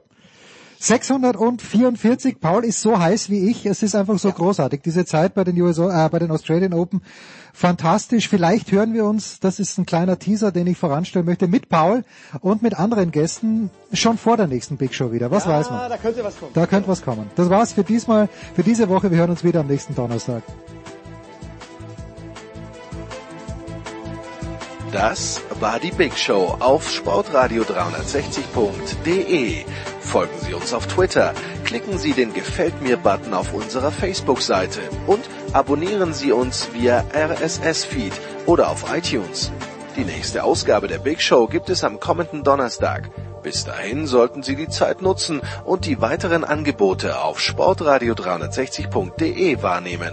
Play Ball! Da ist gar nichts toll.